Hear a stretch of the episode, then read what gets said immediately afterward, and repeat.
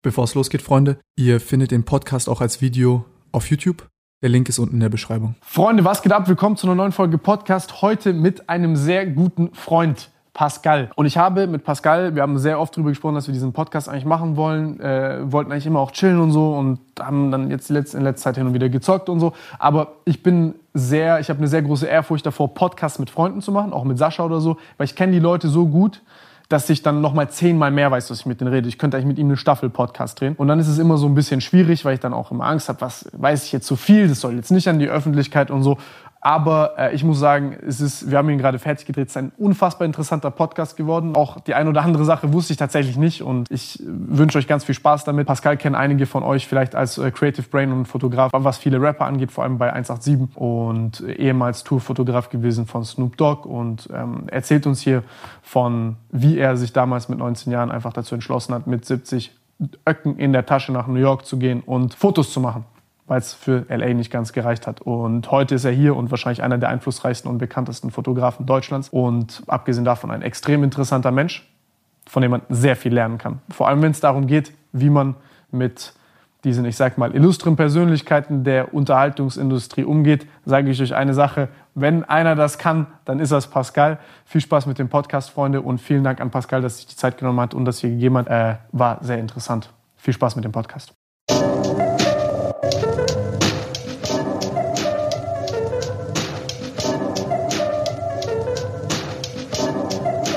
Ja auch angeschrieben, was er macht. Und vielleicht ist er auch noch in L.A. Das wäre das wär todeswitzig. Ja. Ich wollte eigentlich mit Nico, das ist witzig, das kannst, kannst du Nico sagen. Wir wollten eigentlich, haben wir gesprochen, so über Winter irgendwann in Zukunft so auch so nach L.A. oder so zu gehen, wegen Wetter. Ja. Aber jetzt siehst du ja mit dem, was, also ich kann zumindest nicht, aber ich würde ihn feiern. Weil, mhm. wie lange gehst du? Bis zum 20. Ich drehe ein Video für Moji noch da vor Ort. Für wen? Moji. Moji, ah. Ja, dieses Left-Lane-Ding mache ich kurz. Weil ich dieses Meek Mill-Ding gemacht habe, das feiert er so sehr, dass er meinte so, ey, kannst du Left-Lane drehen und bla. Ich so, ja, so nur so nebenbei, so ein bisschen. Und dann so, ja, hier äh, hat er auf einmal so sieben Koffer an Klamotten geschickt. Das war so, wie, was nur so nebenbei und so. Ja, ja, alle Größen, 5000 Mal kannst du hier und da und mit 20 Bikern und so, bla. Ich so, ey, Moment, Moment, es gibt gerade gar keinen Biker, wir müssen das erstmal klären und so. Und das war so, ja, und jetzt wird es doch ein bisschen größeres Projekt, aber ja, machen wir. Ah, so für Klamottenmäßig? Ja, genau. Und dann, aber eigentlich geiles Konzept. Ja. So, macht mit Lost MC. Ich hätte es in GTA gedreht alles. ja, ne? ja, das wäre auch krass. Würde ich auch krass fühlen. Stell dir mal vor, du machst die nächste Kollektion von Ola Kala einfach so. Es muss ja nicht mehr echt sein, so digital einfach mit so GTA-Szenen. Das, das wäre Hammer. Das, das, äh, sowas ähnliches habe ich mir auch überlegt gehabt, tatsächlich. Weißt du aber, weißt du, wieso ich auf die Idee gekommen bin? Ne? Ähm, als ich Monte und dich gesehen habe, wie ihr dort angefangen habt zu sprühen ja. und so. Und ich kenne, also Skins kennen wir alle, wir zocken ja. unser ganzes Leben. Aber ich war so, da war das das erste Mal so, oh, das wäre actually nice. Ja. Weißt du, was ich meine? Ich habe das äh, tatsächlich, die, genau die Idee habe ich vor zwei Jahren, nach diesem Fortnite-Ding mit Travis Scott, habe ich die Snipes vorgeschlagen mit einem Kumpel zusammen, dass wir auch so machen mit, äh, mit äh, Snipes-Kollektion in GTA Online irgendwie, dass die so irgendwie das alles basteln und dann da so eine Modenschau machen und so ein Release. Und dass es da dann ein Live-Konzert gibt von ASAP Ferg, der dann die Klamotten trägt, während er da auf der Bühne spielt und performt. Aber Snipes fand das damals nicht so cool.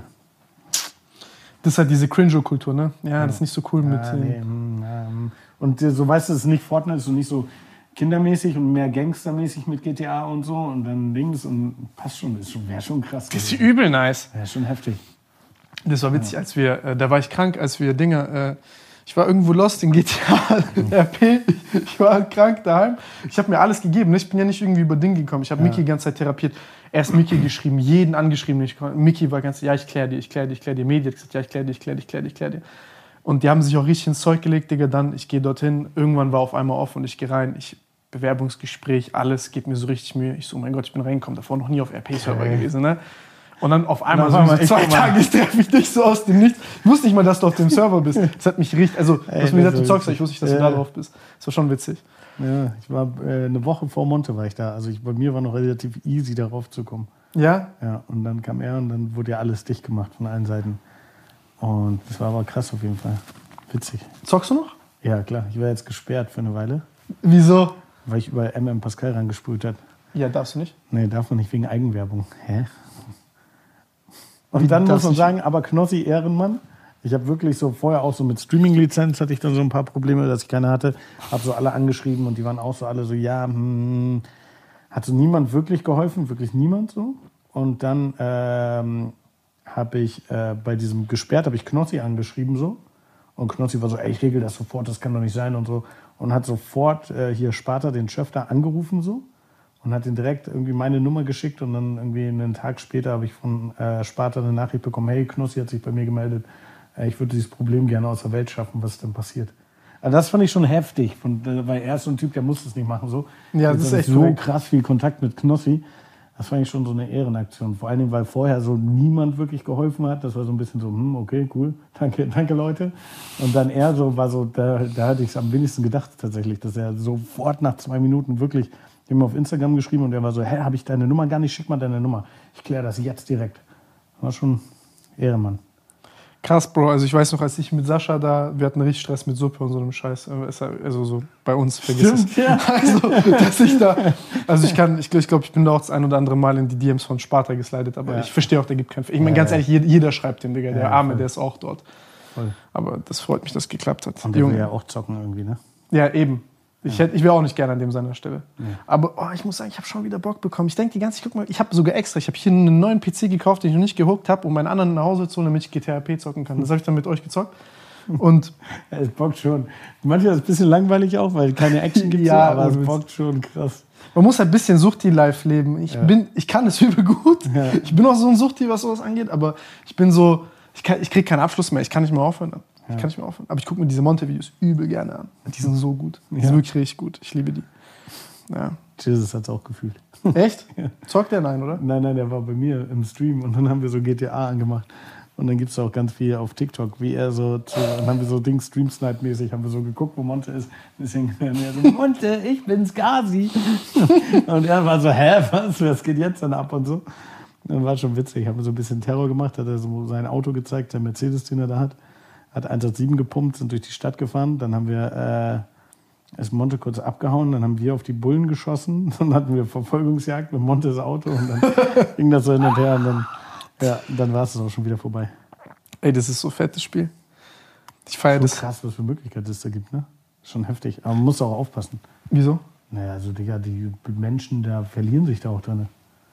Das ist echt so. Digga, die bauen da wirklich so, sind jeden Tag, wenn du auf so Twitch guckst, sind die da jeden Tag online von morgens um 8 bis abends um 20 Uhr. Und da gibt es bestimmt auch Leute, die da jeden Tag online sind, die nicht streamen. Wo du denkst, so heftig, okay. Ist die noch so ne? Das gab es ja auch bei World of Warcraft, wo so Leute dann ihr Job verloren haben, ihr komplettes soziales, echtes Leben verloren haben. Ja, Und das, dann geht hab, ihr schon, ja, ne? Oha. ja wir, wir, wir drehen, aber der schneidet das dann alles ein bisschen zurecht. Ich finde es immer nicer, wenn wir so Ja, in ja, Anführungszeichen stimmt mäßig normal reden. Ja, stimmt schon. Aber ey, weißt du, was ich krass finde? Ich habe so übel am Anfang, wenn ich äh, mich ausgeloggt habe aus GTA RP, ich war so, oh fuck, was verpasse ich jetzt alles? Ich bin jetzt Dinger. Ich habe dann aufgehört, als ich äh, wegen, ich musste zu den Programmierern wegen den Sachen, Ja. wo du vorhin gesehen hast, äh, musste ich nach Rumänien. Ja. Und stimmt, das war das letzte Mal. Ne? Da meinst du, ich, bin nach- ich fahre jetzt nach Rumänien. Genau. Krass. Und da war ich dann, ich bin zurückgekommen, Bro, ich habe gar nichts mehr gecheckt. Auf Welt hat einmal, sich komplett geändert. genau, die sind nicht mehr bei Platz, die sind dort, die sind hier, dies, das, bla bla, Digga. Ich, Heftig, ne? Wie sehr sich das ändert so. Platz waren so, als ich rankam, waren die die größten überhaupt und haben so jeden hochgenommen. Ich hatte nur Probleme mit denen. So mein Charakter wird eh gehasst von allen Gangs. Und auf einmal so, die waren nichts mehr, gar nichts mehr. Und ja.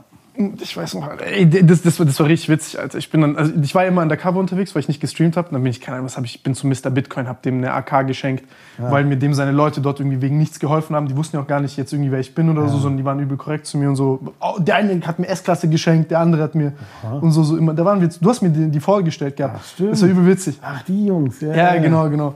Und das war schon, also war schon extrem witzige Zeit, weil du so Leute kennenlernst, genauso wie bei Among Us, war auch same shit. Ja, das stimmt. Das Im war witzig. Die spielt jetzt keiner mehr, ne? Aber darauf hätte ich auch Bock. Ja. Das würde ich auch feiern, aber es äh, zockt keiner mehr. Das ist doof. Weil man braucht zehn Leute, sonst bockt es nicht. Das, das bockt sonst echt nicht. Also zu achten macht das gar keinen Spaß. Aber das, das, das, das, lass, das werden wir mal mit dir danach Among Us bringt doch keinen Spaß. Was? Mit dir Among Us bringt keinen Spaß. Ja, oha. kannst nicht gewinnen. Das ist so, ja, und dann dies und das und Digga, was?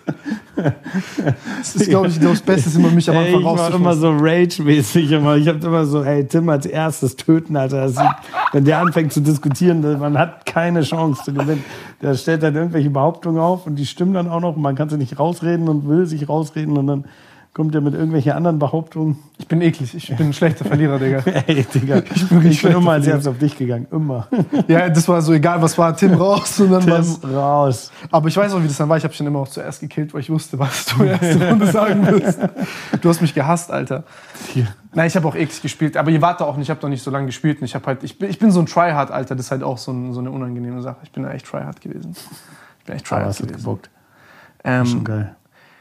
Weißt du, was mich interessiert, Bro? Ich habe mir noch nie, immer wenn wir uns gesehen haben, war das so auf dem Sprung.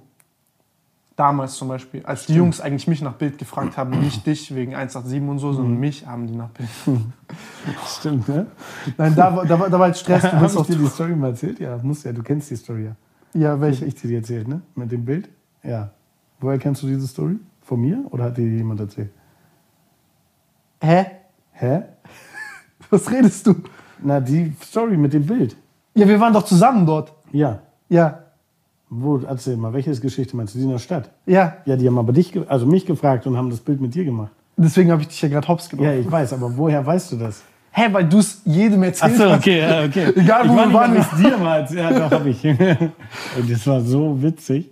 Das war wirklich witzig. Er, erzähl die Geschichte einmal, weil das ist immer so die Eröffnungsgeschichte, die so, wenn wir, wenn wir zusammen irgendwo sind, erzählst Okay. du die. Ich war hier, das war äh, Obststandtour war das, von Alex und Maxwell. Nee, das war nicht Obststandtour, oder?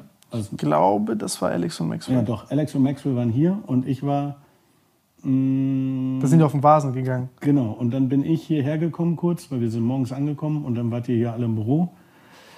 Da war Knossi auch hier, Nico, da habe ich Knossi das erste Mal kennengelernt. Da war hier alles voll, das ganze Büro war voll und dann sind alle weitergezogen, außer du. Und dann meintest du, ey, komm, wollen wir noch zusammen spazieren, einmal durch diese Fußgängerzone. Ja, genau. Und dann sind wir da so durchgegangen. Stimmt, wir sind zum Taxi gegangen. Ich genau, mit dir zum spazieren Taxi.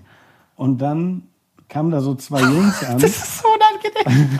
Kamen da so zwei, du musst dir vorstellen, kommen so zwei Jungs an und die gucken so und sagen so, ey, sorry, können wir ein Foto machen?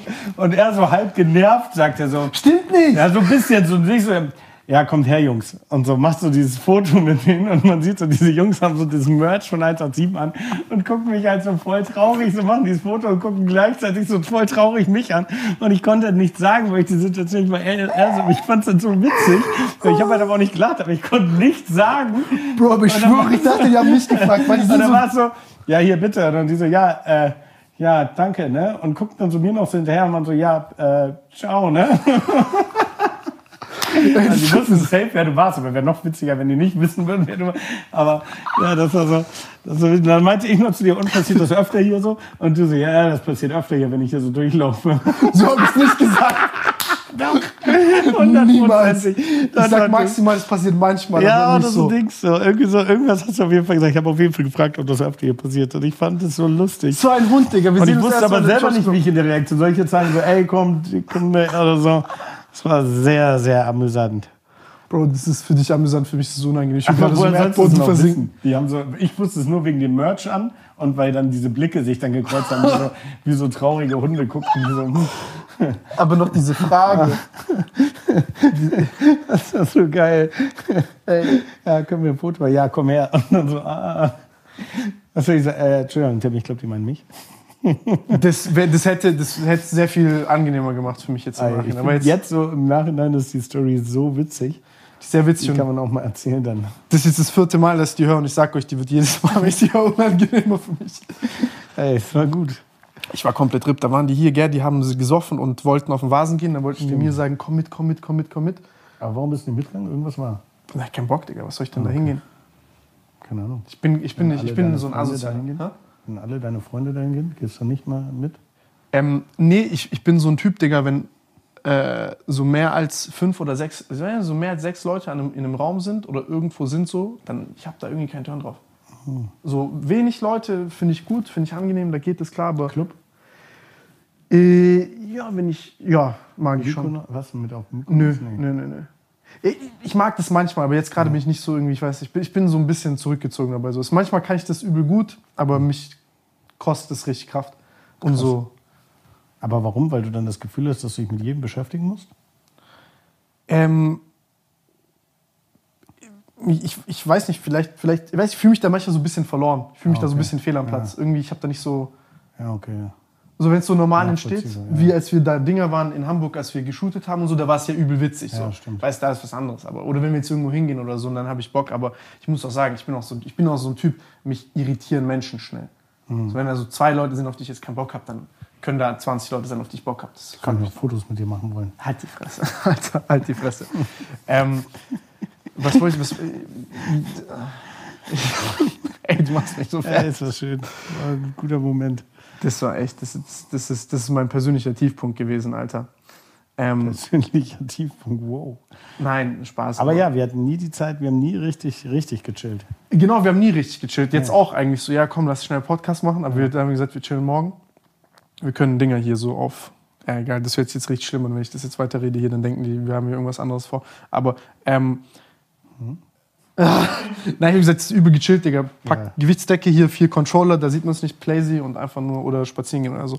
Aber was ich, dich, was ich fragen wollte, was mich immer interessiert hat, weil das haben wir, das haben wir damals Papen, Pepe, Max und so erzählt, als, äh, bevor, also als ich halt noch nicht gekannt habe und so. Ähm, ja, du hast äh, am Anfang halt, bist einfach nach Amerika und hast angefangen, Tourfotografie für Snoop Dogg zu machen. Also deine ganze Geschichte, ich habe die nur von anderen Leuten gehört, habe halt so durchgeblättert durch deine Bücher, ich habe äh, äh, zwei davon daheim. Ähm, jetzt noch, ich habe hier, ich habe sogar doppelte Variante, ich habe äh, einem anderen Homie noch eins ausgeliehen. Siehst du oben rechts? Ja, habe ich gesehen. Die Box. Ja, genau, oben rechts. Selten ist gut. Ja. Ich habe auch noch das Dingbild. Da, ah, das Polaroid. Ich hab, du hast mir zwei geschickt, ich habe sogar zwei. Aha, Ja, krass. ja, ja, ich habe zwei? Polaroids. Ich weiß nicht. Nettigkeit. Ich glaube, du hast zwei geschickt wegen Nico und Nico ist halt so Ja, ein Typ, stimmt, der das ja. vercheckt und ich habe es aufbewahrt, treuhänderisch für Nico. Und Nikos bestem Freund ausgeliehen. Ah, okay. Ja, dann ist okay. Ja. Nee, aber ist, ist fett und ähm, da wollte ich eigentlich, ich, ich wollte fragen, wie, wie kam das? Also äh, Leute gucken jetzt so, so im Endeffekt, was machst du? Du bist, du bist ähm, sehr erfolgreicher Fotograf, du kennst Gott und die Welt. Ich glaube immer irgendwie, ja, den kenne ich, mit dem habe ich und so weiter und so fort. Aber äh, du bist jetzt kein, wie soll ich sagen, also ich, ich finde es halt übel interessant. Ich, ich, mich interessiert die Geschichte, also wie ist es dazu gekommen? Das Letzte, was ich tun würde, Mann, in Amerika mich auf den Flieger setzen und. Ja, ich, ähm, ich habe mal Abitur gemacht und Alter. ja, krass, ne? Einser Schnitt, 3-1. und ähm, alle meine, mein Bruder hat kein Abitur. In Ich Hamburg glaube- hast du gemacht? Nee, nee, in Bremerförde, zwischen Hamburg und Bremen, genau Hm. der Mitte. Ich war zwischenzeitlich in Hamburg auf der Schule, bin aber da runtergeflogen aufgrund eines Missverständnisses und habe dann mein Abitur in Bremerförde gemacht. Und ähm, dann m, mein Vater und glaube meine Mutter auch waren so ein bisschen so, ah cool, mein Bruder hat Hauptschulabschluss, glaube ich, oder? Ja. Und die waren so, ey cool, endlich einer aus der Familie, der, ne, der kann studieren und so. Und ähm, ich wusste aber nicht was. Und alle meine Freunde sind studieren gegangen oder halt äh, Ausbildung machen. Und äh, ich wusste nicht, was ich studieren sollte. Ich wusste aber auch nicht, was ich arbeiten sollte. Ich hatte irgendwie auch keinen Bock irgendwie auf Deutschland. Keine Ahnung warum, aber ich bin immer sehr viel gereist in meiner Kindheit. Ähm, war auch viel in Australien, weil ich da sehr große Familie hatte. Mein Vater kommt aus dem Libanon, ist im jungen Jahr nach Deutschland gekommen, war dann Seemann irgendwie, ist um die ganze Welt gefahren. Vielleicht ähm, Ah, spielt das krass. auch noch damit, ja. Und dann war es irgendwie so, dass ich eh so ein Hip-Hop-Kind war. Und ich mochte aber so die West Coast sehr, so Snoop Dogg und G-Funk, Warren G, alles und San Francisco Bay Area, so, das war so mein Sound. Und ich dachte so, okay, geil, ich hatte so eine ganz kleine Kamera, so eine Mini-DV-Kamera. Und ich dachte so, geil, ich mache jetzt eine Doku über den Underground-Hip-Hop in Amerika eigentlich, wollte ich machen. Wie alt warst du da? Ja, nach dem Abi, ne? 19. Ja, Ey, krass. Ja, 19. Wel- Welches Jahr war das? 2004. Okay. Und dann ähm, dachte ich so, okay, äh, LA, also ich komme nicht aus einem reichen Elternhaus, ich komme ich komm ein normales Elternhaus, meine Mutter, mein Vater war da selbstständig schon und, also was heißt schon, war da selbstständig, hat so ein Import-Export-Geschäft mit arabischen Ländern gemacht, war aber auch nicht jetzt so der krass erfolgreiche Selbstständige, hat gereicht, um die Familie zu ernähren. Und meine Mutter hat als Verkäuferin gearbeitet, in einem Sportgeschäft und später bei Kick tatsächlich. Und ähm, also da war nicht so viel Familienbudget, sage ich mal. Und ich habe dann, äh, mein Bruder arbeitet auf dem Bau. Und dann dachte ich, okay, ich gehe jetzt nach Amerika und drehe diese äh, Doku, aber für, ähm, für die Westküste hat das Geld nicht gereicht. Der Flug war zu teuer und du brauchst ein Auto an der Westküste, weil äh, es gibt keine Zugverbindung in LA schon, aber da in Gegenden, wo du nicht hin willst. Und dachte so, okay, krass, dann ähm, gehe ich nach New York einfach. Und äh, da hast du einen Zug immer überall und das Ticket ist nicht so teuer. Und das war tatsächlich der Grundgedanke, warum ich nach New York gegangen bin. Dann habe ich das Ticket mir gekauft und habe dann noch 70 Dollar über gehabt und bin dann mit 70 Dollar nach, nach New York gefahren. Und dann das gab so eine Abi, am Ende vom Abi gab so, standen so alle zusammen beim Abi in dieser Aula und da musste jeder so sagen, was er macht. Und ich war so, ja, ich gehe nach Amerika und alle haben so gelacht und waren so, ja, ich so eher ausgelacht. Und ich dachte dann so, ey, guck mal, ich habe eh keinen Plan, was ich machen will. Ich habe jetzt, ich nehme jetzt mal ein. Meinen Eltern habe ich gesagt, komm, ich mache mal ein Jahr Pause und guck einfach mal. Und dann kann ich ja immer noch wiederkommen und irgendwas studieren oder lernen oder sonst irgendwas. Und ähm, ja, bin dann darüber gegangen, habe dann in, äh, hab ja vom ersten Geld mir ein Bahnticket gekauft für 21 Dollar, was eine Woche, glaube ich, hält. Und habe dann in der Bronx gelebt mit ähm, sechs Leuten in einer Dreizimmerwohnung. Also ich habe so jeden Tag irgendwie auf dem Boden gepennt, beziehungsweise da, wo Platz war, hat man geschlafen, manchmal auch im Bett so, aber mit so noch irgendwie einem anderen Typen, der da noch wohnte oder man hat auf dem Boden gepennt, da überall. Und habe dann da, bin dann da halt durch, durch die Ghettos New York gelaufen und habe dann da jeden Rapper, jeden DJ, jeden Typen, der irgendwie was mit Musik zu tun hatte, gefilmt tatsächlich. Und äh, habe so Interviews mit denen gemacht. Und dann ähm, gleichzeitig habe ich die dann halt immer fotografiert, weil ich hatte schon so ein Fotografieinteresse. Aber ich war jetzt nicht so der Typ, der sagt, ey krass, ich werde Fotograf. So, da habe ich nie dran gedacht. Ich habe Fotografie oder das Fotografsein nie als, also es ist vielleicht naiv zu sagen, ich wusste nicht, dass es ein Beruf ist. Das wusste ich natürlich schon, aber ich habe es nie so betrachtet mit, okay, krass, man kann so richtig krasser Fotograf werden oder sonst irgendwas ich habe das einfach nur so aus Spaß gemacht. Und dann ähm, irgendwann kam dann so der erste DJ aus der Bronx, DJ Bad Guy hieß der, der hat damals ein Mixtape gemacht. Und ich habe so ein bisschen Grafikdesign noch nebenher gemacht.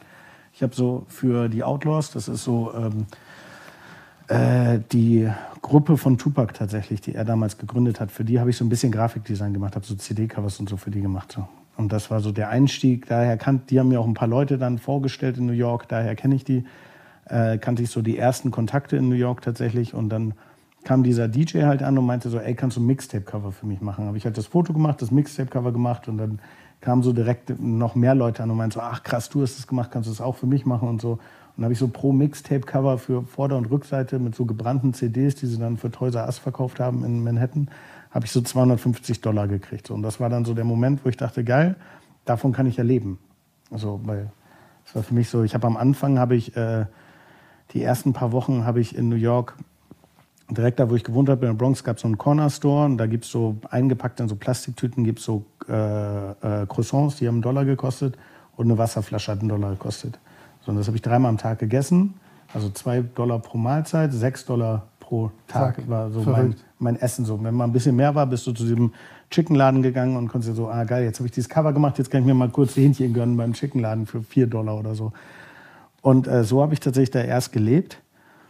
Und ähm, bin dann da relativ viel rumgekommen und wurde relativ viel oder habe relativ viel auch gefilmt für diese Doku halt und alles Mögliche. Und ähm, ganz viele Leute haben zu mir mal gesagt, so, die sich so auch auskannten in diesem Filmding, meinen dann so, ey, du musst irgendwann ein Ende finden. Du musst irgendwann ein Ende finden. Ich habe es nie gecheckt, weil ich war immer so, hä, ist doch voll geil. Und ich habe wirklich krass ich habe so mit äh, 50 Cent Interviews, ich habe mit so Loon, der damals alles für Puff Daddy geschrieben hat, dann irgendwelche Underground-Rapper von T. Paris, von denen nie jemand was gehört hat, von Leuten, die erschossen worden sind, so richtig krasses Material gehabt. Und ich war so, hä, das ist doch voll geil. Und irgendwann setzte ich mich hin und dachte so, okay, jetzt schneide ich das mal. Und dann habe ich gecheckt, was die Leute meinten, weil es gab keinen roten Faden. Ich wusste nicht, fange ich jetzt, wo fange ich an, wo höre ich auf? Was will ich überhaupt erzählen? Wie will ich von dem zu dem, wie was ist die Geschichte? Und es gab einfach keine Geschichte. Und dann hat das so ein bisschen so, ich habe jahrelang gefilmt, ja. Und dann war Wie lange hast du gefilmt, bis du das realisiert hast?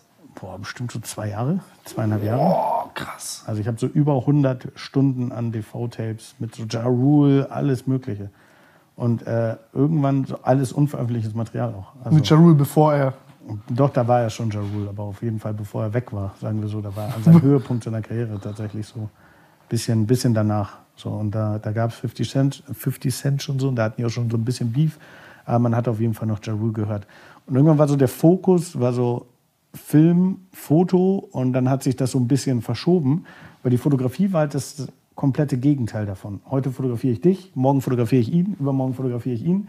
Und das war so abgeschlossen dann. Und dieses Film ging ja immer weiter. So als One-Man-Show auch leichter zu handeln. Genau, voll. Und ähm, Aber kurze Frage, wie bist du, wie bist du an die Leute rangekommen damals? Weil das, glaube ich, das fragen sich viele Leute. das war so ein Ding zwischen, also da muss man sagen, die ersten haben die Outlaws viel geholfen. Dann hat äh, so ein Rapper aus, so ein Underground-Rapper, New Child heißt er, der hat sehr krass geholfen. Der, bei seinem Bruder habe ich dann noch gelebt. Ähm, und dann war das so eine Mischung, dass diese, diese Industrie ist relativ klein. Also es ist so wie in Deutschland, wenn du einen kennst, kennst du irgendwie andere und dann lernen die, die, die und dann fotografierst du irgendeinen so Typen in der Hood und der sagt so, ey ja, mein Cousin ist, keine Ahnung, äh, hier Jim Jones von Dipset, mit dem bin ich aufgewachsen irgendwie, ich kann dir den vorstellen. Oder zum Beispiel bei Jim Jones von Dipset war es so, dass ich habe so einen Typen fotografiert und äh, seine Schwester war mit, mit dem Bruder, glaube ich, verheiratet oder nee, irgendwas war da. Irgendwie so, irgendwie so ganz, ganz komisch. Und dann war das so, okay. Und die hängen da ja auch alle teilweise rum, dann in Harlem damals noch und so. Und so hat sich das irgendwie alles so ergeben und hochgeschaukelt. Und dann hat sich das auch relativ, auf so Konzerten war ich dann öfter und habe da fotografiert. Und dann war es so, die Amis sind immer relativ offen, wenn die irgendwas Cooles haben oder wenn du dir so, dir das so zeigst irgendwie, dass du Bock hast, dann sind die schon so, ey komm, lass mal was machen. Und wenn du es scheiße machst, machen wir nie wieder was. Und wenn du es cool machst, machen wir weiterhin was so. So ist so das Prinzip. Und ich hatte immer das Prinzip, ich dachte so, okay, ich bin eh ein Fremdkörper in der Kultur, im Sinne von, ich komme nicht aus Amerika, ich komme nicht aus New York, ich komme nicht aus dem Ghetto, ich lebe da nur zwar, aber ich bin so, ich bin nicht dieser typische, der da drinnen aufgewachsen ist. Und das fanden die, habe ich im Nachhinein aber mal erfahren, ganz interessant, weil ich so ein, weil ich gerade dieser Fremdkörper war und mich aber so gut auskannte. Und die wussten, okay, krass, der, der, der liebt das wirklich, der hat das so sich mit beschäftigt. Und für mich war so mein Geheimrezept, äh, ich arbeite einfach immer länger als alle anderen. Ich arbeite immer, wenn die anderen zehn Stunden arbeiten, arbeite ich immer eine Stunde mehr. Und das hat bisher mein ganzes Leben habe ich so gemacht. Und das hat mein ganzes Leben funktioniert, dass ich immer einfach eine Stunde mehr gearbeitet habe als alle anderen. Und ich bin tatsächlich, ich habe jeden Tag bin ich um 7 Uhr aufgestanden und bin um 4 Uhr schlafen gegangen morgens. Und habe wirklich jeden Tag war ich draußen am Das ist echt verrückt, was du schlafen kannst. Bin, ja, bin nach Hause gegangen, habe dann bis 4 Uhr morgens die Bilder bearbeitet, habe die rausgeschickt. Und ja. also Digga, ich zock heute. mit dem teilweise bis um 4 Uhr morgens, dann schreibt, ja, ich muss morgen irgendwie Kind, Kindergarten bringen, 7 Uhr morgens oder so, dann schreibt er dir und dann ist er aber den ganzen Tag wach und dann ist er um 9 Uhr mit Kaffee im Büro. Das ist echt verrückt. Also, ja. das, das ist Ja, das True kann, man, Story. das, das kann man sich antrainieren, glaube ich. Also das kann jeder, glaube ich. Aber ähm, Das will ich nicht können. doch, ich glaube, das, das ist ja Gewohnheitstier, ist der Mensch ja da. Ich glaube, das geht schon. Aber äh, je älter man wird, umso weniger klappt das auch, merke ich auch natürlich. Aber ähm, ja, und dann hat sich das so, ist das immer so weitergegangen. Irgendwann habe ich dann für Ja Rule tatsächlich gearbeitet, für Murder Inc. Das war so der erste große Künstler, für den ich gearbeitet habe. Und da habe ich alle Künstler von ihm. Der hat damals Black Child zum Beispiel gemacht, Cash Money Click, so kleinere Künstler, wo ich so alle Cover, Grafiken, Fotos, alles so gemacht habe für ihn. Dann ähm, äh, war ich mit 50 Cent auch auf Tour zur gleichen Zeit. Ich dir so zu, dass ich gar nichts Ich check. war mit, äh, war mit 50 Cent auf Tour für so drei Tour-Dates. Dann haben die rausgefunden, dass ich mit Ja Rule arbeite. Dann wurde ich gekündigt da. Dann wurde ich sehr, Wie, wann war das? Mm, Was hat er da so für, also welches Album hat er da gemacht? boah, das Album weiß ich gar nicht mehr. Das war nicht, war es Get Rich oder Train? Nee, das war schon draußen. Das war so ein Schwarz-Weiß-Cover mit so blauer Schrift drauf, glaube ich. Oder gelber, mit so blauem Hintergrund und gelber 50 Cent Schrift, glaube ich. Das Cover war schwarz-weiß. Also das will ich jetzt kurz wissen. Ich glaube, ja, muss mal gucken. Was? Mach mal deinen Pulli ordentlich. Was mein Ja, und die hat so eine Five-Borough-Tour gemacht. Also der hat in jedem Stadtteil einen Tag gespielt und die habe ich so fotografisch begleitet. Ja. Ich wollte gerade nur dann- gucken, welches Ding das war, aber Ja, mach mal. drauf. 2007 war es. Ja, dann glaube ich. Stop Jamaica Queens. Vielleicht war es 2007 oder 2007 war After Curtis. War Curtis? Ja, dann war es vielleicht Curtis. Krass. Ja, ja, da war ich, da ich, raus. Hab ich, ähm, da habe ich, äh, äh, da hat er in jedem Stadtteil halt ein Konzert gespielt und es war ein bisschen dumm von mir. Der hat ähm, nach dem zweiten Datum, ich glaube, das zweite war Manhattan, das erste war, glaube ich, Bronx, Manhattan. Und dann war abends die schon, ich war nachmittags, war ich mit äh, Bangam Smurf, das ist so der Erzfeind von 50 Cent. Mit dem war ich in äh, Queens, bei dem war ich bei den Jungs und so. Da, wo genau die Nachbarschaft, wo 50 groß geworden ist. Und da waren, die nach, gleiche Nachbarschaft ist ja auch Ja Rule. Und dann war ich da auch mit den Jungs und so. Und die wussten das alle. Bruder, deswegen geht ja RP. Die, ja, die wussten das alle. Die waren so alle so, ey, Ja Rule wusste das und der meint so, ey, alles cool, aber sagst du ihm nicht, weil er wird, er wird es nicht cool finden. So, für mich, du bist, du bist nicht dein Beef, du hast damit nichts zu tun. So und auch die Jungs, anderen Jungs auf der Straße waren so, ey, Digi, ist nicht dein Beef, alles cool, mach dein Cash, so, weißt du, du verdienst damit Geld, so, wir wollen dir nicht das Geld aus der Hand nehmen, so. Und dann hat irgendeiner mich da gesehen, der abends auf dem Konzert war, der zu 50 äh, Entourage gehörte. Und dann ja, war ich da so und denkst so, mein 50 irgendwann so, ja, komm mal kurz her. Und er so, ja, okay. Und dann wurde Er hat, so er hat sich gerufen. ja, klar. Und dann war ich in so einem Raum. Und dann äh, meinte er so zu mir so, ja, wo warst du heute Mittag? Und ich so, hä? Und so, du heute Nachmittag? Und ich so, in Queens. Und er so, ah, okay. Und mit wem hast du da zu tun gehabt? Und ich so, ja, mit äh, den Jungs von Bang Smurf und so. Und äh, Young Dice habe ich geshootet und so. Und ich war natürlich auch ehrlich, weil es war klar, wenn er so fragt, der weiß, was abgeht. Meinte er so nur so, ja, okay, du hast jetzt 30 Minuten Zeit, deine Sachen zu packen und zu gehen. War so, ja gut, sonst wird es unschön hier. Und dann war so der Moment, wo ich meine Sachen gepackt habe und gegangen bin. Und äh, ja, da habe ich also auch schon so mit vielen Künstlern, aber so das Größte und das Engste war schon so Snoop Dogg. Und das ist eigentlich durch so einen Zufall entstanden. Das war während der Video Music Awards. Die waren in der Stadt und das war, das war tatsächlich davor, das war 2006. Da hat, ähm, nee, das war noch früher, das war 2000. Doch, es war 2006, März 2006 war das. Und da hat äh, Lil Kim hat so eine, ähm, Lil Kim ist gerade aus dem Knast gekommen und die hat auch alle, wenn so Awardshows sind, sind alle Künstler natürlich in einer Stadt und die machen vorher alle so Pre-Partys für diese Awardshows und bla bla bla und feiern alle zusammen. Und Lil Kim ist gerade aus dem Knast gekommen und dann waren da so, sind alle Leute dahin gegangen, so künstlermäßig, weil das so ein riesen Event war. Die war irgendwie im Knast wegen Steuerhinterziehung oder so. Und das war das erste und einzige Mal in meinem Leben, dass ich Red Carpet Fotografie gemacht habe, so roten Teppich Fotografie. Und ähm, stand da und das war so ganz schlimm, das war so, alle schubsen die weg und waren so, ey, und schreien so diese, diese Künstlernamen, die da so kamen, so, ey, Ludacris, Ludacris, und so ein Foto von denen zu machen. Und ich bin dann so. Und du warst dort und hast die Presse Ey, ich gehalten. fand so richtig kacke und so und stand dann irgendwann auch so abseits und dann stand ich relativ nah am, an der Tür und dieses, alles andere passierte so hier. Und ich stand aber hier direkt bei der Tür.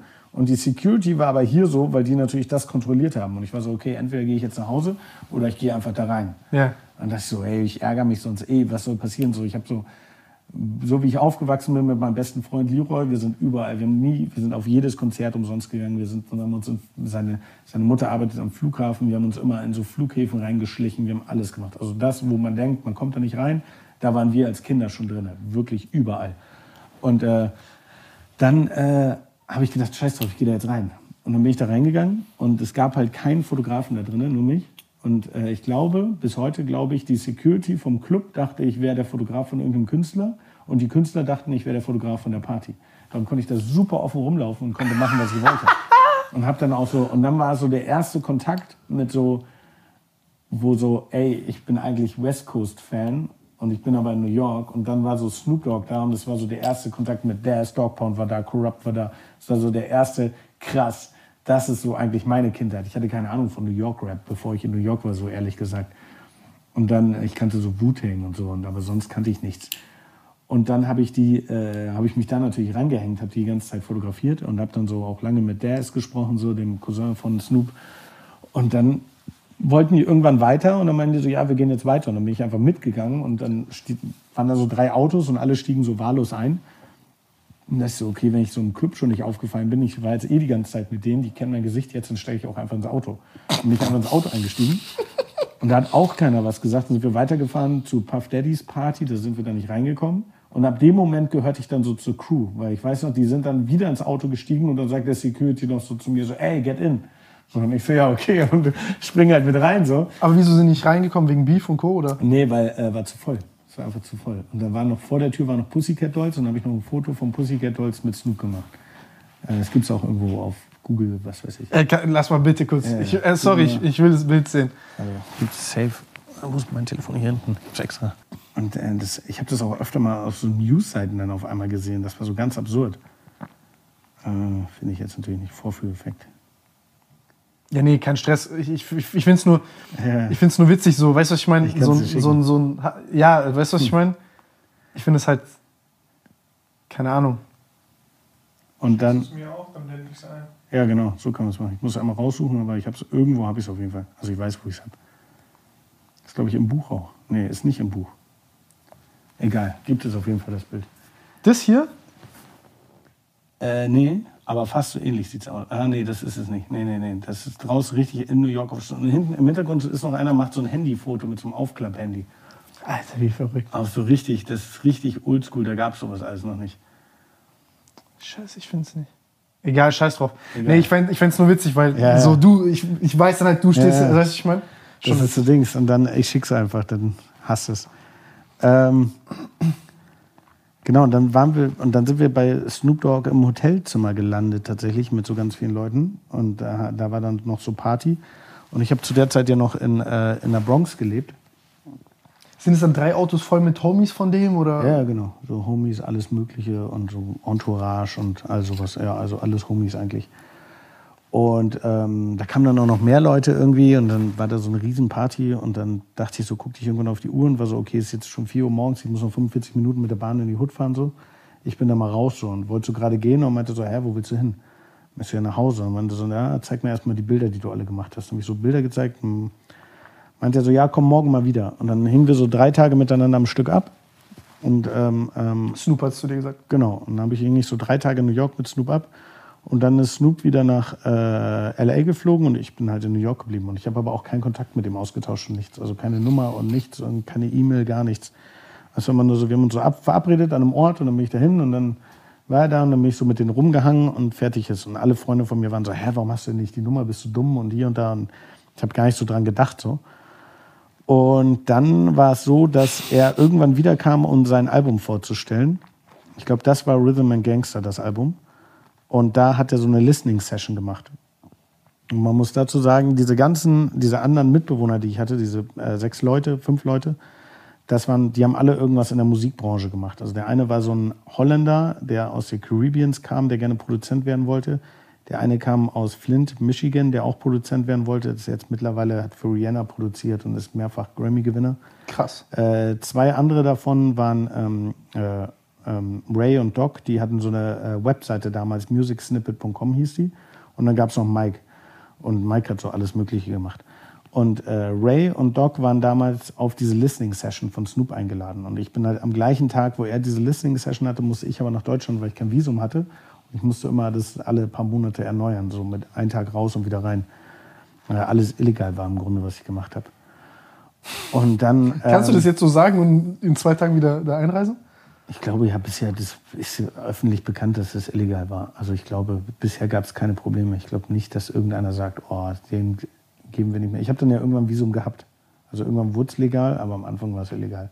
Ich habe sehr viel Geld in dem Land gelassen. Also ich glaube, ich weiß nicht, ob es jetzt noch nachwirkend einen stört oder so.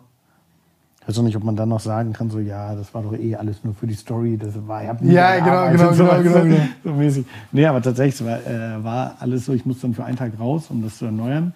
Damals war es erst ein bisschen lockerer halt noch. Und ähm, ich glaube, jetzt geht das gar nicht mehr so. Schon so ein bisschen, aber nicht mehr richtig krass, so wie damals. Und dann, ähm, genau, habe ich diese ganzen. Lil Kim-Bilder aber ausgedruckt und habe überall meine äh, E-Mail draufgeschrieben. Und habe die halt Ray mitgegeben, der die dann Snoop gegeben hat bei dieser Listening-Session. Und dann Ah. haben wir so telefoniert. Und er meinte so, ey, Snoop hat das voll gefeiert und so, weil der hat nie die Bilder bekommen gehabt. Und dann irgendwie eine Woche oder zwei Er hat drei Tage gechillt, er hat die Bilder angeguckt, gesagt, komm, drei Tage chillen und er hat keine Ja, Bilder bekommen. Nein, ich habe ihm die nie geschickt und nichts. Also. und wie gesagt, ich hatte gar, keine, gar keinen Kontakt, um die ihm auch zu schicken oder sonst irgendwas im Nachhinein. Und dann äh, hat er so nach zwei Wochen oder eine Woche danach habe ich dann eine E-Mail bekommen, so, ey, Snoop Dogg, äh, wenn, du jemals in L.A. bist, komm vorbei, wir chillen im Studio. Und dann war ich irgendwann tatsächlich Monate später ähm, mit meinem besten Kumpel Leroy, mein Kindheitskumpel, mit dem ich auch überall reingegangen bin, der hat Familie auch in Australien, so wie ich. Und er meint so, ey, er hat so eine Ausbildung am Flughafen gemacht. Und er meinte so, ey, ich kriege an günstige Flüge nach Australien ran. Wollen wir einen Monat nach Australien? Ich so, ja, okay. Und meinte er so, ja, wir müssen aber den langen Weg fliegen. Hamburg, Singapur fliegst du normalerweise, Singapur, Sydney. Und wir sind Hamburg, San Francisco oder LA und LA, Melbourne dann geflogen. So haben wir das gemacht. Und auf dem Rückflug nach diesem Monat hatten wir einen Tag Aufenthalt in LA. Und dann waren wir da und dann meinte er so, ja, was machen wir jetzt? Nicht so, naja, es gab diese E-Mail mal vor ein paar Monaten, wo er meinte so, ey, ich kann ins Studio vorbeikommen, ich kann ja mal schreiben. Und dann habe ich ihm geschrieben und meinte so, ja, komm vorbei. Auf E-Mail. dann bin ich mit Leroy in dieses Studio gegangen von Snoop Dogg. Und da hat er gerade an so einem Mixtape gearbeitet, The Big Squeeze. Und dann ähm, meinte ich so, ja, ich kann direkt das Cover machen und kann das fotografieren und so. Und dann habe ich alle Leute direkt in diesem Studio fotografiert, das Cover fertig gemacht und dann meinte er so, ey, wenn du Bock hast, kannst du auch hier bleiben und äh, für mich arbeiten. Und dann ist Leroy am nächsten Tag alleine in den Flieger gestiegen und ich bin in L.A. geblieben und äh, Was für eine war Geschichte. dann der äh, persönliche Fotograf von Snoop Dogg tatsächlich. So kam das, der mir dann natürlich auch sehr viele weitere Türen geöffnet hat, in ganz in, in New York auch und so und überall woanders. Aber genau, ich habe dann ein halbes Jahr für ihn gearbeitet und nach einem halben Jahr hatte ich dann keinen Bock mehr. Wieso nicht? Mm, Ja, es war so ein bisschen. Ich, hab, ich, hab so, ich war halt 24 Stunden mit ihm. Wirklich 24, ich habe wirklich, wenn, wenn er in einem Hotelzimmer gepennt hat, habe ich im gleichen Zimmer gepennt. Also so eng war das, sprich, beziehungsweise in so Suiten hast du ja zwei Zimmer und ich habe dann in, im gleichen Zimmer, aber im Raum nebenan gepennt. Ich habe immer bei ihm zu Hause mitgewohnt und ähm, eine Zeit lang hatte ich dann eine Wohnung in äh, San Francisco und das war so eine Mischung aus ich lebe eher sein Leben als mein Leben, weil ich ihn immer begleitet habe. Wenn du jetzt Hunger hast, muss ich ja auch Hunger haben, weil nachher, wenn ich Hunger habe, dann machen wir schon wieder was anderes. Wenn du jetzt feiern gehen willst, muss ich auch mit feiern, um das zu dokumentieren. Und wenn du jetzt schlafen gehen willst, muss ich aber auch schlafen, weil sonst stehst du ja natürlich um neun auf und ich kann dann nicht um acht im Bett gehen und dann, weißt du, es muss man. Was war da so euer Agreement? Also, ich meine, erst, du bist da hingegangen, ich meine, das war alles so Ja, es gab kein spontan. Agreement. Das war also alles so, komm mit und folge mir. Und dann bin ich ihm gefolgt und habe ihn fotografiert einfach. Ich habe dann so ein paar andere Künstler auch fotografiert in L.A., das fand er dann nicht so cool, das wollte er dann nicht. Dann Ja? war so ein bisschen, ja, da wollte er so, er wollte das so exklusiv für sich halten. Das habe ich dann auch gemacht. Und dann, äh, das war auch eine coole Zeit. Er meinte auch so, ey, geh nicht und so. Und ähm, irgendwie, äh, ähm, also bleib noch ein Jahr hier, dann bist du Millionär, meinte er damals zu mir, das weiß ich noch. Weil danach war, habe ich ihn dann irgendwann ein Jahr später in New York wieder getroffen und meinte so, ey, sag mal ganz kurz, bist du eigentlich Millionär jetzt? Ich so, nee. Also ja, ich sag doch, bleib einfach hier. Und dann klappt das. Nee, aber ähm, ich habe New York vermisst, ich habe meine Freunde in New York vermisst. Ich hatte so einen riesen, damals so schon Dings und ein guter Freund von mir, also was ist ein guter Freund, also ein sehr guter Freund von mir und auch gleichzeitig mein Mitbewohner von mir, als ich dann in äh, San Francisco eine Zeit lang gewohnt habe. Für ein paar Monate ist erschossen worden. Und das war dann auch so ein bisschen so, oh, eigentlich will ich nicht hier sein so gerade. Und dann, äh, ähm, genau, bin ich wieder nach New York gegangen, nach einem halben Jahr. Ja. Es war auch okay so, war auch cool. Also hat mir auch sehr, war aber halt eine komplett andere Welt. Ne? Ich bin dann wieder in den, ich weiß noch genau, dass ich aus, ich hatte halt, ich habe in San Francisco gelebt, in LA gearbeitet. Ich bin hin und her geflogen. Ich hatte so eine Nummer in meinem Telefon, die ich jederzeit anrufen konnte. Die haben mir jedes Flugticket gebucht. Wenn wir irgendwie in Snoop irgendwie so, ja, ruf an, nach Miami müssen wir zwei Flüge haben, habe ich angerufen oder nur eine SMS hingeschickt. Dann hatte ich kurze Zeit später diese Flüge in meiner E-Mail. Und das war so, war so äh, meinte auch so, ja, kannst du auch privat nutzen und so. Und bin ich so nach Deutschland so mal kurz, ey, hier komm. Das war so alles, ich hatte immer einen Fahrer. Ich bin nie selber Auto gefahren. Ich habe immer einen Fahrer gehabt, der immer bei mir vor der Tür stand, wenn ich den brauchte. In so einem richtig, das war echt krass. So, auf einmal so, ich kam aus New York, wo ich Cover gemacht habe für 250 Euro und auf einmal wurden so Geldbeträge von so, ja, hier 100.000, wir brauchen da nochmal 150.000, so. So die Weltunterschiede, das war so, okay, krass. Und auf einmal war ich so mit dem größten Rapper-Dings. Damals, äh, MySpace gab es ja diese Top 16 oder Top 8 Freundesliste. Da hat er mich reingepackt und ich hatte über Nacht so 16.000 Freundschaftsanfragen von MySpace, was damals super viel war. Und ich habe die so, ich bin so gehasst dafür, weil du alle einzeln annehmen musst. Habe dann MySpace gelöscht, deswegen so, weil ich so schlimm fand. Und äh, bin dann, ähm, genau, und das war so, und dann bin ich aber wieder nach New York und saß auf einmal in New York in der Bahn wieder. Und das war so ein bisschen so, okay, krass. Eben hatte ich noch ein halbes Jahr dieses krasse Leben. Und jetzt sitze ich einfach wieder in der Bahn und fahre in die Bronx in meiner Hütte irgendwie, wo ich mit Kakerlaken lebe, so. Aber es war geil. Es war geil, ja. Bisher, bis heute, rückblickend, war diese Zeit in der Bronx tatsächlich so, gerade diese Anfangszeit, mit die schönste Zeit meines Lebens. Erzähl mal, wieso? Im Vergleich jetzt zu. Luxushotels und Suiten. Keine Ahnung, es war einfach so ein anderes Gefühl. Das war so, man war so alleine diese Gespräche mit diesen ganzen Leuten, die man hatte da, diese. Man hatte natürlich auch nicht so viel. Man hat gemacht, worauf man Bock hat. Man hat natürlich nicht so viel Verantwortung gehabt wie jetzt. Man hat so. Das war dieses, dieses Gefühl, was man hatte damals, das, das existiert heute bestimmt auch noch irgendwie, aber nicht mehr so krass. Und das war so. Vielleicht ist es auch nur rückblickend so. Da romantisiert man ja eh immer vieles. Aber ich meine, wir hatten auch zeitlang, da hatten wir keinen Strom, da wurde abgestellt, weil wir den Strom nicht bezahlt haben. So, so. Und dann saß du da so nachts mit so Kerzenlicht. Aber das war irgendwie geil. Das war irgendwie geil. Der eine Lion, dieser aus Caribbean, der dann aus in, äh, Holland aufgewachsen ist und dann da wohnte, der immer wenn er Bier getrunken hat, hat er nicht aufgehört zu labern und so. Das war schon witzig. Hat man sich immer gestritten und so, nein, gib ihm kein Bier mehr und so. Oder auch ähm, Science, dieser eine Typ, der da gelebt hat, der kein Geld hatte mehr, um seine Wäsche zu waschen. Und das Witzige ist so, dass ich jetzt Socken mache und ich habe ihm damals so Socken gegeben, weil er keine Socken hatte mehr saubere. Und der jetzt einfach so Multi-Multimillionär ist, weil er so für Jay-Z und so produziert hat. Also schon so schön alles zu sehen, wie sich das auch entwickelt und aufgebaut hat und wie aus jedem, der da in diesem Haus gelebt hat, irgendwie was wurde und so. Und äh, ja, auch die ganzen alten Freunde von damals und so. Und es war schon, stimmt, eine Person, die mir noch sehr geholfen hat, das war ein Glücks, äh, äh, Glücksfall tatsächlich. Ich habe sehr schnell, sehr früh so einen DJ kennengelernt. DJ iRock heißt der. Und DJ iRock ist damals der DJ von Alicia Keys gewesen. Und das hat auch super, der kannte halt jeden. Und mit dem bin ich dann immer in Clubs gegangen und so. Und der war immer überall natürlich reingekommen. Und dann waren wir auf einmal mit Alicia Keys im Studio irgendwie, während sie da so Proben gemacht hat und so. Und sowas hat natürlich auch sehr viele Kontakte und Türen geöffnet. Ne? Wenn die Leute dann so, wenn du mal unterwegs bist und bist du da mit Alicia Keys, dann denken natürlich alle so, ach krass, hey, ich habe dich doch gestern mit Alicia Keys gesehen. Ja. ja, und dann bist du auf einmal dann, wichtig. Ja, genau. Und dann so funktioniert das halt. Ne? Siehst, du, siehst du die Jungs noch? Snoop? Nein, ähm, deine Jungs aus der WG. Ähm, ja, also Science habe ich tatsächlich letztes Jahr, der lebt jetzt in L.A., habe ich nicht letztes Jahr, das letzte Mal, als ich in L.A. war, mit Bones besucht tatsächlich. Äh, das war ganz witzig. Der ja, hat jetzt so ein Haus in L.A., ganz geil, mit auch Studio drin und all so ein Kram. Ähm, Ray hat jetzt ein Kind bekommen gerade und ist, äh, der wohnt jetzt nicht mehr in New York, aber mit dem mache ich immer sehr viel Shake, diese 070 Shake, kennst du die? Also eine Rapperin, die relativ bekannt ist, die auch bei, ähm, bei Kanye West unter Vertrag ist. Ähm, die, äh, die managt er jetzt mittlerweile. So ganz krass.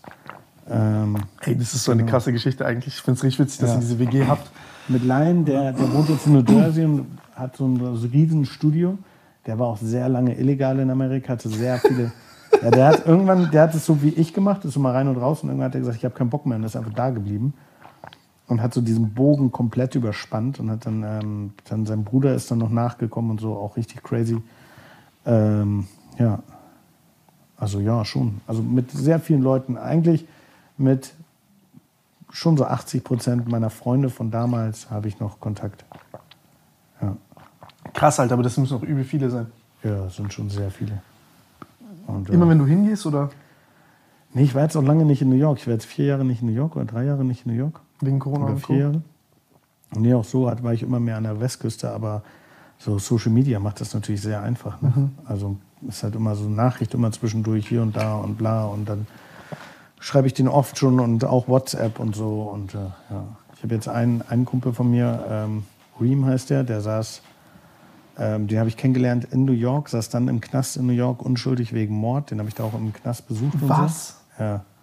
Und der ist jetzt nach 15 Jahren ist er jetzt, äh, der, über den habe ich auch in meinem Buch geschrieben. Das ist dieser Typ mit dem Hund irgendwo in dem, in dem Buch, im ersten Buch. Und äh, mit dem habe ich wirklich 15 oder ja, das glaube ich 12, 13 Jahre waren es, glaube ich. Mit denen habe ich wirklich jede zweite Woche habe ich einen Brief äh, geschrieben und der ist jetzt, ähm, der ist jetzt aus dem Knast draußen. Hm. Krass. Heftig. Und er wurde jetzt unschuldig erklärt, endlich, nach so vielen Jahren, nach 13 Jahren, sollte er eigentlich noch länger sitzen. Und äh, der hat irgendwie 20 Jahre bekommen, glaube ich. Und der, äh, den sehe ich jetzt. Das war so ganz absurd. Ich habe ihm immer versprochen, dass ich, wenn er rauskommt, ich ihn abhole aus dem Knast. Immer. Und dann war ich im Libanon und er hatte, ich kriege einen Telefonanruf und er hatte so ein Handy geschmuggelt im Knast irgendwann und dann haben wir öfter gefacetimed so. War auch absurd so. mit so einem Typen, der im Knast sitzt, so immer hier und da. Und dann äh, auf einmal kriege ich so einen Anruf von der Nummer im Libanon. Ich gehe so ran und ich denke so, hä? Warum sitzt du in einem Auto? Und er so, ja, ich bin draußen. Und das war so richtig wack, weil du konntest in der Zeit nicht nach Amerika reisen wegen Corona. Die hatten ja diese Dingssperre. Und deswegen bin ich jetzt so, ah fuck, und jetzt fliege ich nach LA und ich fliege ihn dann von New York nach LA ein. Und dann bleibt er nochmal so zwei Wochen mit mir in LA. Geil. Ja, Mann. Richtig, da freue ich mich riesig drauf. Das ist wirklich so eine Sache. Ja. Boah, Digga, unschuldig wegen Mord verknackt zu werden, das äh, haben Für, die. für so 13 Jahre, ne? Stell dir mal vor, der ist mit 19, 18, rei- 19 reingekommen, 18 oder 19. Das, der ist jetzt über 30. Und diese ganzen prägenden Jahre, was hast du zwischen 20 und 30 erlebt? Bro, ich bin nicht mal 30. Siehst du? Was hast du, wie alt bist du? 26. Und was hast du in den letzten sechs Jahren? Das sind einfach, das sind so die prägendsten. Bro. Der war nie legal in einem Club. Der hat nie, das darf man ja erst mit 21 in Amerika. Der hat nie legal getrunken gehabt, nie irgendwie in einer Bar gewesen. Dieses ganze Mädels kennenlernen, hier, dies, das, irgendwie, irgendwie Scheiße bauen mit seinen, also, ne? Hat auch Scheiße vorher gebaut. Aber, Aber nicht die Scheiße, für die er in Nicht- gekommen ist. nee. Und der saß einfach, die, das komplette, hat er einfach komplett Dings. Der kriegt natürlich jetzt auch so eine bisschen Zahlung, geldmäßig, aber das, das rechtfertigt ja nicht die, die, die Jahre, die du verloren hast. Krass, Digga. Haben die herausgefunden, wer es war?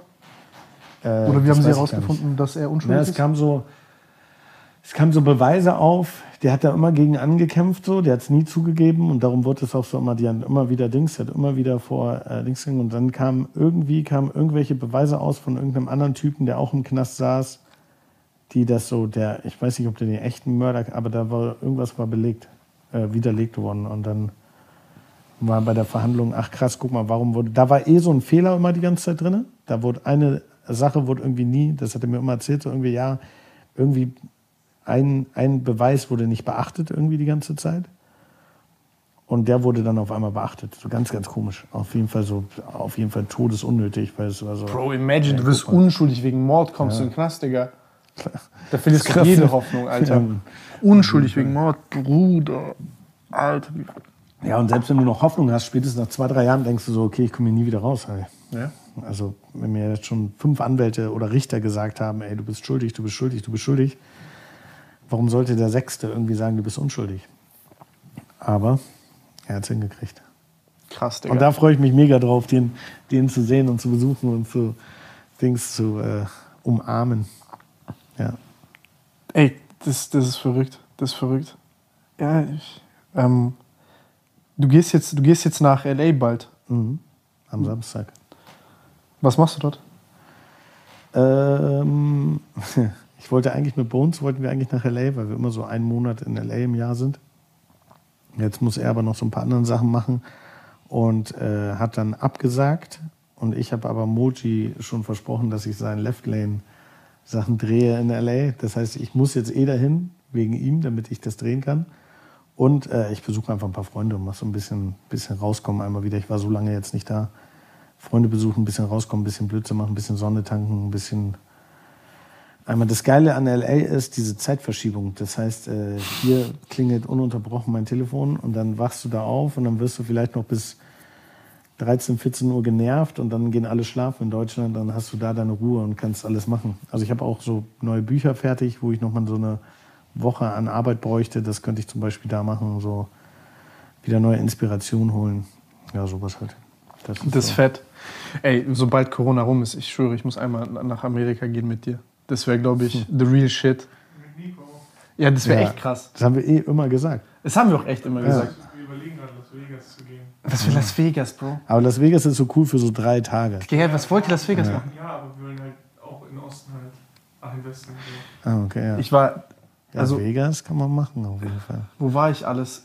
Ich war in Oregon kurz auf der Highschool. Ach was. Ja. Warum? So halt, Bro, war geil. Geil. So, ein Kaffee Kaiser. Ja, ja, so austauschmäßig. Geil. Kaiser. Das wollte ich immer machen. Ich wollte, war immer so neidisch auf die Leute, die dieses einen Austauschjahr gemacht haben. Ich fand das so geil.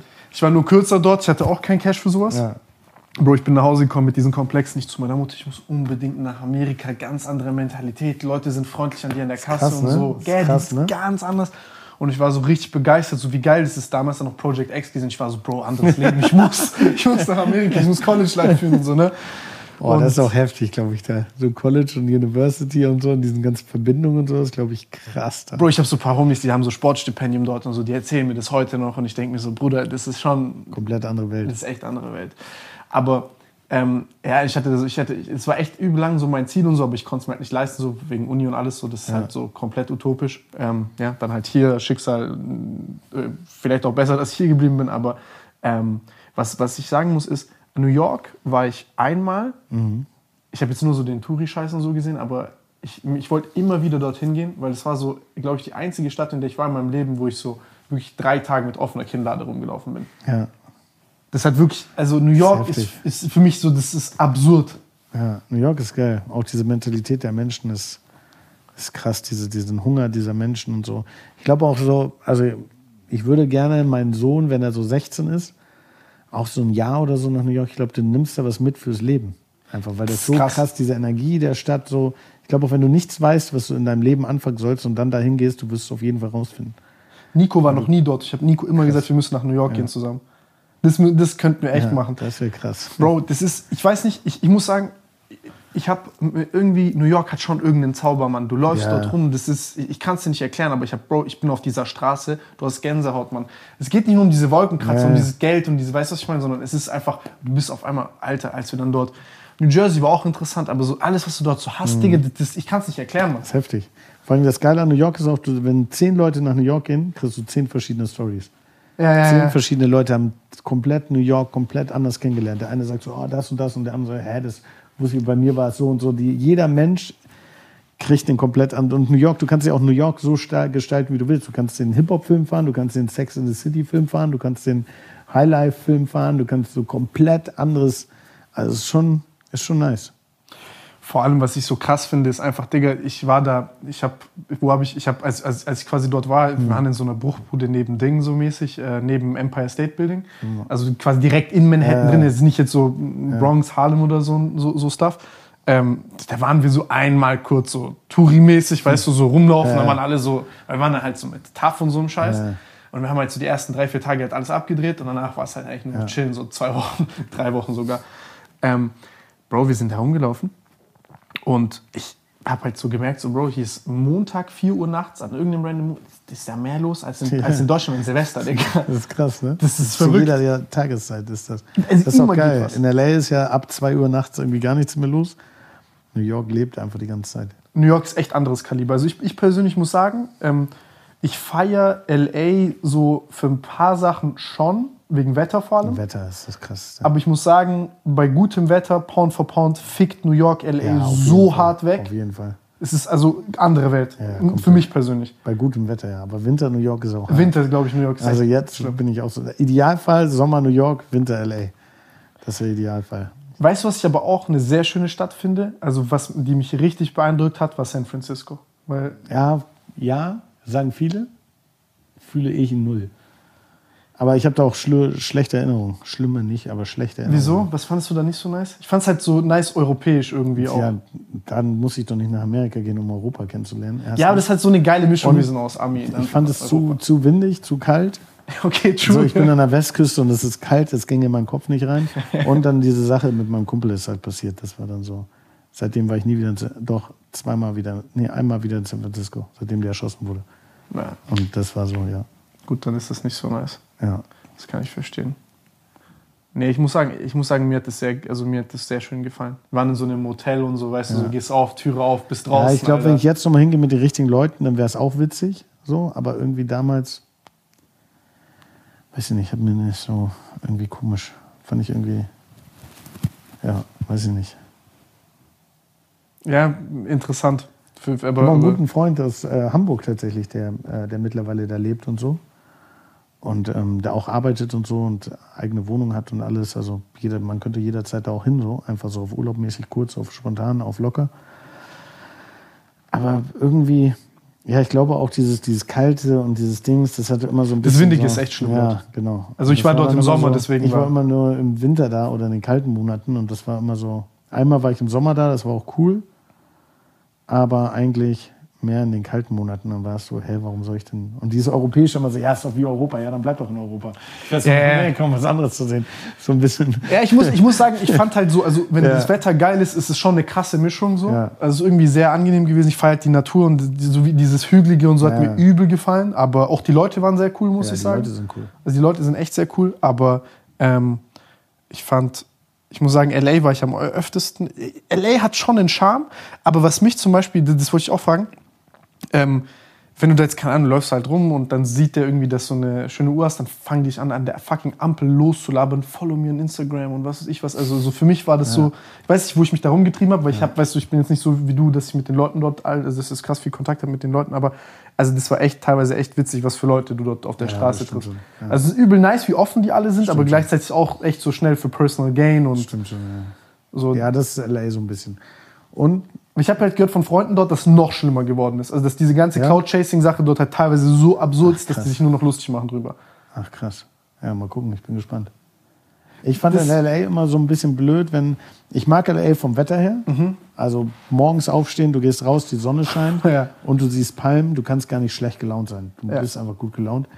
Du kannst irgendwie äh, in der Stadt rumhängen, wenn die Stadt langweilig wird, fährst du in die Wälder. Wenn die Wälder langweilig werden, fährst du in die Wüste. Wenn die Wüste langweilig wird, du kannst Skifahren irgendwie, wenn du eine Stunde in den Norden fährst. Oder du, fähr- also du hast alles. Du kannst ins Meer fahren, du hast alles da.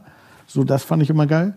Mm, Ich fand diese Fake-Freundlichkeit der Menschen in Läden, finde ich auch geil. Ich finde die auch geil. Wo so ganz viele sagen so, ah, ist doch voll kacke. Ja, aber geh mal in Berlin in den Laden und dann denkst du so, okay, ich bin hier nicht willkommen. Dann Das, da- du hast eh nur fünf Minuten mit denen zu tun, Alter. Das ist so, Digga, da gehe ich doch lieber in einem Laden und werde so, hey, how you doing? Und bla. dann steht Ja, oder Mädchen. vorm Hotel, Alter, Dann spricht da du- noch jemand an. Ja, genau. Das ist halt voll mein Ding. voll geil. Du musst es halt differenzieren können. Das muss, dir muss halt klar sein, das sind nicht deine Freunde. Aber die sind doch einfach nur Freunde. Ich bin auch freundlich zu fremden Menschen. Das ist so einfach das ist normal. Das ist so in Und, Deutschland äh, gar nicht genau, so, Alter. Genau. Und das ist so, hä, du wirst so an, komisch angeguckt, wenn du fragst, hey, wie geht's so? Und dann so in ein Café reinkommst und sagst, hey, wie geht's so? Das ist so komisch angeguckt hier. Während das da so das Normalste der Welt ist, fühle ich ein bisschen mehr. Hm, Was ich Safe. schade finde in LA ist, du kannst dich nicht so krass auf die Leute verlassen. Die sind alle so, so laid back und so. Gerade wenn du so irgendwas erreichen willst und machen willst, ist es so ein bisschen so, irgendwie so, ja, boah, heute ist so gutes Wetter, lass mal morgen machen. Ja, heute auch wieder die Sonne scheint. So, Digga, jeden Tag scheint die Sonne. Aber was willst du machen? Strand ist umsonst, Sonne ist umsonst und Weed ist legal. Also klar, natürlich hängen die da alle viel rum und chillen einfach nur. Das ist halt in New York ein bisschen geiler. Wenn du da mit einer Idee kommst und die Leute halt so, ey, krass, warum haben wir es nicht gestern schon gemacht? Die sind halt hungrig. New York stinkt, New York ist dreckig und New York ist todesteuer und jeder muss irgendwie tausend Jobs haben gefühlt. Da haben die halt richtig noch Drive und Bock. Und äh, ja, das, das fehlt so ein bisschen in LA, aber ich weiß nicht, je, je älter man wird, umso mehr ist dieses Laid-Back-Ding auch eigentlich ganz geil. Ja, ja, ja. Aber Ding, das Ding ist halt so, ich weiß nicht, wenn ich jetzt so ein halbes Jahr in LA sein würde, ich wüsste, glaube ich, nicht, was ich da machen soll. Also ganz geil essen und dann, dann ist irgendwie so, weiß ich nicht, da ist, glaube ich, New York spannender. Obwohl, wenn du da lebst, hast du dann ja auch dein Zuhause. Und LA ist halt auch voll zerfahren, finde ich. Ja, genau. Du kannst halt nicht mehr als zwei Dinge am Tag machen. Ja, genau. Also so musst 90 vier Stunden in Prozent Richtung, Zeit. Ja. drei Stunden in die Richtung und dann ist der Tag schon vorbei. Überall Trox. ist Stau. In einem irgendwie. Ford Mustang Cabrio irgendwie Genau. gefühlt den halben Tag und Aber, aber dann wiederum so ein cooles Haus ähm, auf, in den Hills mit Pool. Hört sich auch schon nice an. da brauchst du auch nicht mehr irgendwo hinfahren. Ja. Ey, wenn ich Monte wäre, ja, Ja. ich hätte sofort mir ein Haus in L.A. besorgt. Wär, das wäre doch für alle deutschen erfolgreichen Streamer, die so dann so sind, so, ja, ich habe mal irgend mit was mit Monte oder mit wem habe ich geredet. Der meinte so, ja, ich kann ja gar nicht so ein soziales Leben haben, ich muss ja abends immer streamen. Und ich so, hä, ja, aber du kannst doch voll. Ich würde einfach nach L.A. ziehen, würde dann mein Haus haben. Du stehst morgens um 10 auf, dann ist so gerade 19 Uhr in Deutschland, dann fängst du an zu streamen von 19 Uhr bis was weiß ich, deine, bis 24 Uhr, dann ist es gerade Mittag in, in LA und dann äh, kannst du schön noch chillen, kannst abends feiern gehen, kannst hier Party machen mit deinen Freunden und nächsten Tag hast du einen komplett normalen- verrückte Idee, Ja, Sofort. Ich Aber so ein das Projekt zu machen, so finde ich schon nice. Also ich habe es auch Nico vorgeschlagen, dass er sich eigentlich einfach jetzt nicht irgendwie nach Reichweite, wen er Ja. jetzt, äh, wer jetzt, weißt du, ich meine, so, so, so, so bannermäßig und einfach Homies, auf die man Bock hat, die Lust haben, dieses Projekt zu machen, egal Ja. wer, dahin zu gehen einfach und mal ein halbes Jahr zu versuchen, dort Ey, voll. das zu machen. Und da passieren so krasse Sachen, die da passen. Weil Amerika dort, das Geile ja ist, so dort, dort kannst du wieder als Influencer normales Leben führen, weil dich kein Schwanz Genau, kennt, man. genau. Und das ist so Genau, geil. das Das, liebe ich an Amerika. Genau. Voll. Kein Schwanz kennt dich. Das ist es. Und diese Dings, dieses, oh, abends muss ich immer arbeiten, musst du dann auch nicht mehr. Dann kannst du abends dann Social Life machen. Kannst 7 Uhr aufstehen, Digga. ackern. Ackern. Bam, das ist so richtig so ein 9-to-5-Job, Ja. mäßig, als würdest du das machen. Ey, ist geil. Das ist einfach geil. Mit diesen Und China du hast diesen LA-Lifestyle immer noch, der auch geil ist. Mal so ein Also- so LA Menschen Twitch Farm, Alter, so Ja, jeder genau. anderes Zimmer mit Headset, Ja, wie bei Mann. diesen Cam Girls, Es gibt Alter, in Rumänien. diese, wie heißen denn diese krassen äh, Warzone-Zocker und so? Diese, diese, äh, da gibt es auch immer so auf YouTube diese. Also Facecloud. Ja, Mann, Face Clan. Die haben doch auch diese Videos auf äh, YouTube mit diesen Haustouren. Die wohnen doch alle zusammen in einem Haus. Ich weiß nicht, ob das so fake-mäßig ist, aber ich glaube, die wohnen schon so. glaube ich, sogar drei Häuser mit einem Pool in der Mitte. Ja, genau. Alter, Ja, das ist schon fett. alle zusammen. Alle haben wir ihren eigenen Bereich und so. Digga, richtig krass. Also, hier dieser äh, David, der, äh, ähm, ähm, der, wie heißt der andere? Äh, nicht Logan, Mike. Da hat zum Beispiel dieser andere, der jetzt diese ganzen, ganzen Rapper auch auf Twitch interviewt, Banks. Banks, der hat auch bei denen gewohnt. Die haben, die haben alle zusammen gewohnt. Das war so auch so, so eine, so eine Twitch-YouTube-Community einfach. So, die so alle da gewohnt haben, alle ihr Ding gemacht haben und fertig ist. Und dann haben die abends immer diese krassen Partys bei sich gemacht. Auch richtig heftig. Und da ist das schon so gang und gäbe. Ich finde, das, das Witzige ist so jetzt von den Leuten, die ich kenne, die fangen dann an darüber, so, das ist auch, glaube ich, was Natürliches, die reden dann so äh, drei Tage drüber. Und dann werden sie nie wieder das machen. Ja, aber das ist so dann, ah, aber das ist dann scheiße. Ja, aber weil, wie soll ich denn das machen? So banale Fragen, so, die du denkst, Bro, geh einfach hin, probier's aus. Wenn es scheiße ist, dann kommst du nach drei wieder. Monaten wieder zurück und du hast was, worüber Kannst du du nach reden drei kannst. Tagen wiederkommen, wenn es scheiße ist. Genau. Also mal ganz im Ernst. Und ich, Was hast du dann verloren? ich fände das schon witzig. Ich würde es mega krass finden. Boah, das wäre schon fett. Das wäre auch witzig. Oh, ich muss mit Nico reden. Nee, wir müssen echt, Bro, also wir müssen echt mal nach Amerika. Ich hab so Bock drauf. Lass, lass uns das Programm fertig machen, dass alles da schön und gut wird. So, dass Ey, ich das, bin dabei. Und das Ding ist, wenn du das, das ich denke mir halt immer, wenn man sowas nicht macht, dann ärgert man sich sein Leben drüber, lang drüber. Und das, das, äh, was ich immer finde, oder was heißt so, weißt du, man, dann denkt man, irgendwann denkst du ja, oh Mann, hätte ich das mal gemacht. Das wäre so eine geile Idee gewesen. Und so, selbst wenn es scheiße wird, kannst du wenigstens in deinem Kopf sagen, okay, ich habe es gemacht und kannst es abhaken. Und war es so, okay, fertig. Und dazu kommt, du kannst nicht wirklich was verlieren.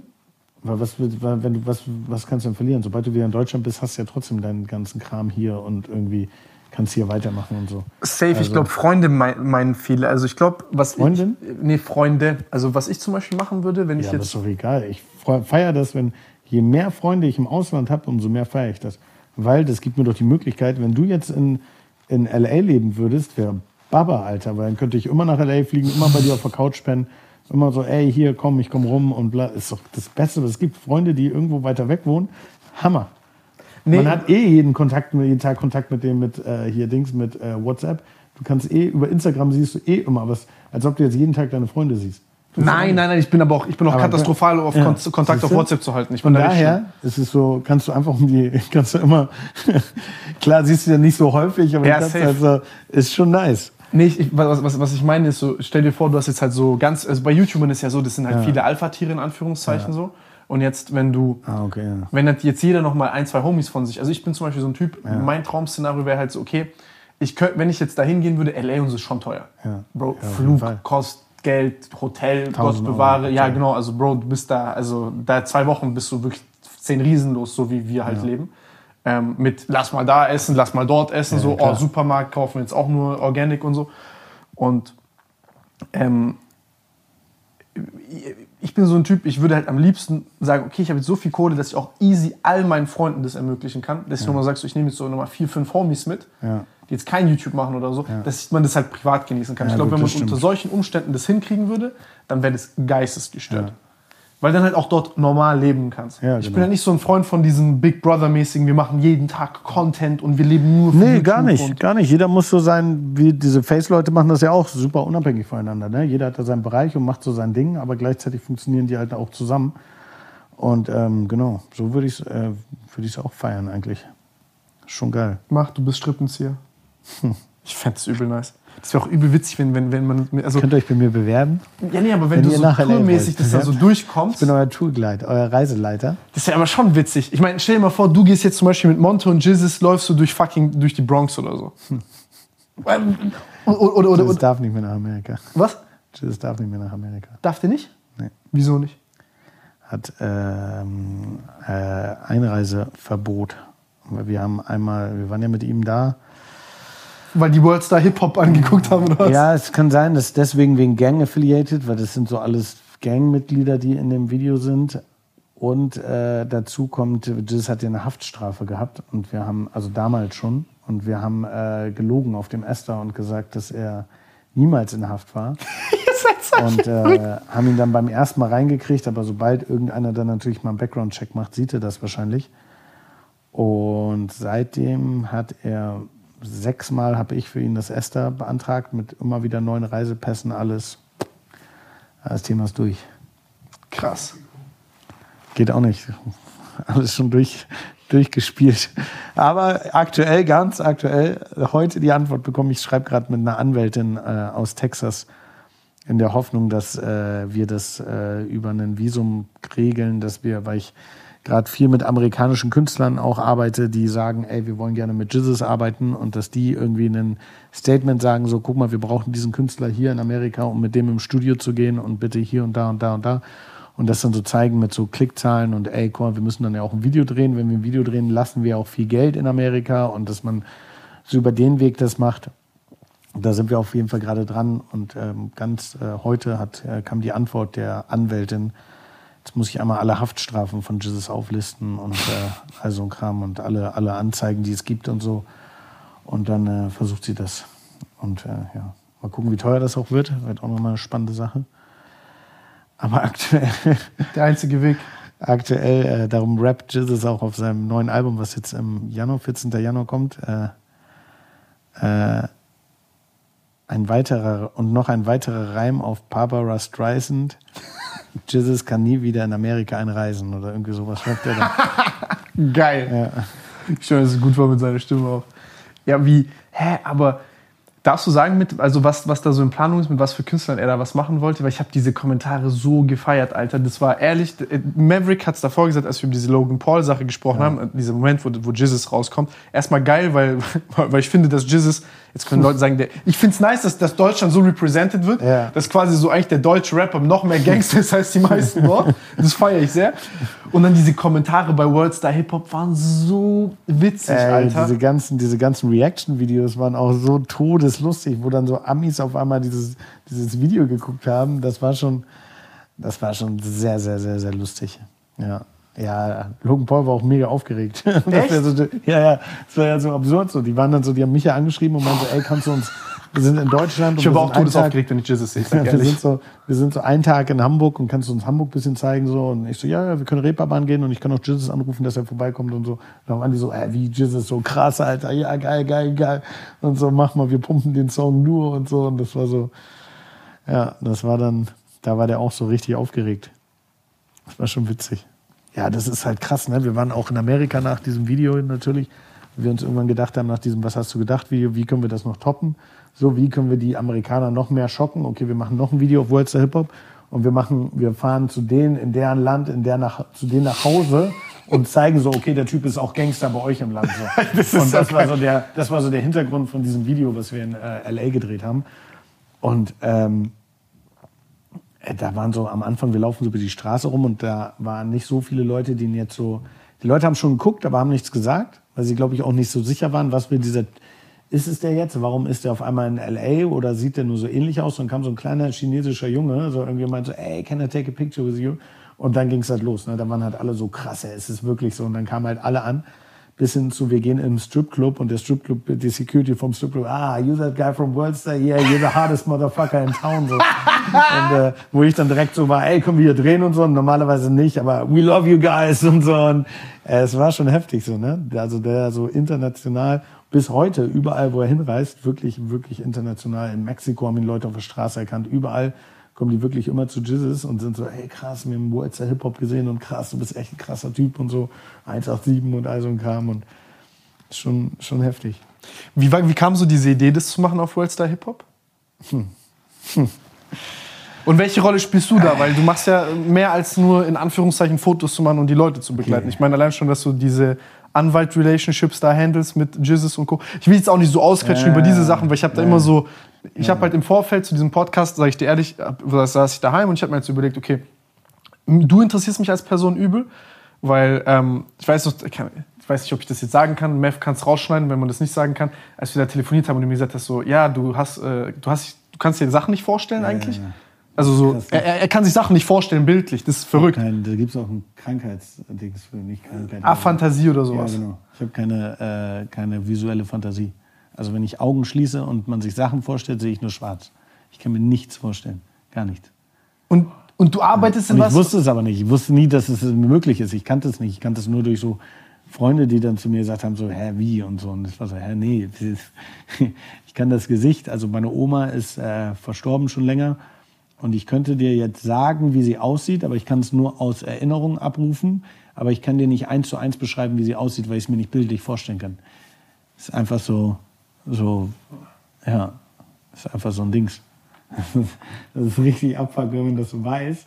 Ey, da wird man, ich war da richtig depressiv geworden, weil ich dachte, so, warum kann ich das nicht? Und man kann es ja nicht beschreiben, weil ich kenne es ja nicht anders. Ich weiß ja gar nicht, wie du es siehst oder wie ich's. Also du weißt nicht, wie, also ich sehe, ja. Schwarz kann ich mir so halb vorstellen. Halt. Nein, aber ich frage mich dann auch, Ja. weil du machst ja, das ist ja eigentlich dein, dein Job ist ja visuelles. Also zum Beispiel ja. Grafikbearbeitung früher gemacht für Ich, 250 äh, Tage. ich mache das halt, ich mach das halt aus Erinnerung, ne? Aus, aus Erinnerung von, von Sachen, die, die man schon irgendwo mal gesehen hat. Irgendwo, wenn du Filme guckst oder sonst irgendwas, dann rufst du es halt textlich ab. So vielleicht. Ich weiß es auch nicht. Ich kann's ja mir, ich weiß ja nicht das Gegenstück davon, darum weiß ich es nicht, wie es wäre, wenn es anders wäre. Yeah, Das ich, ist halt das Absurde. Das, ist das, halt das, so, das, das war richtig halt Schickerei. so, ja, ja. Und dann hast du mich ja, dann hast du, dann haben wir telefoniert, du hast mich angerufen, dann warst du so, ey, yo, yo, yo, Tim, ich hab erst mal das nein, dir nein, nein, nein, genommen. nein, nein, das schneiden wir raus. Aber ja, nein, kannst du sagen. Nein, alles gut. Ja, Achso, das- soll, ich weiß, ich wollte. Nein, das können wir machen, ja. Ja, okay. Nee, ich wusste halt nicht, Bro. Du hast Doch, halt. doch, ja, ja. Und dann, dann, dann, Und da hast du. und so, ja. Da Und dann warst du, ey, ich hab, dann kamen auf einmal Bilder in meinem Kopf und so. Bei Blinden ist das ja, Ja, auch so, genau. dass sie dann quasi Halluzinationen haben.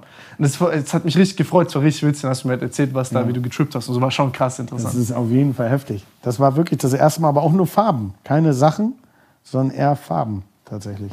Also es sind trotzdem keine Objekte oder sonst irgendwas oder Gesichter oder Menschen oder sonst irgendwas, sondern es sind nur, nur Farben. Aber Träumen zum Beispiel ist alles normal. Also ich träume auch und stelle mir im Traum, weiß ich Sachen und sehe Sachen und alles ganz krass.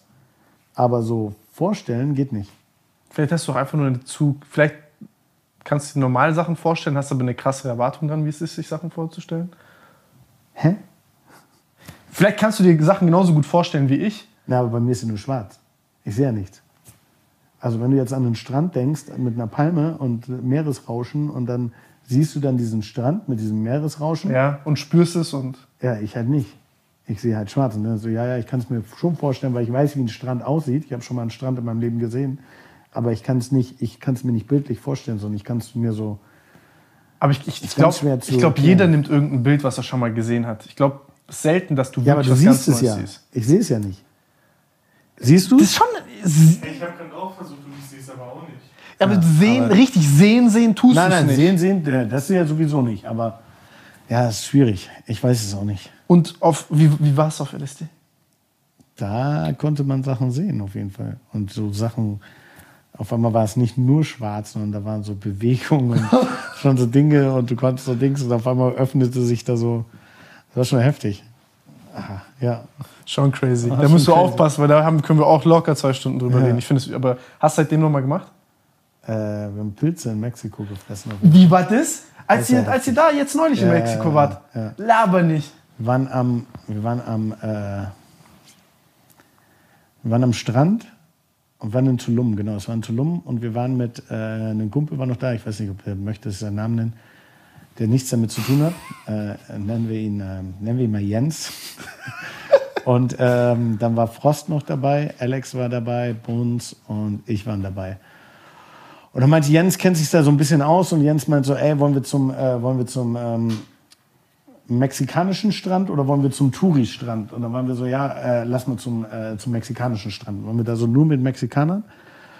Und dann meint Jens auf einmal so, ja, ich habe so eine Nummer von so einem Dealer, im, äh, wollen wir so Pilzschokolade bestellen? Ich meinte so, ja, kein Problem, let's go, so, weißt du, wenn nicht jetzt, wenn, wenn nicht dann, wann, wann sonst so. Und Bones meinte auch so und Alex meinte so, nee, ich bin raus und Frost meinte auch so, nee, ich bin raus. Und dann kam der Typ irgendwann an mit so zwei so Schokoriegeln und dann war Bones so, ja, meinst du wirklich? Und Jens so, ja, warum nicht? Und so. Und dann habe ich schon ein Stück abgebrochen gehabt und im Mund gehabt. Waren das so Toblerone-mäßige? Nee, nee, das war einfach so eine, so eine fast geschmolzen, einfach so eine Schokobar, einfach so zwei Stück. Mm. So habe ich Mescalin damals so gegessen. Dings. Okay. So ähnlich deswegen. Ja, geil. Und dann, äh, ja, dann war da so, kam da so eine dicke Mexikanerin irgendwann an und meinte so, ey, wollt ihr Jungs eine Massage? Und wir waren so, ja, klar. Und dann legen wir uns da so auf die Liege. Ey, und in dem Moment hat das einfach reingekickt, während sie mich massiert hat. Das war so heftig. Also, ich habe noch nie so krass meinen Körper gespürt. Ich war dann so, ey, Johnny, merkst du, also Johnny ist Bones, Bones heißt John. Ich so, ey, Johnny, merkst du das? Und er meinte so, ey, halt die Fresse, ich stehe schon am Altar mit ihr. und dann, äh, dann äh, war es so, dass wir, äh, irgendwann war das dann durch und ich bin so zurück zum Platz gegangen und Frost hat so diese, diese, was sind das nicht, Kakerlaken, sondern diese, diese, diese Zeug, es gibt auch immer so bei Dschungelcamp und so gibt es auch immer dieses Zeug, das man isst irgendwie, diese, diese, So so insektenmäßig. Insekten, genau, weil so am Insekten essen, die die da so verteilt haben als Delikatesse. Und er guckt mich so an, willst du auch? Und da hängt noch so ein Bein in seinem Mund und so. Ich Und ihr so, seid ah, auf Pilze ich bei Massage. Pilze, Alter. Und ich gucke ihn so an und war so, boah, du Ekel, ey. Und bin so ins Wasser gelaufen. Und dann waren wir einfach vier Stunden, also Johnny, ich, Jens hat es relativ schnell dann nachgelassen irgendwie. Wir waren so vier Stunden im Wasser. Das war heftig, weil du guckst so nach oben, siehst die Wolken, wie die sich bewegen, guckst nach vorne, die Palmen, wie die sich bewegt haben. Links von dir ist die Sonne untergegangen. Und wir lagen einfach nur im Wasser. Und dann sind wir noch zu so einem kleinen Boot geschwommen. Dann auf einmal kam so, wurde es so ein bisschen dunkler und das wäre ein Unwetter und so. Und das war so richtig Film, Film, Film. Krass, krass, krass, krass. Also Johnny sagt bis heute der krasseste Trip seines Lebens. Und der hat ja schon einige hinter sich wahrscheinlich. Also gehe ich mal von aus, ohne irgendwas zu wissen. und äh, irgendwann stand so Alex am Strand und meinte so, ey Jungs, jetzt kommt mal endlich so. Und dann sind wir zurückgeschwommen und dann sind wir noch in den Supermarkt gefahren. Und alle anderen gehen rein und Johnny und ich sitzen in so Auto, wir haben zwei Autos und die haben uns beide Autoschlüssel da gelassen. Und irgendwann hören wir so Polizeisirenen und so und sehen so Polizei so rumfahren und wir so, nein, fuck, die suchen uns und so. Dann sind wir so rausgegangen und der Boden hatte so Risse und auf einmal so, oh krass, siehst du diese Azte- Aztekenmuster so. Und wir haben aber immer beide genau das Gleiche gesehen. Das war völlig Das ist so verschickt, sag das mal ist ehrlich. so krass, Alter. Dann war ich so pissen und dann ist da so ein Waldstück und ich gehe so an dieses Waldstück, da haben wir auch noch diese Video dann gedreht, dann im Nachhinein von diesem äh, Paradies-Song. Das war so diese Waldstück, wo ich am Ende gekotzt habe vom Video. Und ich piss, piss so und sehe so, guck so zur Seite und auf einmal da ist überall so Stacheldrahtzaun und auf einmal ist da ein so eine Tür offen. Und auf einmal sehe ich so eine Schlange von so einem Baum kommen, die mich so gerufen hat. Und ich war so, hä?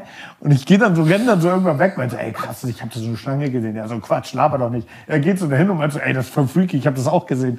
Und das war so richtig absurd. Ja, war Und da dann- wirklich eine oder war keine? Nein, da war keine.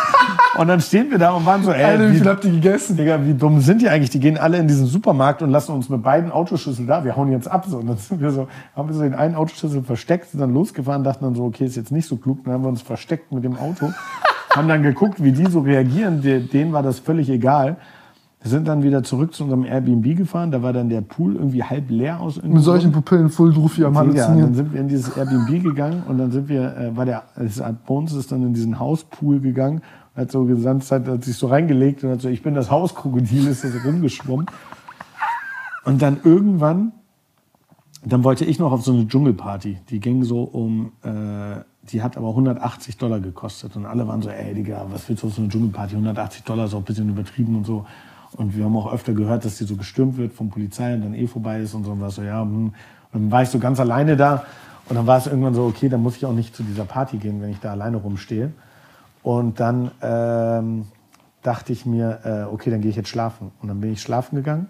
Und dann um 2 Uhr morgens wache ich wieder auf mit so richtig lauter Musik. Und ich gehe so nach vorne und Bones kommt auch so runter und meint so, hörst du was? Ich so, ja. Hä? Und wir gucken so, ey, nebenan ist eine Party. Und er so, ja, wollen wir rüber? Ich so, ja. Wir ziehen uns an und gehen so einfach rüber. Und es stellt sich heraus, dass das die Dschungelparty war, die aufgelöst wurde. Und der DJ hatte im, war gegenüber bei uns im Airbnb und hat es einfach bei sich ins Airbnb. Also so ganz absurder Abend, absurder Tag, absurde Nacht, krass geil. Aber man, man wird es auch nie wieder so, wenn du jetzt Pilze nimmst, wird es nie wieder so wie, darum ist so, aber es war eine krasse Erfahrung. Ich würde es nochmal machen. In L.A. würde ich es nochmal machen zum Beispiel. Oder so Amsterdam würde ich es auch nochmal machen. Oder Trüffel sind auch cool, können wir abends die machen. bin ich dabei. Ich kann, ich kann dein Tourguide sein, wenn es um sowas geht. Let's go. Bei sowas, das ist mein, das ist mein Area of Expert. Nein, Spaß. Ey, wie, wie, wie verschickt.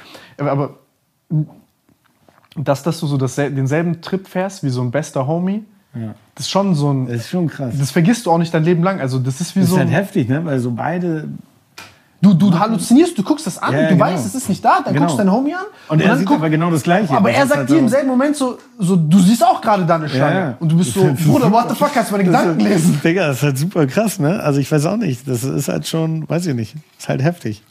Ich hatte auch so ein paar Mal solche Momente, und dann war ich so, Bruder, so, what the fuck? Dann guckst du nur so in den Himmel und denkst dir so, hä?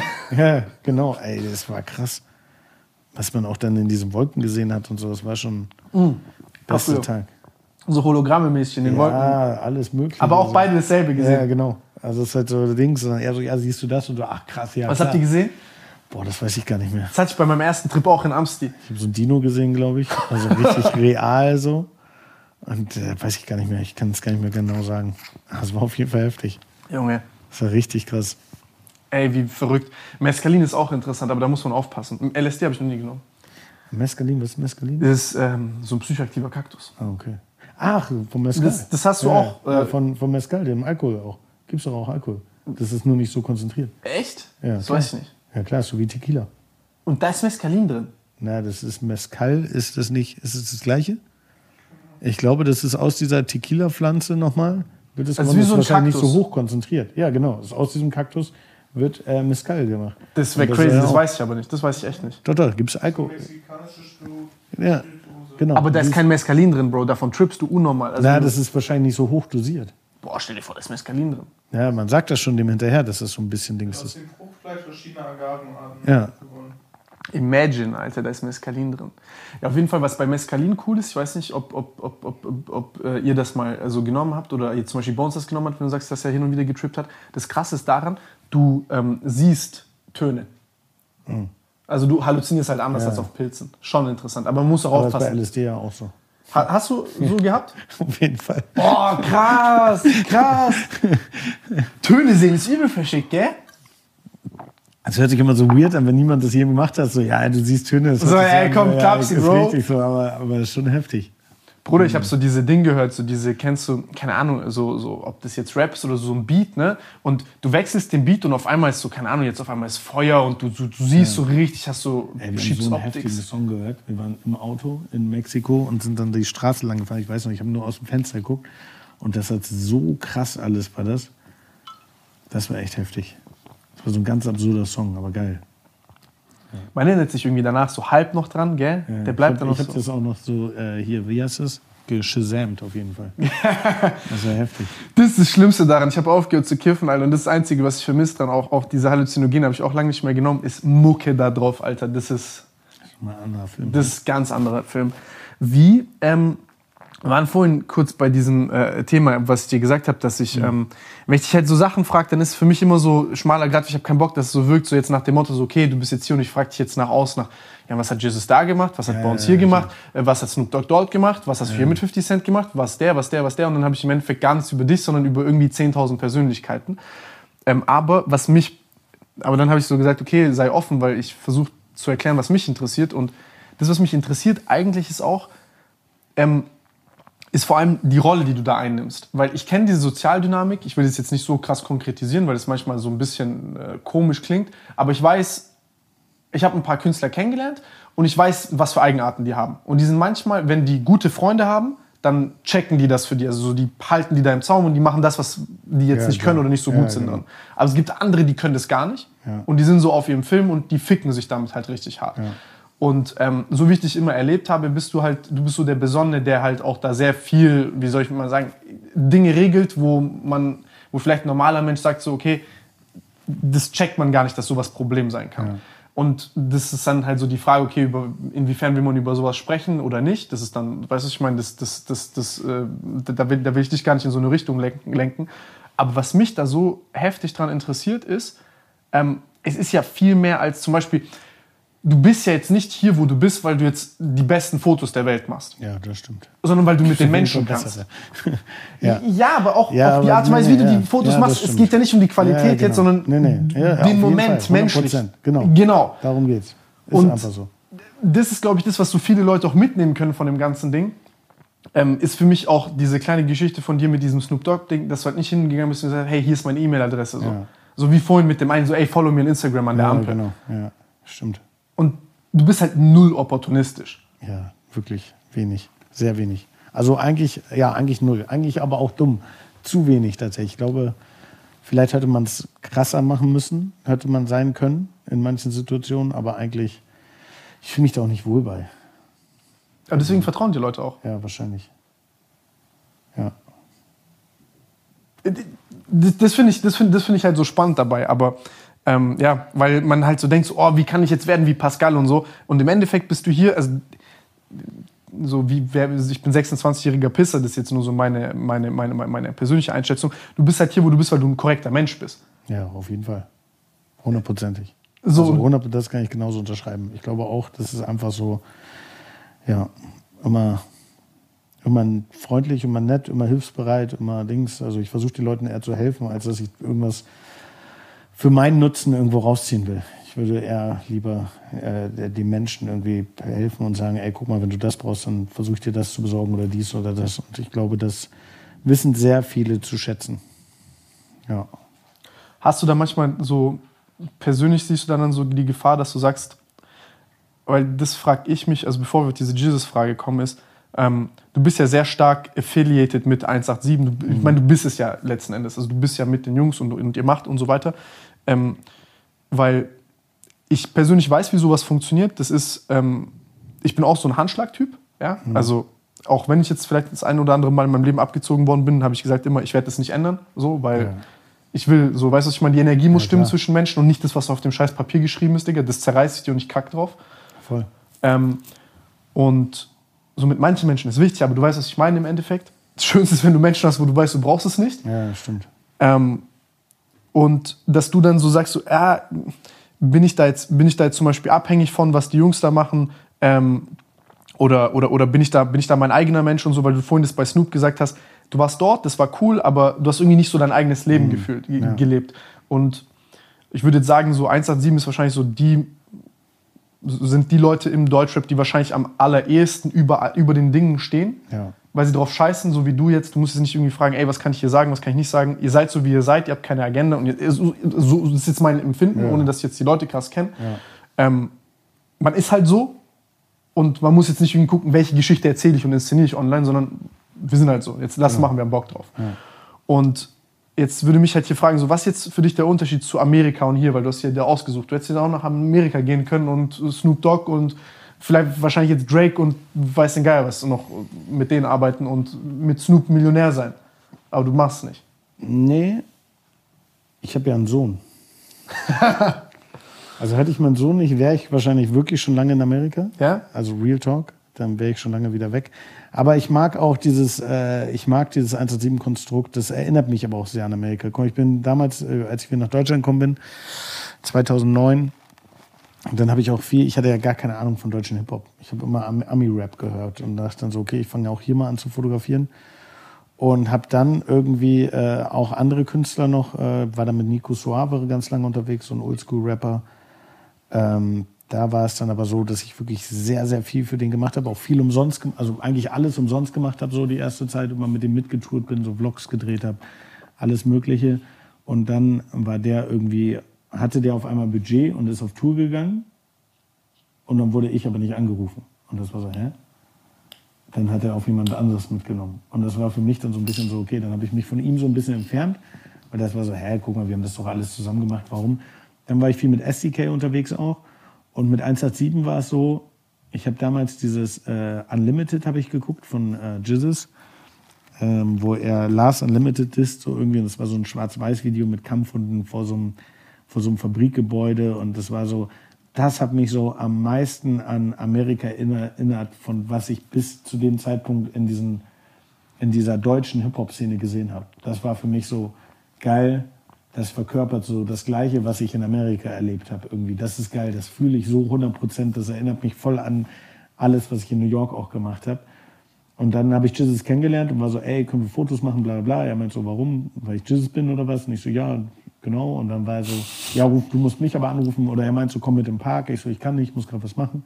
Also, okay, du musst mich anrufen, weil ich habe kein Guthaben. Und dann kam er in den Knast. Und dann war er ganz lange weg. Und dann habe ich ihn wieder getroffen in einem Club, als er wieder aus dem Knast kam. Und dann war es so ein bisschen, da ging es schon langsam los mit 187 war schon ein Name und so. Dann meinte so, ey, du bist doch hier Dings und wollten noch Fotos machen und so. Krass. Und auch krass, dass er sich noch dran erinnert. Und ich war dann so, ja, aber ich will nicht auf so ein äh, rollendes, wie so, ein, so auf so einen rollenden Zug aufspringen so. Und dann meinte so, nein, nein, wir hatten das vorher schon abgemacht, ich weiß doch und so. Und ich war auch gleichzeitig immer, dann ähm, habe ich auch gleichzeitig Das ist fett, sowas. zur gleichen Zeit. Fühl, ich- was du sagst. Ja, und zur gleichen Zeit habe ich aber Frost kennengelernt, der Sprüher. Und den habe ich immer begleitet, weil ich diese äh, Graffiti-Szene auch geil fand. Und alle anderen Fotografen wollten immer nur Jizzes und Bones fotografieren. Und ich war halt mit Frost unterwegs nachts und habe so, wie er gesprüht hat, fotografiert, habe dies gemacht, habe das gemacht. Und Bones kannte auch mein, mein Buch tatsächlich und hat das auch so gefeiert, diese ganze Snoop Dogg und Sache. Und dann äh, kam irgendwann so dieses Ding, dass er meinte zu mir so, ey, komm, wir brauchen dich nicht und du brauchst uns nicht. Das ist eigentlich eine ganz gute Grundlage, um auf Augenhöhe Schöner Satz, ja. Und dann, wenn du Bock hast, nehmen wir dich, machen wir es einfach zusammen so. Und 187 ist in Deutschland tatsächlich so cool. Ich kenne so, ich habe viel mit Sammy Deluxe gemacht damals in Hamburg, aber da habe ich nie so richtig dazugehört. Da war ich so immer so, ich bin mal hingekommen, habe sowas für den gemacht, habe so Autogrammkarten fotografiert oder sonst irgendwas. Oder bin auch mal mit denen auf Konzerten gegangen. Nico Suave habe ich schon so ein bisschen dazugehört, aber als ich so ganz dazugehören sollte, wurde ich dann nicht mehr mitgenommen. SDK habe ich auch so ein bisschen dazugehört, aber auch nicht so wirklich so, so zu 100 Prozent. Da war irgendwie immer noch so eine, obwohl ein sehr guter Freund ist, irgendwas war immer noch da so. Irgendwie. Und bei 187 hatte ich so das erste Mal in Deutschland so das Gefühl, okay, da gehöre ich jetzt wirklich hundertprozentig dazu. Und darum habe ich das halt gemocht und darum habe ich da so, ähm, da so viel dann auch gemacht und bin dann, dadurch ist dieses Konstrukt auch so entstanden, weil ich war dann natürlich auch gefragt mit Meinungen. Also Bones zum Beispiel ist ein sehr visueller Mensch und Bones setzt sich aber dann, da heißt es dann nicht so, okay, wir machen das so, sondern ey, guck mal, hast du eine Idee, wie wollen wir das machen? Und dann setzen wir uns zusammen und sagen, ey, Geil. mal, lass das Video doch so machen oder lass das so machen, guck mal, das Cover, lass das so machen, dieses äh, bunte Pille-Cover, dieses Mario, äh, Dr. Mario-Cover von Bones, das war so meine Idee, wo ich dann sagte so, ey, guck mal, wie wär's das? Und dann schick ihm so ein Dr. Mario-Cover, lass das doch so machen. Und ähm, das ist halt das, was Spaß bringt, dass alle miteinander kommunizieren. Alle, er kommt auch zu mir, wir machen alle Videos, machen wir zusammen. Bones schneidet mit an den Videos, genauso wie ich schneide. Verrückt. Wir schneiden so zusammen alles, immer noch bis zum heutigen Zeitpunkt. Und das ist so das, was an diesem, an diesem 187-Konstrukt so viel, so viel äh, Spaß bringt und so viel für mich auch ausmacht. Und darum ich auch so bin, so, äh, das ist für mich auch so ein bisschen so, und klar könnte ich jetzt auch nach Amerika gehen, aber eigentlich ist es, ich kann auch jederzeit, wenn ich heute einen Anruf kriege und sage, ey, kannst du morgen in Amerika sein, ist es heutzutage möglich. Ich kann einfach im Flieger steigen und kann dahin fliegen. Gleichzeitig habe ich aber, aber gerade mein Leben hier in Deutschland aufgebaut. Und das Ding ist, ich hatte eine kurze Zeit, 2011 war das, da war mein Sohn schon geboren und ich habe kurz überlegt, nach Amerika zu gehen und war auch ein Jahr da. Und das war dann aber so, wenn ich jetzt nach Amerika gehen muss, muss ich direkt so meinen Sohn und alles mitnehmen und kann wi- wieder auf dem Boden schlafen. Ich müsste aber erstmal kurz was aufbauen. Das heißt, theoretisch könnte ich jetzt sagen, ich gehe jetzt nach Amerika, würde im Jahr meinen Sohn nicht sehen, könnte ihn dann nachholen, weil es dann klappen würde. Also das weiß ich hundertprozentig. Aber das ist halt so, ich müsste dieses Jahr überbrücken, aber eigentlich läuft es auch ganz gut hier in Deutschland. Und dann hatte ich, ich hatte tatsächlich diese Unterhaltung mit Snoop Dogg ganz lange. Und er sagte, äh, bleib in Deutschland und schlag den Nagel einmal ganz rein. Und ich so, hä, wie? Und er so, naja, guck mal, wenn du, wenn du ein Holzbrett hast und du hast einen Nagel LA, du hast einen Nagel New York und du hast einen Nagel Deutschland. Und du hast New York relativ weit eingeschlagen, dann hast du LA ein bisschen raufgehauen, dann hast du Deutschland nochmal wieder raufgehauen, dann haust du nochmal wieder ein bisschen auf LA rauf. Aber du hast nie einen Nagel komplett reingeschlagen. Du hast immer so ein bisschen raufgehauen und dann gerade als du Schwung hattest und der leichter reingeht, bist du wieder zum nächsten gegangen. Was eigentlich dumm ist. Fühle ich aber. Schlag doch einmal einen komplett rein und dann geh weiter. Bin genauso einer. Und dann war ich so, okay, ja, stimmt. Und dann bin ich halt, habe ich gesagt, okay, ich bleibe in Deutschland und ziehe das hier durch. Und also läuft ja auch gerade ganz gut. Und äh, ich mache mein Ding in Deutschland. Ich hatte ja auch die Kohle, die ich gemacht habe, erstmal nehmen können. kurz einfach, ja, die Kohle, die ich genehm hab, gemacht habe, hätte ich auch nehmen können und hätte einfach abhauen können wieder. Und hätte sagen können, okay, ich gehe jetzt nach New York wieder. Und hätte da dann aber wieder ein bisschen so, wieder, weißt du, ein bisschen wieder zurück anfangen. Und so, genau, das war so der Hauptgrund, dass ich da geblieben bin, tatsächlich dank, dank Snoop Dogg. dank seines Ratschlages. Und ähm, also jetzt, mir geht's ja hier gut. Also ich vermisse es schon, je älter ich werde, ich vermisse schon. Ich würde auch ganz gerne wieder, ich merke schon, dass so in den nächsten drei Jahren habe ich, glaube ich, die Schnauze voll von Deutschland. Dann muss ich wieder weg. Kann ich mir sehr gut vorstellen, weil ich kenne mich ja. Aber äh, ja, aktuell ist es ganz cool. Und mein Sohn ist halt auch ein großer Faktor, dass ich sage, ich will ihn jetzt nicht aus diesem sozialen Umfeld ziehen. Irgendwann wird es mir dann so nervig sein, dass ich egal ist und sage, du kommst jetzt mit. Und dann wird er mich hassen für ein halbes Jahr und dann wäre auch alles wieder gut, glaube ich, weil er dann sein soziales Umfeld da auch aufbaut, weil er so ein sehr kommunikativer, offener Mensch ist. Und er dann auch checken würde, dass er, also er checkt schon, dass ich schon nichts mache, was schlecht für ihn ist und dass es schon so einen Hintergedanken haben wird. Aber ja, Das muss man mal vergleichen mit dem, was Ron gesagt hat zu seinem Sohn. wieso ist das Ronny? Hat der einen Sohn? Nein, Ron hat gesagt, wenn er einen Sohn hat, dann Ja. würde er gucken, dass der noch krasser wird als er, also noch mehr trinkt und noch mehr Weiber vögelt und so, und so voll Herz. Ey, ich will einfach nur, dass er gut aufwächst und ein gutes Leben hat und ein ehrlicher Mensch wird und ein offener Mensch wird und alles andere ist mir scheißegal. Ja, das ist eine schöne Einstellung. Das ist, das glaube ich, auch eine, eine, eine, eine, so eine Sache, die man lernen kann, dass man da so eine Offenheit aufbaut. Das weißt du, ich meine, das Kind so eine Freiheit hat, aufzuwachsen. Ey, voll. Also ich merke das ja jetzt schon so, ne? Dass ich in der Gegend, in der er aufwächst und die Möglichkeiten, die er hat, das der wird, ist jetzt schon sehr offen und auch so Menschen gegenüber und der lernt natürlich auch ganz andere Dinge kennen. Der ist dann auf, jetzt schon auf Konzerten mit zehn Jahren. Der war schon auf der Bühne mit 187, als die irgendwie nie ohne mein Team gespielt haben. Und der sieht, der hat natürlich Sachen, was andere Menschen nie im Leben erleben werden, so erlebt er schon und nimmt die wahr. Gleichzeitig nehme ich den mit nach Philippinen auf so Müllhalden, wo Menschen leben und zeige denen das und man so, ey, guck mal, hier leben. Oder in Äthiopien ist ja ganz viel und ist so, wo Menschen keinen Strom haben und nichts haben und lernt das halt auch kennen und ich kann ihm nur so immer so einzelne Zutaten, glaube ich, in die Hand geben und hoffen, dass ihm, dass er das. Ich kann ihm ja Offenheit nicht zeigen. Das ist ja kein so. Ich kann sagen, guck mal, das ist ein Kissen, Ja, aber ich kann ihm nicht zeigen, so guck mal, das ist Offenheit. Oder das ist so, dass du, dass du Menschen Offenheit ist ja im Grunde, dass du Menschen, egal wo sie herkommen, egal wie sie sind, immer gleich behandelst in meinen Augen so. Und das, das kann ich ihm ja nicht physisch zeigen. Da kann ich ihm nur die Zutaten zugeben, dass er das irgendwann, irgendwann entwickelt. Und ich glaube, das ist äh, das äh, checkt er schon ganz gut. Und ja, alles andere kommt, glaube ich, von alleine. Und alles andere muss ja auch selber seinen Weg gehen. Ich kann ihn da nur unterstützen und nicht, nicht äh, äh, formen oder sonst irgendwas. Krass. Ich bin gespannt, was aus deinem Sohn immer wird. Ja, aktuell, aktuell ganz krass. Aktuell will- sagte er, er würde gerne Wissenschaftler werden. Echt? Ja, weil ich Was interessiert ihn? Keine Ahnung, ey. Ich weiß, also er würde irgendwie, irgendwie so gerne so krasse technische Erfindungen machen, sagt er und so. Und es ist halt völlig absurd, weil der ist halt so, aktuell ist er voll in dieser Videospielwelt drin mit Fortnite und so. Und aber auch mega Musik interessiert und liest jetzt auch sehr viel gerade. Und letzt kam er so, ja, ich würde gerne äh, Wissenschaftler werden und so Erfindungen machen und so. Und das war so, hä? Also wirklich, es hat mich wirklich gewundert, weil es war so, woher kommt dieser Gedanke? Geil, Und ich aber- weiß es bis heute nicht. Also ich weiß nicht. Ich, ich glaube, er hat es mir gesagt, ich habe es wieder vergessen. Aber ich weiß auch nicht. Schnauz voll von Rap. War schon heftig. Ja, vielleicht. Aber er findet, er checkt das auch langsam so. Er findet das eigentlich auch ganz cool so. Jetzt Was? zum Beispiel, na, diese ganze Hip-Hop-Geschichte und Rap-Geschichte. Mal, der wächst ja mit, der ist ja mit so Leuten wie Jesus und so aufgewachsen, dass die bei mir zu Hause rumhängen und mit ihm Playstation spielen. Das ist ja normal für ihn. Und so langsam checkt er aber auch so, was das, was das für Menschen sind und auch so, dass ich manchmal angesprochen werde und Fotos machen muss, so auf der Straße, dann das macht schon so langsam Klick und so langsam Ah, ist er okay. schon so, ah, okay, ist doch schon ein ganz cooler Vater eigentlich, denkt er dann so. Irgendwie, ja, letzt stand er vorm Kiosk und ist so alleine von der Schule So nach Hause daheim will gekommen. er so immer so, ich hol mich nicht ab von der Schule, warte woanders. Ja, ja, genau. Ja, und der ist so, so alleine von der Schule nach Hause gekommen und dann kam so Jizzes an und der war so mit seiner Schul, mit so ein paar Schuljungs und der Kioskbesitzer und Jizzes war so, ey Miles, was geht ab und so, alles gut bei dir und gibt ihm so Handschlag und so und geht dann weiter und alle Kids waren so, oh krass, okay. Und so der Kioskbesitzer war auch so, hä, warum kennt dieser kleine Junge Jizzes so? Also er war so, ja, kann ich mir eine Cabrio, ja, ja, nimm mal mit, geht aufs Haus und so. Also war schon so, ah ja, okay. Ja, das hat er sich auch cool gefühlt. Ich bin da immer, ich frage mich immer so, wie ich das machen würde, wenn ich ein Kind habe. Ob, ob ich das dann so. Ähm, ich hätte bei sowas zum Beispiel die Angst, dass ich zu, dass, dass dem Kind in Anführungszeichen zu gut geht. Ja. Weißt du, was ich meine? Und, aber ich, ich denke mir dann auch immer so, ja, Kinder sind, glaube ich, eh schlauer, als man denkt und die können auch damit Ja. umgehen.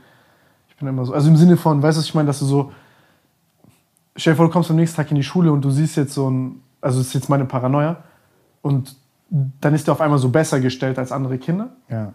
Und die, kind, die anderen Kinder können damit nicht umgehen und auf einmal fangen die alle an, so Arschkriecher zu sein, so mäßig. Ja, ja, stimmt. Da muss man auf jeden Fall. Oder am Ende des Tages sagen die, ey, ist übel geil und die sind ganz normal. ja, aber und da kannst du ja auch das. Da, ja, es- klar, wird auch, gibt's auch, aber da musst du den halt, musst du das. Das sind halt so, das ist, was ich meinte. Du musst, kannst dir halt so einzelne Zutaten geben, wo die dann das checken müssen oder können oder lernen oder sonst irgendwas. Es kann auch sein, dass so manche irgendwie andere Kinder irgendwie dich dann haten dafür, dass du irgendwie, keine Ahnung, so besseres Leben hast im Sinne von, was weiß ich, weil zum Beispiel so irgendwie, Miles hat einen, einen äh, Kumpel, ähm, der, die streiten sich auch manchmal. Der hat halt so ein kaputtes Elternhaus und der, die kommt, der kommt natürlich zu uns nach Hause und der merkt so, okay, er hat einen Vater, der Witze mit ihm macht, der hat eine Mutter, alles ist cool, alles funktioniert irgendwie so und alles ist entspannt. Und dann ist er auch so ein bisschen neidisch auf Miles und hatet das dann auch so ein bisschen, aber er checkt das halt so, sagt so, naja, er hat es halt nicht so einfach wie ich im Leben so. Sagt Miles auch selber so. Und das sind halt so, ich glaube, da kann Okay, man nicht krass. viel machen. Da muss man so, da muss man die für sensibilisieren und dann, ja. Ich glaube, ich glaube, nee, das habe ich mich selber gefragt. Also nicht, nicht, dass das jetzt so sneaky Vorwurf war oder das ist falsch oder so, sondern ich bin dann nur so, ich, ich mache mir da zu viel Ja. Gedanken. Ich denke mir halt so, so wie du vorhin gesagt hast mit der WG, mit Ja. so, wenn du halt mit diesen sechs Leuten in dieser WG lebst, angenommen, du hättest jetzt die Kohle gehabt, deine, dein, dein, dein Vater hätte jetzt den fetten Deal gelandet Ja. und der hätte jetzt 10 Millionen und hätte gesagt, ey, such Ich dir aus, dir wo. eine Wohnung. Du, du hättest keine Ja, ja. Cover gemacht für 250 Dollar, du hättest nicht mit diesen Leuten dort Ja, das abgehangen. Weißt du, was ich meine? Du hättest nicht diese Erfahrungen gemacht und hättest diesen, ich hasse dieses Ding, der Weg ist das Ziel und Ja, so, das aber stimmt, das stimmt. ich, Darum sagt man ja auch immer, so ganz oft sagt man ja auch so bei so, dass dieser, dieser, dieser, äh, äh, immer die Generation, der es am schlechtesten geht, die wird am erfolgreichsten so gesehen, so mäßig bei so, so solchen Familien. Dass so der erste arbeitet sich so richtig hoch, der nächste wird dann ein bisschen weniger, der nächste, der andere bringt das, der letzte bringt das dann in Ruin und dann kommt erst wieder die, die Genau. es wieder so richtig hocharbeiten. Aber äh, ja, stimmt. Da muss man halt aber auch als Elternteil differenzieren und sagen, okay, komm, der muss jetzt seinen Weg gehen. Und jetzt, äh, dann tritt ich ihn halt dahin. und auf der anderen Seite willst du auch, dass dein Kind übel gut Ja, geht, so, klar. dass der das alles Das hat, was du nicht hattest. Genau. So ja, voll. Ey, Das- verstehe ich voll. Ist auf jeden Fall noch eine Aufgabe oder noch ein Dings. Aber jetzt zum Beispiel kann ich zum Beispiel sagen, ey, ich möchte gerne auch, dass mein Kind diese New York-Erfahrung macht und dass er mit 16 vielleicht ein Jahr nach New York geht. So. Und das ist halt dann, da kommen wir ja genau an den Punkt. Wie lebt er in New York? Wo lebt er in New York? Bin ich dabei? Bin ich nicht dabei? Lasse ich ihn alleine? Weiß ich Das ist wie so ein Experiment klingt. So, ja, ist Mal, halt so. komm jetzt hier, ich habe dir halt so. Flugzeug gebucht. Genau. Du musst siebenmal umsteigen bis nach New York. Hier sind 100 Dollar. Ey, ich bin alleine nach Australien geflogen in dem Alter. Von daher. Ja, ist krass. Das sind auch so Diskussionen immer gewesen, wenn meine Mutter damals erzählt, was sie alles in meinem Alter gemacht hat und ich mich dann Ja. vorkomme wie so eine verweichlichte Fotze. Das ist halt so. Aber es ist halt eine andere Generation auch. Ne? Das ist echt Auch eine andere ganze, Generation. Dieses ganze Online-Ding jetzt heutzutage und so ist schon heftig. Aber ich glaube, es ist schon gut. Also ich bin happy, Voll. dass ich ohne äh, Smartphone aufgewachsen bin. Dass ich noch weiß, was das war, so wann kannst du Ja, anrufen. ja wir, haben eine gute, wir haben eine gute Generation gehabt, weil wir so im Wandel aufgewachsen sind. Ja, hatten wir haben beides. Ja. Er hat jetzt halt nur das eine. Aber weiß ich nicht, vielleicht, vielleicht ist das auch gut. Vielleicht, vielleicht ist er auch mit äh, 14 schon Millionär und ich kann mich zur Ruhe setzen dank des Smartphones. Wo habe ich Wood? Ja. Ähm, wir hatten vorhin kurz, äh, haben wir kurz äh, äh, Deutschrap kurz gehabt. Ja, stimmt. Da, da wollte ich dir kurz eine Frage stellen. Mich, was mich interessiert ist, du hast, du hast diese Fotografie angefangen, weil dich, weil dich die Faszination getrieben hat der Kultur. Das sieht man Ja. auch in deinen Büchern. Voll. Und ich finde, ich sag dir ehrlich, für mich ist Hip-Hop und Hip-Hop-Kultur generell, ich bin jetzt nicht, ich kenne jetzt nicht jedes Lied von Tupac und was weiß ich, was jetzt Leute so kommen und sagen, ey, du musst jetzt wissen, was East Coast, West Coast Beef, du musst mir jeden 18. Rapper irgendwie, kann ich nicht. Aber ich, ich bin halt mit Eminem 50 und so aufgewachsen, ich bin ein riesengroßer Eminem-Fan, das ist halt so was, wo ich vielleicht relaten kann so. Ja. Ähm, zu dem ganzen Mut und so. Ich höre das heute noch, ich höre 8 Mile jeden Tag mindestens einmal. So. Krass. Ähm, also, wenn ich jetzt zeigen würde, was als letztes gelaufen ist, dann. Also so, Ach, also so everyday. Ja. Ähm, und das, das ist halt, wie soll ich sagen, ich habe halt so Freundschaften geformt. Ja. Weißt du, so ich, ich bin mit meinem CD-Spieler unterwegs damals gewesen. Und dann kommt jemand und so, ey, was hörst du und so. Und dann weißt du, bist du peinlich berührt als Kind. Du weißt nicht, oh, weißt du, bei Musik teilen mit anderen Leuten Ja, ist so, als würdest du jemandem sagen, so, ey, Bro, hier ist Schlüssel zu meiner Seele mäßig. so, no homo, aber du weißt, was ich meine. Und Ey, doch mal deine Playlist. Ah, nee. ich, ich kann es gar nicht, Ich auch ne? nicht. Also ich mag Nichts das nicht. Ich habe keine, nichts, kann ich so oft fragen mich Leute, ich behalte das alles für mich. ich, ich will auch nicht, dass so Leute darüber urteilen, weißt du, weil ich, ich habe so einen ganz anderen Film im Kopf als andere Leute und ich bin auch so ein Typ, ich kann zum Beispiel, keine Ahnung, ich höre dann Loop irgendwie drei Stunden dasselbe Lied oder so. Ich Ja. kann sowas auch machen. Ja, bin ich auch großer Fan von. Ich Ja? höre Alben immer, ich höre Alben, wenn ich so neue Alben höre, fange ich immer beim ersten Lied an. Und dann stoppe ich immer, so dritte Lied feiere ich dann voll, dann höre ich da einfach auf und höre einfach den drei Tage lang dieses dritte Lied und dann mache ich irgendwann mit dem vierten weiter. Ich bin Also, genauso. Ey, so richtig schlimm eigentlich. Und dann ist wieder ein Song und dann bleibe ich da wieder hängen und höre den so auf Repeat, so oft, bis ich kotze. Und dann so bin ich da aber auch ganz schnell wieder, dann irgendwann kann ich den gar nicht mehr hören, dann liegt er dann kurz und dann höre ich ihn aber dann wieder. Dann ist so. Aber ja, ich bin so ein, so ein Repeat-Typ, bin ich auch voll. Ich bin komplett so einer. Aber witzig, Ich habe alle Bücher, äh, alle Bücher von mir, da ist ja auch Text drin. Und ich habe alle Bücher von mir auf einen einzigen Song geschrieben. Echt? Ja. Okay, crazy. Immer. Auf, äh, sagst du auf welchen? Äh, Cormega, The Saga Remix. Gibt es nicht auf Spotify, muss man auf YouTube gucken. Oh, das sind die besten Songs, Digga. Ja, Das war für mich, Remix, bevor den das A-Steps-Album hochgekommen Ja. ist. Auf Ding. Das musst du mir später sagen, ich will das mal hören. Krasser Vibe. So ganz voll Melancholo. Me Melancholisch. ja, genau so. Geil, aber. Aber heftig. Also hat mich direkt, dieser Song hat, erinnert mich so krass an, an New York, dass der mich direkt in diese Stimmung versetzt und dann kann ich das alles schreiben. Ich fühle fühl, das- fühl das zu sehr gerade. Das ist halt, guck mal, also was ich gerade meinte ist, für mich war Hip-Hop, also zum Beispiel, wenn ich Eminem als Beispiel nehme, ich will nicht sagen, wie Hip-Hop sein muss, ich kann nur sagen, wie es für mich war. Für mich war das, ähm, das sind Leute, die was zu sagen hatten und es waren motivierende Sachen. Das waren Leute, die damit abgefuckt waren, dass sie irgendwann am Rande der Gesellschaft waren, nicht ernst genommen worden sind, wie zum Beispiel dein Homie, der in den Knast kommt, verurteilt wird wegen Mord, dann will keiner mehr drauf gucken, weil, keine Ahnung, der ist jetzt schwarz oder der ist so oder der ist so oder der war ja mit den Leuten und dann heißt ja, dass er ein Mörder ist oder dass er ein Psycho ist oder wie auch immer. Und genauso habe ich mich gefühlt. Ich bin, habe mich nirgendwo irgendwie angekommen gefühlt und das war das Erste, womit ich Leuten richtig bonden konnte, war dann so, ey, so, ey, wir hören dieselbe Mucke, Mann. Wir hören und, und so diesen selben abgefuckten Scheiß. Weil das war, als ich aufgewachsen bin, war jetzt Hip-Hop schon so dieses, oh, dein Kind, genau, das kannst du jetzt aber nicht sagen, so, dass dein Kind Hip-Hop hört. Und das musstest du, so, so, du musstest das verstecken. ja, ja, klar. Ja, ja. Als ich ein Kind so- war, musste man verstecken, dass man Hip-Hop hört. Bro, die haben mich nach Ausweis gefragt, als ich Eminem-CD gekauft habe. Was habe ich gemacht? Ich bin in den nächsten Laden gegangen, wo die mich halt nicht gefragt haben. So. Ich bin teilweise, weißt du, was ich meine? Ja, klar. Oder egal, was ich halt dann gekauft habe. Ähm, und jetzt ist für mich, also ich persönlich, für mich ist jetzt Deutschrap kommerziell auf dem größten Peak, den es gibt. Für mich ist aber die Musik der größte Schrott geworden. Für mich persönlich.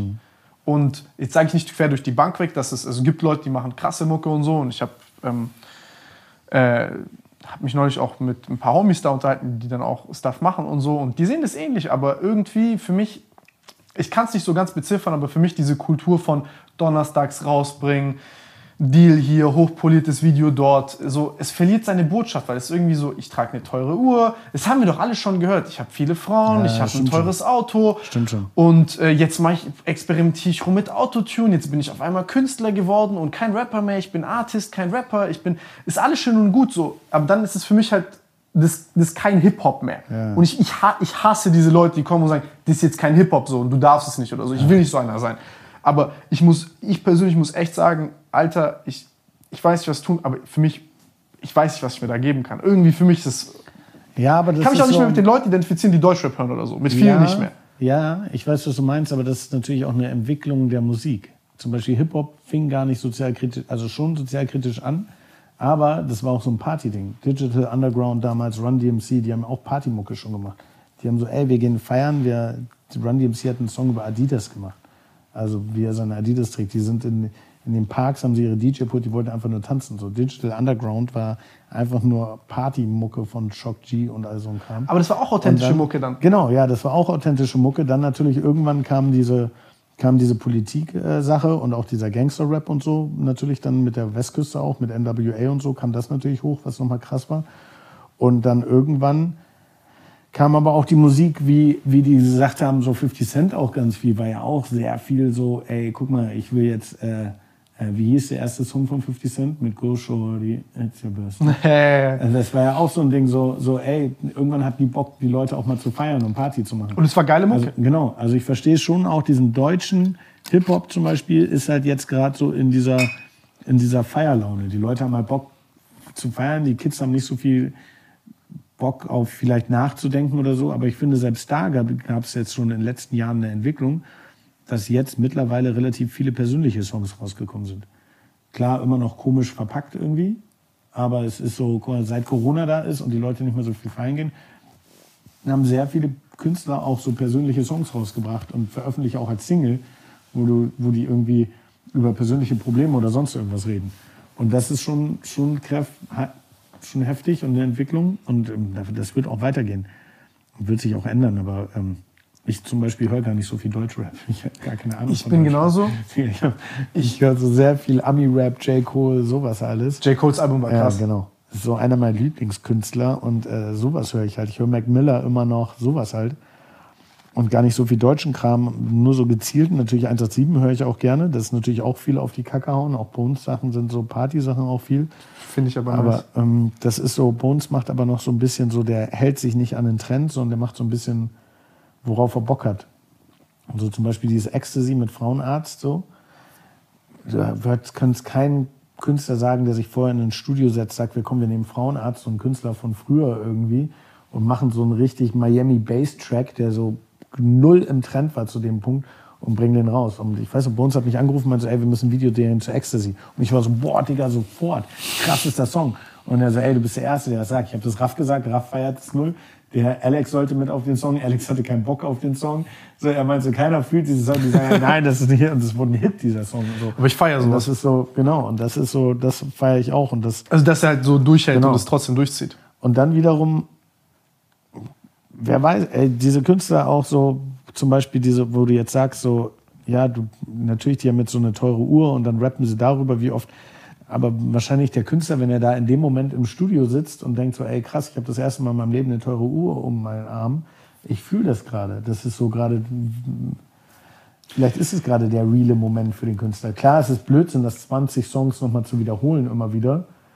Ja, Aber äh, ja. ja ich, ich bin auch nicht Aber der Judge. so, wie gesagt, du? ich bin auch, Ich ich bin auch nicht so- so viel Deutschrap und äh, äh, finde auch vieles nicht so cool. Ja, aber dann, dann, dann das, das, das finde das find ich jetzt interessant, weil, guck mal, ich finde zum Beispiel, boah, ich muss, ich muss kurz überlegen, wie ich das erkläre. Bei einem, bei einem Jizzes oder bei einem Bones ist es oft so, dass du sagst, okay, das ist jetzt unerwartet, bei einem Jizzes ist halt, der ist halt so. Ja. Und du hörst es an, du bist so, ähm, es war bei Future ist mir das aufgefallen, ich war so, was für ein vercrackter Mensch ist Future eigentlich, was ist das für Musik, Digga? Und ich war so, das war voll mein Ding, dann ich war so, Bro, der Typ, als würdest du auf Hypnose gehen, Alter, mit dem. So, weißt du, das Ja. war der komplett vercrackter Shit. Und ich habe neue Bilder in meinem Kopf. So. Und ich finde, oder, oder eine neue Energie spürst oder so. Und ich finde, das ist zum Beispiel jetzt bei Jizz ist es auch der Fall. Das ist einfach so, ey, das ist vielleicht, sagen Leute stumpf, ich feiere sowas extrem. Also ich bin sehr Aber großer Future hat auch sehr viel über Lean gerappt. Genau. Und Future hat noch nie in seinem Leben Lean getrunken. Ernsthaft? Ja, wie real ist das? Hat er echt nicht? Also nicht, dass ich es schlimm finde, dass er kein Lean getrunken hat. Aber guck mal, für mich ist jetzt Realness nicht, ähm, für mich ist Realness eher, wie sich das auf dem Track anfühlt. Ja, okay. Also nicht, ob du das jetzt machst. Also zum Beispiel, ich finde jetzt Jizzes seine Mucke nicht besser, wenn ich jetzt weiß, dass er zehn Anzeigen hat. Ja. Weißt du, was ich meine? Ja, genau. So, also ich kaufe dem halt ab, dass der in diesem, dass, dass der halt so gefühlsmäßig so ist. Ist ja auch Entertainment am Ende des Tages. Genau, so das muss man ja auch irgendwo trennen können. Genau. Ist ja genauso wie Eminem oder so. so ich verstehe halt, dass der ist halt in seinem Kopf ein Psycho. So, verstehst du? Ich will, dass die das sind, was sie in ihrem Kopf sind, dass die halt das frei machen. Und äh, ich hatte mit, ich hatte mit Rin eine sehr, also so interessante Unterhaltung. Der hat mir da sehr viel erklärt, weil ich das den so privat mal gefragt habe, als ich mich mit dem unterhalten habe. Und der hat da, also muss auch sagen, er zum Beispiel ist für mich so ein richtig auch sehr gutes Positivbeispiel, weil er, der sagt halt so, ey, alle gehen halt nach Berlin und viel schieben diesen Dingfilm und so. Und er sagt halt, ey, so ich rede halt über meine Hometown und über halt dieses Kleinstadtleben, weil das ist halt mein Vibe. Und ich scheiß halt drauf, was, ob das jetzt kommerziell erfolgreich ist oder ob das jetzt, äh, wie soll ich sagen, ob das jetzt im Trend ist oder so, sondern der scheißt da drauf und, und, und verfolgt konsequent das, was er für richtig hält. Und ich glaube, das ist eher so das Ding, was, was mir so ein bisschen fehlt, weil ich finde, das spürt man in der Mucke, ob das jetzt einem gefällt oder nicht. F- Wünsche ich mir mehr solche Sachen, weil die meisten anderen Jungs, da ist es meistens so, ich verstehe das und das ist gar kein Angriff, die machen fett Geld, die bekommen Vorschuss. Ich bin genauso ein Mensch, ich kann nicht mit Geld umgehen. Gib mir heute 500.000 Euro. Deswegen machen das andere Leute. Weißt du, was ich meine? Äh, gib mir 500.000 Euro und ich bin so, oh Bruder, ich lade dich hier ein, ich kaufe dir eine Rolex. Ich, oh, ich, ich könnte mir jetzt Rolls-Royce und Ferrari Leasing holen. Und ey, das ist ja auch für Image und so cool. Und dann bist du jung und weißt du, was ich meine? Und ich verstehe das voll. Aber dann musst du so eine Entwicklung durchmachen und du merkst ja dann immer, dass wenn Leute das erste fette Geld bekommen, dass die anfangen, anders über Sachen nachzudenken.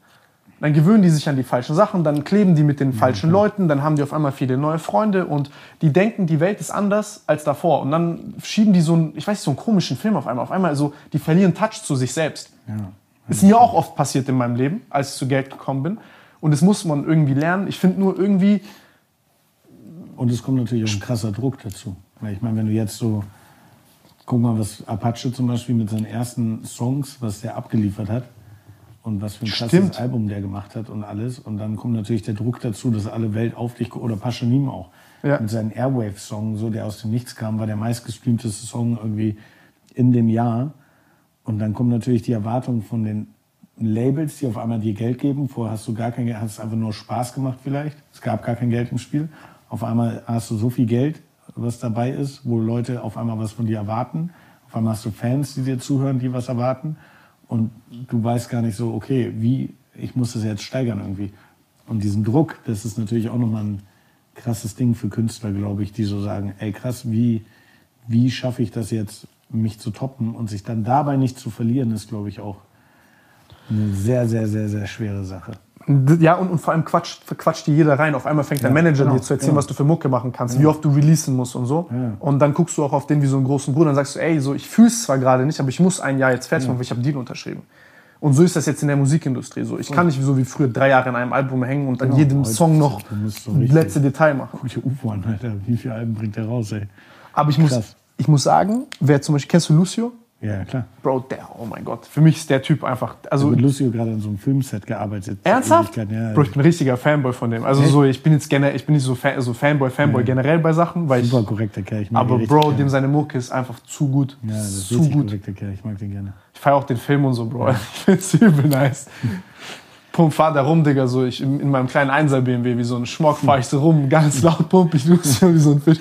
Mein kleiner, Bruder, Mann. mein kleiner Bruder kommt so zu mir und sagt so, was, du hörst jetzt auch Lucio? So, der ist 19 und so. Nee, mein, und mein Bruder kommt halt immer so, nee, mit Lines macht halt so Jokes und so und sagt er so zu mir so, okay, Bruder, ja, ich kann das jetzt nicht mehr hören, Digga, wenn du das jetzt anfängst auch zu hören. Ich war so, okay, ey, komm, fick dich, Digga. Lucio ist ein geiler Typ. Ich mag den gerne. Sehr, sehr, sehr, sehr fette Mucke macht er, wirklich. Also, aber ich finde es auch nice. Es wird auch, da kommt auch neuer, frischer Wind und so. Ich kotze mich da regelmäßig drüber aus, aber für mich gibt es also. Ja, das ändert sich immer wieder. Ne? Also das ist einfach eine Wartezeit und dann kommt da auch was anderes wieder raus und groß raus. Ja, ist jetzt gerade die Zeit dafür. Ich gönne den Leuten auch. Ne? Die sollen Bock haben, sollen ihre Kohle machen, die sollen Spaß haben so damit und ja, die müssen halt gucken, dass sie nicht diesen den ähm, Die haben auch wenn kein es sich wechselt, dass sie es ändert irgendwie, dass sie, dass sie den Absprung mitschaffen. Zum Beispiel Bones, der meinte mal irgendwann zu mir so, ja, ich habe ja noch eine lange Karriere vor mir, weil ich habe ja noch nicht zum Beispiel da, er meinte, er meinte irgendwie so ganz, er meinte, was hat er zu mir gesagt? Er sagte zu mir, Sind, sind, naja, ich habe ja, ich hab ja bisher noch nicht so viel von meinem, als wir über das erste Album geredet haben, weil ich da bei den Aufnahmen fast komplett mit dabei war, ähm, weil wir auch viel in Amerika gemacht haben, sagt er so zu mir so, naja, ich habe ja noch kaum was aus meinem Leben erzählt. Was habe ich denn gemacht? Und bei ihm war es voll krass, weil er hatte so eine richtig lange Karriere schon und hat aber nie ein Solo-Projekt richtig rausgebracht. Er hat Palmos Plastik gemacht, er hat und Stimmt. Hungrig gemacht und es war alles nur, er hat nie ganze Songs gemacht. Er hat immer nur einen Part hier, einen Part da, einen Part hier und auf einmal merken wir so, wir nehmen dieses Album auf und ich sehe nur, er nimmt hier einen Part auf, dann der nächste Song hier einen Part. Ich sag so, hä, warum hast du nicht den ganzen Song fertig? Und er sagt so zu mir, ich kann nicht. Ich habe immer nur einen Part, ich muss irgendwann in einem Monat nochmal wiederkommen und den zweiten Part machen, so mäßig. Und dann war er meinte so, ey, Ist aber interessant. Ich habe jahrelang keinen ganzen Song geschrieben. Ich habe hier einen Part gemacht, zweiten Part gemacht, Raff beim Plastik. High und Hungrig mache ich einen Part, Jesus meinte. Ich habe mich immer so durchgeschmuggelt so. Und dann auf einmal kommt ein Solo-Song, Solo-Album und dann sagt er aber so, ey, aber eigentlich, ich habe ja noch gar nichts von mir erzählt. Ich habe ja nur Party-Songs, dies, das, das, aber ich habe ja noch gar nichts persönlich. Die Leute wissen ja gar nicht, was in mir persönlich abgeht. Dann hat er diesen Song von seiner Tochter, oder Entschuldigung, für seine Tochter zum Beispiel gemacht und so.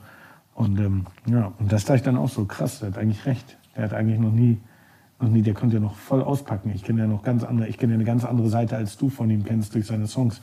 Ich kenne Seiten von, keine Ahnung, die Story zu seinem Vater, der gestorben ist oder sonst irgendwas. Darüber hat er nie gesprochen. Und wenn er das auspackt, ist so, okay, krass.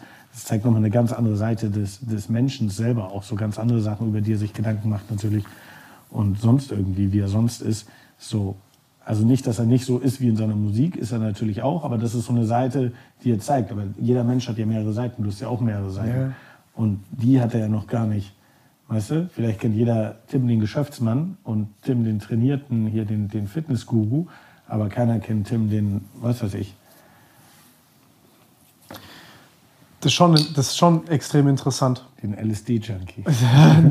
auch, auch, auch davon gibt es reichlich Material von mir.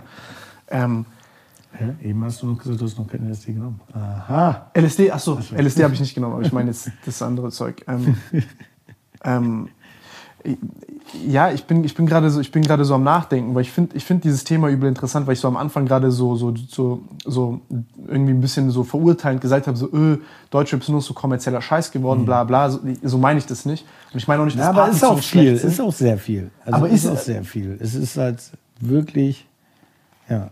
Halt so dieses, so nach dem Motto, ich, weißt du, Halt so dieses Klicks zwei Minuten. Zahlen teilweise ausgelegt. Genau, dieses 2 Minuten 40, äh, ich mache jetzt einen Shisha-Bar-Song und ich denke mir halt so, Bro, so, selbst wenn du Zahlen hast, das ist doch einfach, ich frage mich halt so, also was ich dann auch auch oft höre, ist dann so, ja Bruder, aber so ist das Geschäft. Und ich frage mich so, Bro, du bist in der Position zu sagen, fick dich und dein Geschäft, ich mache jetzt einfach, ich sperre mich jetzt ein, zwei Jahre oder was auch immer. Aber das Problem ist, Ja, das traut sich halt keiner. Ja, aber Also viele nicht, glaube ich. Viele Bro, mir hat auch jeder gesagt, oh mein Gott, was, du willst Podcasts machen? Zwei Stunden? Wer soll sich das anhören? Die kommen, drei Stunden Video, wer soll sich das anhören? Ich sage, ich, ist mir scheißegal, mich interessiert Und wenn es Ja. ein Mensch interessiert, dann ist mir das auch genug. Ja. Und ja, was mit Geld und so, ja, das gucke ich dann danach. Bro, ich habe am Anfang, das hat mich alles Geld gekostet, nur ich habe nur Geld mitgebracht.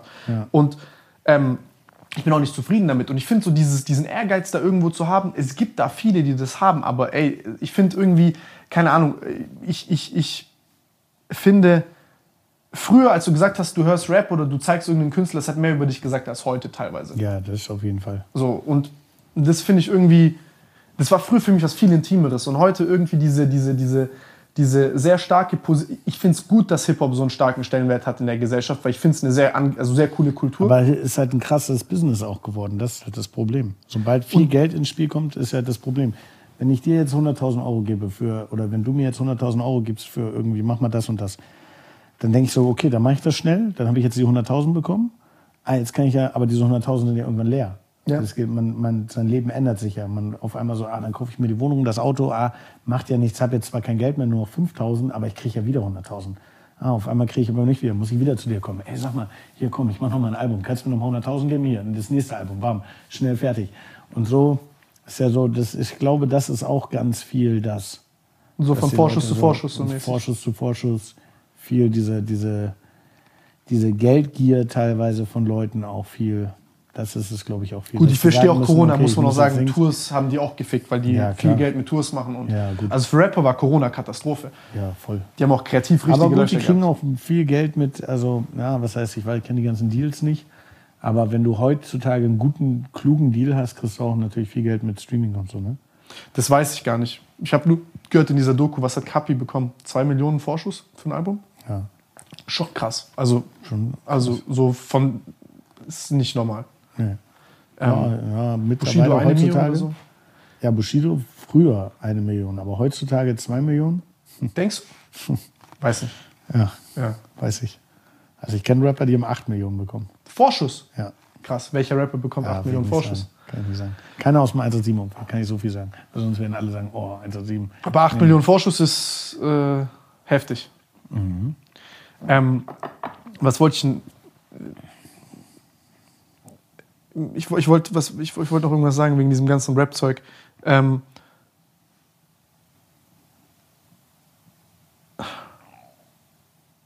ja, das, das, ist so eine, das, das ist so eine schwierige Sache, weißt du, man ist da irgendwie so mit aufgewachsen und ich kann es verstehen.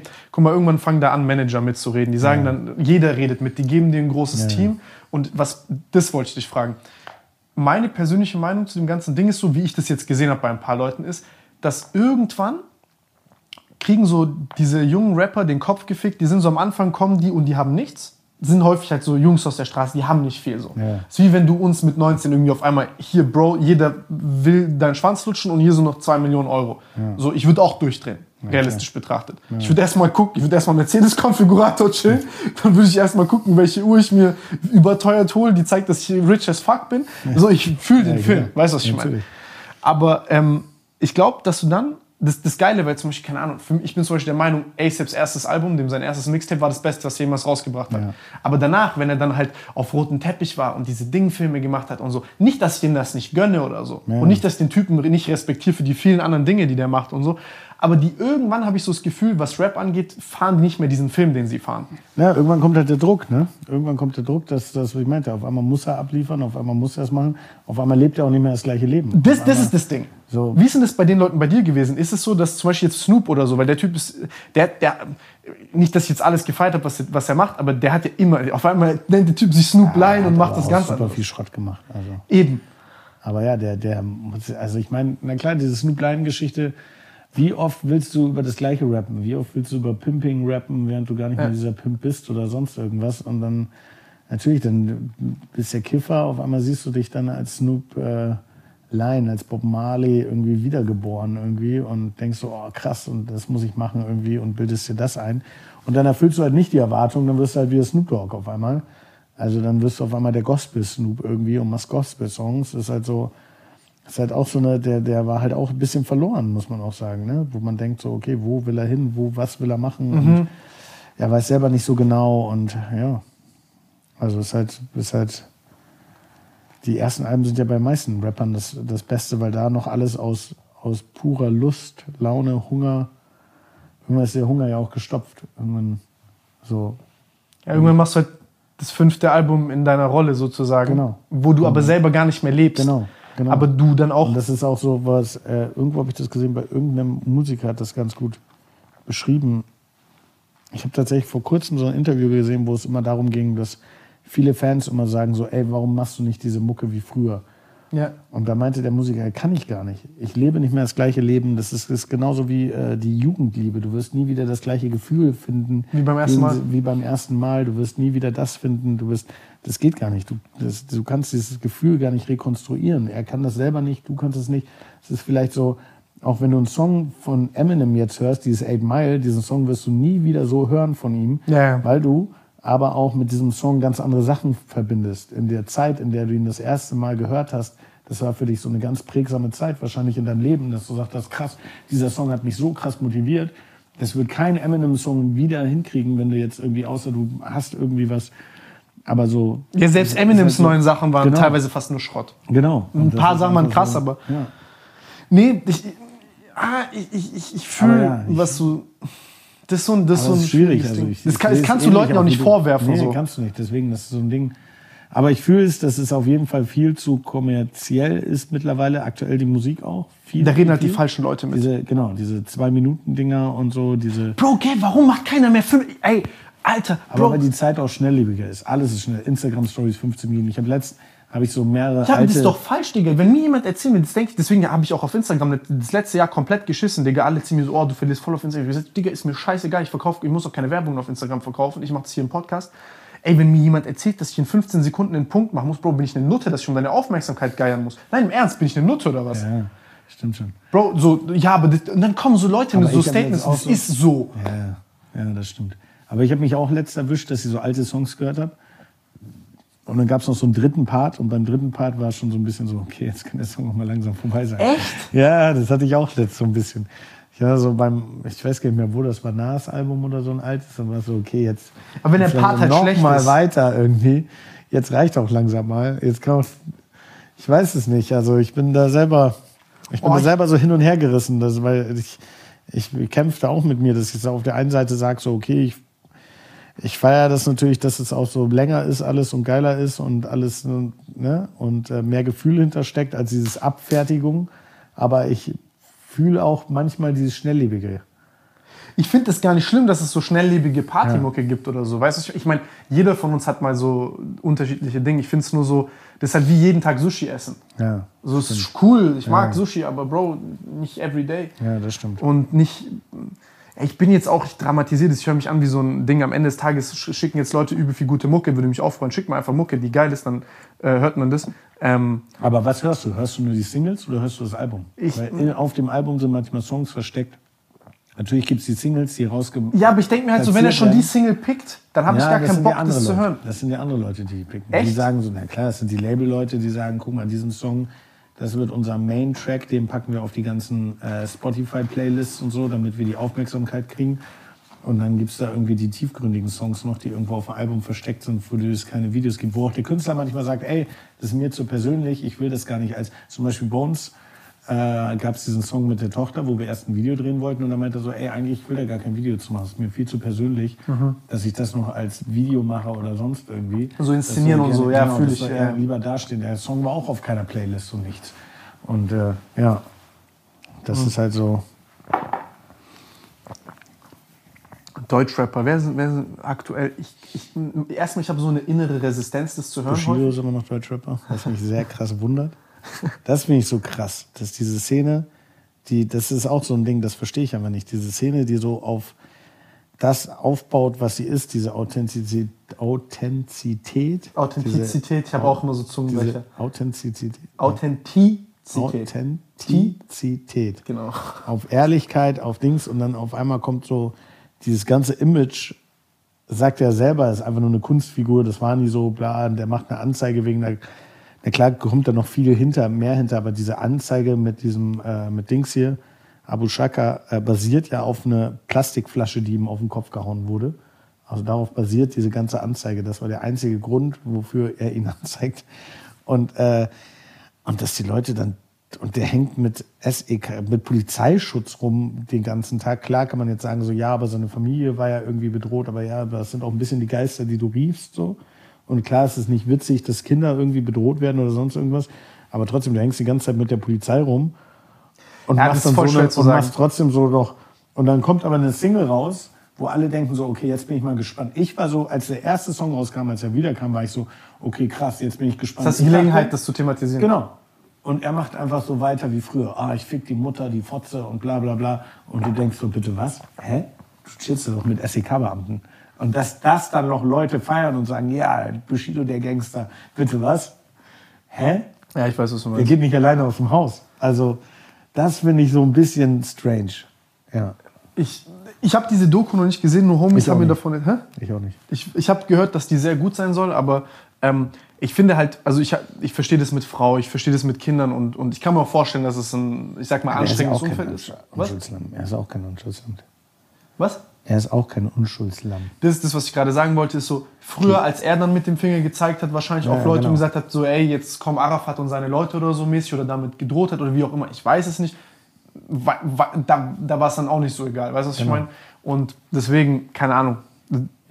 Ich bin da so ein Popcorn-Mensch, ich kommentiere da nicht viel rum, ich habe da so meine private Meinung zu, ich gucke mir das alles äh, an genau. und es tut mir leid für die Kinder, es tut mir leid für die Familie so. Ich hoffe, dass sie das da alles klären und, und, Ja, und regeln. Aber so Details, die ich aus dieser Doku gehört habe, dass Arafat teilweise habe ich gehört, dass der dem so, äh, der hat so quasi gesagt, äh, die wollten sich ja trennen und so. Mhm. Und dann hat äh, Arafat scheinbar, also laut dieser Doku hat mir ein Homie erzählt, ähm, Bushido so, ein, so einen Zettel quasi gegeben, wo drauf stand, äh, dass er halt quasi, eine, dass Bushido ihm eine Abfindung zahlt. Ja. Und Bushido sollte unterschreiben, aber die Zeile, wo das Geld drin stand, wie viel Bushido Arafat zahlen muss, die war leer gelassen. Das ist der Mann. So nach dem Motto, dass er danach eintragen kann, welche Summe er halt Ja. auch äh, halt eintragen will. Und so waren auch diese Verträge, zum Beispiel haben wir irgendwie einen Vertrag geschlossen, wo drin stand quasi, Arafat kriegt, glaube ich, 30 Prozent und bei dem anderen äh, 50 und, und dann gab es ein zweites Dokument, quasi identischer Vertrag, aber war dann 50-50 und so. Ich, find- ich, ich finde es ich find's halt interessant, so mit was da so hinter den Kulissen abgeht und so, aber ganz ehrlich, Ja, aber das wusste auch alles Wissen tue wusste auch alles genau, auf was er sich eingelassen hat. Der sagt jetzt so, oh, das wusste ich nicht. Hä? Wenn du nicht wusstest, auf wen du dich einlässt, warum hast du, Arafat hat Bushido doch bei äh, Agro Berlin rausgeholt. Mhm. So, wenn du Probleme hast, aus dem Vertrag zu kommen, dann rufst du doch nicht irgendwie, keine Ahnung, Nico an und sagst, hey Nico, kannst du mich aus dem Vertrag rausholen, sondern du rufst irgendjemanden an, wo du weißt, okay, der kann mich da safe rausholen. Der wusste doch, was Arafat für ein Mensch war, sonst hätte Arafat nicht angerufen und dann hätte er nicht diesen Anruf gekriegt, okay, du bist jetzt 24 Stunden später, okay, du bist raus aus dem Vertrag. Okay, nice. Du weißt doch ganz genau, was das für ein Mensch sonst. Also das ist halt so ein bisschen, ich glaube, der macht auch ganz viel diese Doku und so. Das macht er Ja, so Image ganz halt. viel Image halt, dass er jetzt so gut dasteht und so als dem war hundertprozentig bewusst, was der macht. Glaube ich. Nein, Mann, also, Bro, also jetzt mal alles, alles, alles beiseite, so jetzt ohne da urteilen zu wollen oder so, aber äh, Ja. ja, Das, das, das ist ja, das kannst, du, das kannst du nicht erzählen, dass du das nicht wusstest. Nee. Also mir kannst du nicht erzählen. Nee. Und ja, das ist halt, darauf hat man sich halt eingelassen, so, keine Ahnung. Ja. Aber Hat doch geklappt für ihn. Eine gute Karriere hingelegt. Immer noch. ja, findest du, wäre es dir jetzt wert am Ende, das? Nö. Aber ich wäre vielleicht anders da rausgegangen. Ich wüsste nicht wie, aber bestimmt anders. Ja. Oder ich hätte es gar nicht so weit kommen lassen. Ich hätte vorher schon den Stoppbremse gezogen. Ich weiß es nicht, keine Ahnung. Man ist immer leichter zu sagen, wenn man. Ey, wir in sind hier Haut so eine Million Kilometer entfernt. Ja, genau.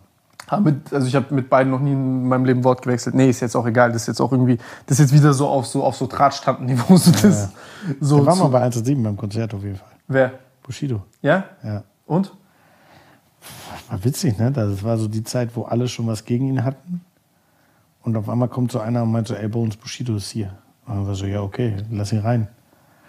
Und stand er so Backstage so mit, seinen, so mit so drei Leuten irgendwie. Und dann hat er so, ja, cool, hm, hat so kurz Hallo gesagt, sich unterhalten. Und dann, ja, das war so ganz, ganz komisch, weil er war so sehr, das ist, ein, der ist gar nicht so groß. Ich dachte, er wäre immer so groß und irgendwie so eine, so ein krass Mensch, der so, wenn der reinkommt, erfüllt er den ganzen Raum so. Und das war eher so, das war so das komplette Gegenteil. So ein ganz kleiner, schüchterner Junge, der so da so im Flur rumsteht und dann so, ja, hallo. Und alle waren natürlich nett zu ihm und dann war, war auch cool, war auch korrekt irgendwie. Ich habe nicht ein Wort mit ihm geredet, ich habe nur Hallo gesagt. Aber ähm, ja, das war irgendwie so ganz komisch, das war so strange. Waren auch alle so, hä? War jetzt ein bisschen strange, oder? Ja, so alle so, ja, irgendwie schon. Weil keiner kannte ihn auch, der ist einfach so dahin gegangen. Also, keine Ahnung. Hä, witzig, weird, keine Ahnung. Ja, war schon weird. Ich weiß noch, als sie dann damals irgendwie Bushido, Farid und Ding das da gemacht haben und danach hatten die auch Beef und das ist alles so, I don't know. Ich finde, ich, finde, man hat auch immer irgendwie so in der Mucke dann gehört, mit wem er aktuell chillt und so. Ja. Das fand ich auch immer witzig, so dieses selber nicht schreiben. Ich bin jetzt nicht so ein Typ, der jetzt so kommt und sagt, du musst alles selber schreiben, wenn jemand anders eine nee, gute ist Line okay. gibt oder so. Also, ja. Das ist ein In kreativer Prozess ist es zusammen. gang und gäbe, dass sie irgendwie zu zehnt im Studio sitzen und einfach so sagen so, ey, komm, schreib mal so, muss doch nicht. Ich finde es auch nicht, ist ein bisschen so zu übertrieben, so, oh, der schreibt seine Texte nicht als Leine, also ist dann noch immer so ein, klar, ein bisschen schreiben solltest du schon, finde ich, aber... Ja, genau. Und wenn du bisschen- das bisschen nicht schreibst, dann Genau. finde ich, merkt man so, dass Genau, du genau. so schon irgendwie so, Ja. Bro, du bist, du bist halt dann irgendwann so die drei Leute, die für dich die Texte schreiben. Ja. Und dann, kann- also, Bro, ich weiß nicht. Ja. Die alten Sachen konnte man sich geben, das Neue, jetzt da bin ich einfach raus. Aber gut, das ist auch eine ganz andere Geschichte. ich finde es auch, jetzt neben diesen Streitereien, die die da haben, das ist halt interessant anzugucken und so. So ich halt als Idiot gucke das halt mir an Ja, und klar. das ist halt Entertainment für mich. Genau. Für die beiden ist eine hochernste Sache, ähm, aber ja. Ähm, was wollte ich sagen, was wollte ich sagen? Mm. Ja, nee, aber, aber das, das, das ist eine Frage, die, ähm, die. Du hast jetzt bei den Amis zum Beispiel und jetzt bei den Deutschrappern, weil du hast, du, du kennst ja beide Umfelder. Und für mich ist es so, jetzt immer, wenn ich das irgendwie gesehen habe, war das für mich so, ja, es ist äh, zum Beispiel, okay, man guckt jetzt ein bisschen, was macht Frankreich, man guckt jetzt ein bisschen, was machen die, die, die, die, die. Und man hat so als Deutschrapper, habe ich immer häufig das Gefühl gehabt, dass man immer so sagt, hm, ja, ich habe da zwar Sachen, die ich cool finde, aber ich habe nicht so wirklich die Eier, meinen eigenen Stil jetzt zu finden und was Eigenes zu machen, weil Deutsch heißt Sprache. Ich kann jetzt hier in die Glaskugel schauen, in die anderen Länder, was machen die und das nachmachen, weil das kommt halt dann hierher. Ähm, und auf der anderen Seite dieses, okay, jetzt lebe ich dann irgendwann in meiner Käseglocke so. Ich habe jetzt Geld, ich habe jetzt ein fettes Auto und so. Und dann fängt man an, anders zu leben. Man ist dann so ein bisschen, ja, hm, und jetzt wie, wie mache ich meine Mucke? Wie ist das bei den Ami-Rappern? Weil dort habe ich das Gefühl, dort irgendwie kriegen die das, weiß nicht mal, also manche kriegen es gar nicht gehandelt, aber was da so der Unterschied, wie die an so Musik rangehen? Boah, Und vielleicht auch der Weg, also einfach wie die selber leben, weil am Ende des Tages ist auch die Frage, so wie lebt ein Rapper? Ja, klar, die, die Amis leben natürlich nochmal ganz anders als die Deutschen. Ne? Das sind ja auch ganz andere. Das Ding ist, wenn du einen Hit in Amerika landest, bist du ja auch direkt international. Dann Ja. ist das ja nochmal eine ganz andere Auswirkung. Und ich glaube, die Amis. Stimmt, du kannst halt noch mehr keinen Fick genau, geben. Genau. Also du kannst noch mehr keinen Fick geben. Und ähm, die Amis, natürlich machen die so, ist es ähnlich so, bei, wenn, wenn, was, wenn was funktioniert, dann wird, wiederholt sich das auch öfter mal. Weil dann, dann ist so, ne, die Fans wollen genau das, dann geben wir denen das. Aber die Amis sind schon ein bisschen experimenteller. Die sind schon ein bisschen offener, sind schon ein bisschen, äh, sind schon ein bisschen, okay, wir wollen jetzt irgendwie Vorreiter von irgendwas sein. Und klar picken die sich auch ihre Inspirationen aus verschiedenen, aber eher so aus, aus, aus verschiedenen Genres, aus, aus verschiedenen Sachen von, von, äh, von früher auch oder sonst irgendwas und gucken gar nicht so krass auf die eigene Musikrichtung. Schon irgendwie auch so ein bisschen, aber ähm, nicht zu krass irgendwie. Und äh, ja, ich glaube, da ist einfach einfach offener, ne? Und ähm, einfach einfach experimenteller und ja. Warum denkst du, dass es hier nicht so experimentell ist? Ich rede immer so über Deutschrap, als wäre das so der letzte Scheiß. Ich bin voll ekelhaft, Alter. Aber Ja, es wird ja immer experimenteller irgendwie hier, ne? Das ist schon, dass Leute, die haben schon so Bock drauf, aber die, die, das Ding ist, sobald eine Sache funktioniert, gucken halt alle darauf und machen genau das.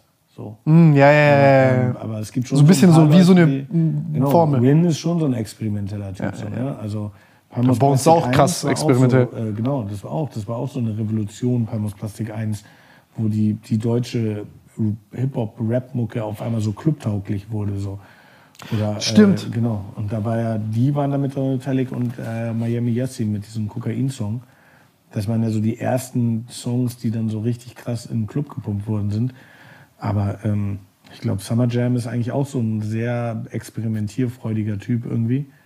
Ähm, ja, das gibt's schon hier und da mal, aber es gibt halt der, der größte, die, die große Masse guckt halt einfach ab. Und äh, ich glaube, das ist dann irgendwie, dann, dann fällt es halt nicht so auf. Ja. Wen findest du, wer sind für dich so die stärksten Deutschrapper? Bei uns auf jeden Fall. Das sage ich nicht, weil er mein Freund ist, sondern das sage ich, weil er äh, so facettenreich ist und so ein Musikmensch ist und der auch krasse Sachen, viele Musik kennt, die so, die, wo ich nicht mal Ahnung von habe. Und ähm, der ist auf jeden Fall krass. Und das sieht man auch immer wieder, wenn du mit dem im Studio bist oder mit dem so alleine Videos schneidest. Der weiß, ist auf jeden Fall musikalisch krass. Ähm, ich finde Jesus krass, wegen seiner einzigartigen Stimme auch, muss ich sagen. Ähm, Der hat so ein ganz atypisches Genau. Profil. Den Ich hörst du rappen und du hast das gar nicht erwartet. genau. Das ist schon ich find, fett. Ich finde Summer Jam sehr krass, weil Die Stimme von ihm ist verrückt gut. ja und dieses, diese ganze Entwicklung und dieses ganze Durchhaltvermögen. Mhm. Ich habe Summer Jam kennengelernt. Ich war 18 und da war ich mit, äh, kennst du I Got Five on It, Lunis? Nein. Das ist so ein ganz alter Song. I got five Ah, doch, den kenne ich. Genau. Na, na, na. Ja, genau. Und die waren äh, zu Silvester in Deutschland irgendwann mal oder über Weihnachten zu Silvester. Und äh, die habe ich da kennengelernt und dann haben die meinen so, ja, willst du mit auf Tour kommen? Und dann waren das so die ersten Künstler, mit denen ich hier auf Tour gefahren bin. Und war dann mit denen auf Tour und dann waren wir im Studio mit Echo Fresh und der hat damals einen Remix gemacht zu diesem I Got Five on It Song. Und da war Summer Jam im Studio mit. Und es gibt so, da habe ich Summer Jam das erste Mal im Studio getroffen. Das ist 20 Jahre her. Und dieser Typ rappt immer noch und ist immer noch erfolgreich und immer noch irgendwie. Und dann, wenn du überlegst, so, der war bei Bushido auch zum Beispiel, der war bei, äh, bei German Dream, bei Echo Fresh, dann war er Stimmt. bei Bushido, dann war er hier. Der hat immer es geschafft, wo so viele Rapper gekommen und verschwunden sind. Für Fliegenklatsche ist der Typ für mich immer noch ein Ist- Don. Ja, ist krasser krasser. Track gewesen. Der ist, äh, der ist halt immer noch. Und hier dieses Primetime zum Beispiel, diesen Song, den er gemacht hat. Schlimmste Video, was es gibt, meiner Meinung nach. Richtig schlimm, habe ich ihm auch persönlich mal gesagt.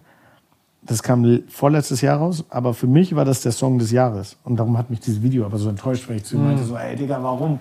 Für mich war das der krasseste Song des Jahres und das Video hat mich so enttäuscht. Ähm, aber das fand ich halt heftig, dass der immer noch so irgendwie am Nabel der Zeit. Der ist wirklich am Jam der hat sich Zeit. krass entwickelt, weil der, der war schon genau, für mich und der so geht halt immer mit Sammy Deluxe zum Beispiel. Wenn du heute, wenn heute Sammy Deluxe einen raus, Song rausbringt, ist er immer noch wie früher im Grunde. So der, der, so weißt du, die die neue ja, so ein bisschen wie Generation- Drake zum Beispiel, der jedes Jahr jetzt nicht mehr so Ja, krass gut, aber aber- der empfindet, er findet sich ja auch immer wieder neu. Genau, genau, genau, genau. Aber so, aber Summer Jam ist so. Das mein meine ich ja. Mhm. Sohn hört Summer Jam so, weißt du? Und der hat damals nicht diese Dinge, also der würde jetzt nicht Sammy Deluxe hören zum Beispiel, weil das würde ihn langweilen.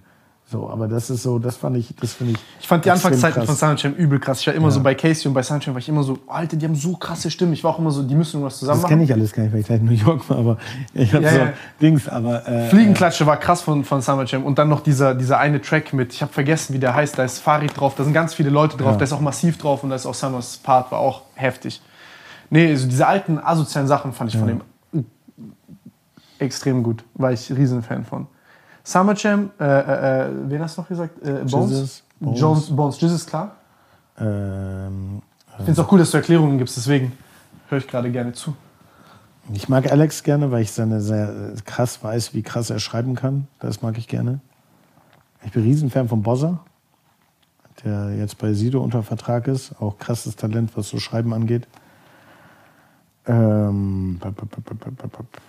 Noch so viel, sonst kenne ich, ich kenne gar nicht so viele deutsche Rapper tatsächlich. Paschanim finde ich ganz interessant, finde ich spannend, den zu beobachten, finde ich cool. Mag ich diesen Sound, dieses, ich mag auch die Videos und so, das ist alles so ein bisschen so, alles nicht so High Class, alles eher so Geil, ja. mitgefilmt, mit Handy irgendwie gefühlt und das ist alles so, das ist alles so einen unbeschwerten, ich glaube, das ist so die Generation, die, die, die jetzt kommt, wo die denkt so, ey, wir mögen auch dieses Unbeschwerte, wir wollen nicht so auf hart machen, wir wollen einfach nur eine gute Zeit haben, wollen einfach Genau, nur, wo es weniger um Selbstdarstellung Genau, geht. genau. Das ist mein Einfach größtes Problem, glaube ich, Ja. mit Rap. Genau, das ist so, das geht ja nicht mehr, es geht einfach darum, eine gute Zeit zu haben, einfach so witzig und bla und das mag ich gerne. Ähm, auch dieses Umfeld da von ihm, Simba ist auch krasser Künstler eigentlich. Ähm, ich weiß gar nicht, wie es sonst noch so gibt. So mit diesem ganzen Kapital und Samra und so hat seine Daseinsberechtigung, aber ich persönlich kann da nichts mit anfangen. Also, weiß ich nicht, ist nicht meins. So, ich, sind talentierte Künstler, Ja, definitiv. Die haben auch hier und da ein paar Kapi hat krasse auch Sachen so. früher diesen Vibe habe ich Ja. schon so gedickt bei ein paar Sachen, war, fand ich geil, weil es war so ein bisschen so ein, so ein wie so ein verrückter Psycho Ja. und auch diese Underground Battles und so waren auch nice, so weißt du mit der ganzen Story, aber ja, jetzt so als dann angefangen hat, jede Woche ein Song zu kommen, wurde es Ja, mir ja. schnell auch, also ich sag mal diese Songs Songs, Ja, genau. die waren mir dann schnell, Ja, stimmt. bin da da bin ich dann raus, wenn dann zu viel zu schnell kommt. Ja.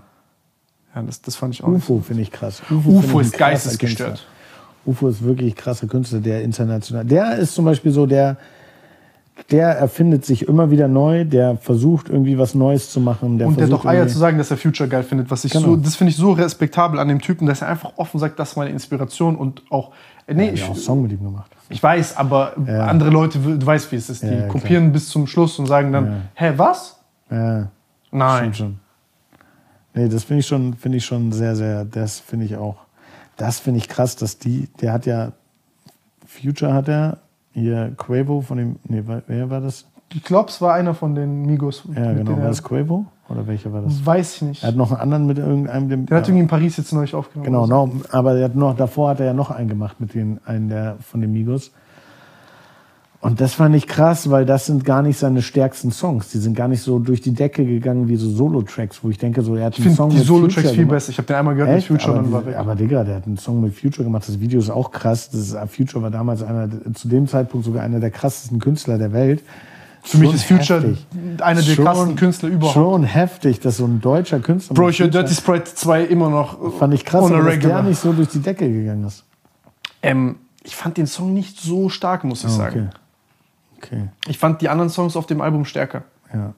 Und, und äh, also, ich muss sagen, nee, UFO ist für mich schon so ein Ausnahmetalent mäßig, Ja, sag ich ehrlich. krass. Also, der Typ ist. Der fährt halt vor seinem Film. Der guckt auch nicht, Ja. was irgendein anderer macht. Der macht so, du kannst Dings und dann kommt UFO um die Ecke mit so einer Handtasche in der Hand und denkst so, what the fuck. Und der fährt einfach, weil er es fühlt, weil er diesen Fashion-Film fühlt, weil er das lebt, weil er das, und der macht halt so, der, der scheißt halt drauf, was alle anderen sagen. Das, das feiere ich an ihm. Das, ja. Ja, Das vieles davon geil. ist nicht mein Film, aber die Mucke ist, boah, die, die ist. Und, und Ja, muss ja auch gar nicht. Und Aber das weil- weil das- er das selber Geile. mag. Das ist ja das genau, Coole. Das ist ja das Coole. Es muss ja gar nicht dein Film sein, aber du weißt, das ist sein Film und darum respektiert man das Ja. und denkt so, okay, das ist halt UFO. So, was Ja. willst du dagegen noch sagen? Ja. So, du kannst halt nichts, nichts dagegen sagen, weil er ist das einfach. aber er du hörst dann die Mucke und danach findest du es doch irgendwie ja, genau. cooler, als du dann, dachtest. dann, so. dann, ja, so ein bisschen wie das Beispiel mit Bones vorhin. ja, genau. dass man halt die Eier hat sozusagen, weil ganz ehrlich, das meiste bei diesen Prozessen mit, mit, mit jetzt zum Beispiel so Labels oder so, also kann ich mir jetzt persönlich vorstellen, ist halt so, ja, warum nicht so machen wie letztes Mal? Hat ja, Ja, geklappt genau. auch. Genau. Und dann sagt der Künstler, ja, ich habe eine Das neue ist halt Idee auch oder das so. Einfachste für die Künstler natürlich auch. Und das muss dann auch nicht erklären. Weil wenn du dann jung bist, dann bist du auch als Künstler, glaube ich, irgendwann in so einem Rechtfertigungszwang, weil du so denkst, du musst jetzt dem schlipstragenden Spasti beim Label erzählen und erklären, warum das jetzt gut ist, was Neues zu machen, weil du halt Bock hast. So mit, ja, das fühle ich, kann ich mir nichts kaufen. Dann hast du halt Leute, die es vielleicht nicht verstehen oder so. Aber ich weiß, ich bin nicht am Tisch, ich bin dort nicht und vielleicht unterstelle ich den Leuten gerade auch ganz falsche Sachen, aber Das ist der finde- Vorteil bei 187, da wird einfach gemacht, worauf man Bock hat. das, das ist nice. Das ist echt nice. Weil, und ich, hab, ich war einmal bei so einem, was war, das war kein Video, das war ein anderes Video drin, da waren, wir waren da, Alex und Maxwell waren dabei und ich sag euch Ja, stimmt. ja, also Ja, die Jungs da haben wir uns kennengelernt. Haben wir uns da kennengelernt? Ja. Bei diesem Fast and Furious. Als ich da spazieren war, die ganze Zeit mit dem Buch und so, weil ich nicht sitzen ja, konnte. genau. Erinnerst du das dich? war das Fast and Furious. Ja, Ding. genau. Ja, da haben wir uns kennengelernt. Ey, Das, das war war- das, das- Mal, da das- ich so, hä, wer ist dieser Typ? Ey, Ich hatte keine Ahnung, ich kannte auch Nico vorher nicht, Sascha auch nicht. Das war, da habe ich euch drei alle kennengelernt. Dich, Nico und Stimmt. Sascha. da, da waren wir auf diesem Parkplatz. Ich weiß, darf man das erzählen, was da Ja, ging? klar, Ja? natürlich. Warum nicht? die beiden haben halt, äh, das war halt richtig witzig, waren übertrieben nett, sind halt die ganze Zeit sind dann gekommen, haben gesagt so, ey, wollt ihr was, äh, wollt ihr Joint oder wollt ihr was trinken und so und dann so, ey, geh mal Ding und dann ist, glaube ich, Slavik mit dem Rolls Royce irgendwie zur Tanke gefahren oder zum Supermarkt, hat übel viel Alkohol gekauft. Äh, äh, Alex Stimmt. ist rumgefahren mit diesem Ding vorne, mit diesem Korb und so, mit, mit Wodka und so drin, trinkt, rauchen. Und es war so 16 Uhr, alle waren so voll Rille und so, es war übel witzig. Und ähm, ich war halt, ich hatte halt da mein Rückenproblem, hatte halt diese Schmerzen und so. Ich bin halt die ganze Zeit spaziert mit so einem Buch und mit so, weil ich war so, ich, ich war so, ich kann jetzt eh nicht da großartig was machen. Ich bin jetzt nur so dabei, äh, um halt zu chillen und so. Aber ich war so voll, ich war so, komm, ich will das jetzt noch fertig lesen, weil ich irgendwie mir gesagt habe, ich muss jetzt noch hier meine x Seiten da fertig lesen, die ich da noch vorhatte. Das war so komplett abgefuckt. Das war richtig witzig. Also dieses Bild allein, wie ich da auf diesem Ding herumlaufe und daneben dran dort Mucke auf Anschlag und Ding, ey, das, das war, das war übel witzig, das war übel witzig. Ja, da haben wir uns kennengelernt. Und dann habe ich euch doch noch eingeladen. Warst du dabei? Ja, bei dem Konzert. Justin war dabei. Da habe ich Justin kennengelernt. Äh, da waren, Du? bei dem Konzert waren Justin, Nico und Co. dabei, aber da war ich nicht dabei. Ach so, okay. Ich bin bei irgendwas bin ich nicht mitgekommen. Da beim ihr. Konzert. Ich bin heimgegangen, als wir abends, abends waren wir oben, haben doch diese letzte Szene gedreht. Ja, beim, Haus, äh, beim kleinen Donner. Da oben, wo dann auf einmal, genau. ähm, ich weiß nicht, ob ich das so sagen darf, ich was gefunden habe, wo ich dich gefragt habe, so, hey Bruder, ist das echt? Und du warst so zu mir so, leg das lieber wieder hin, das echt. Wo warst du oben? Oben, als wir das gedreht haben, Ja, in diesem Dachgeschoss oder so. im Dachgeschoss? Nee, wir haben in dieser Bar gedreht. Nein, nein, nein, nein, nein. Wir haben da oben, also oben halt, es war relativ weit oben, da wo wir diese Computerszene gedreht haben, Digga. Ja, das war in Das, das kannst du ja ja, rausschneiden. Ich war kann das jetzt sagen, Bro, ich bin da hin und da war eine Waffe. Ja, Und ich habe halt gefragt, so, ey, ist die echt? Und so, was so, Digga, leg hin, das, die ist echt so. das war bei mir im Büro dann. Nee. Ich weiß nicht, kann sein. Nein, aber das Nee. war oben, da haben wir oben in diesem Ding da gedreht. Ja, aber warum hat er eine Waffe? Und von dort, ich weiß nicht, warum da eine Waffe war, Digga. Ich hab, du warst so, ja, ja, leg wieder hin, lieber. So. das war ein Witz, die war nicht echt. Mit denen haben wir doch gedreht mit den Waffen. Ich, die hat sich sehr echt angefühlt, weil die war verdammt schwer. Nein, nein, wir haben gedreht mit den Waffen am Anfang. Da warst du, glaube ich, noch nicht da. Und dann haben wir danach du mich nochmal da gedreht und dann war die Dings. Oder ich hatte die dabei für die Drehdings, aber. Ja. Ah, die ist nicht echt, weil wir Video gerade drehen. Ich verstehe. Ja, ja, die ist nicht. Nein, Spaß. Nein, nein, die war Ich wirklich nicht echt. Wir haben doch diese, am Anfang gibt es in diesem Video diese Nachladeszenen. Und da, äh, daher kommt diese Waffe. Die war nicht echt. Ah, okay. Die war wirklich nicht echt. Ja, die war okay. echt. Nein, nein, weißt du, warum die sich so. Das kann drin bleiben. Die war nicht echt, weil die war entmilitarisiert.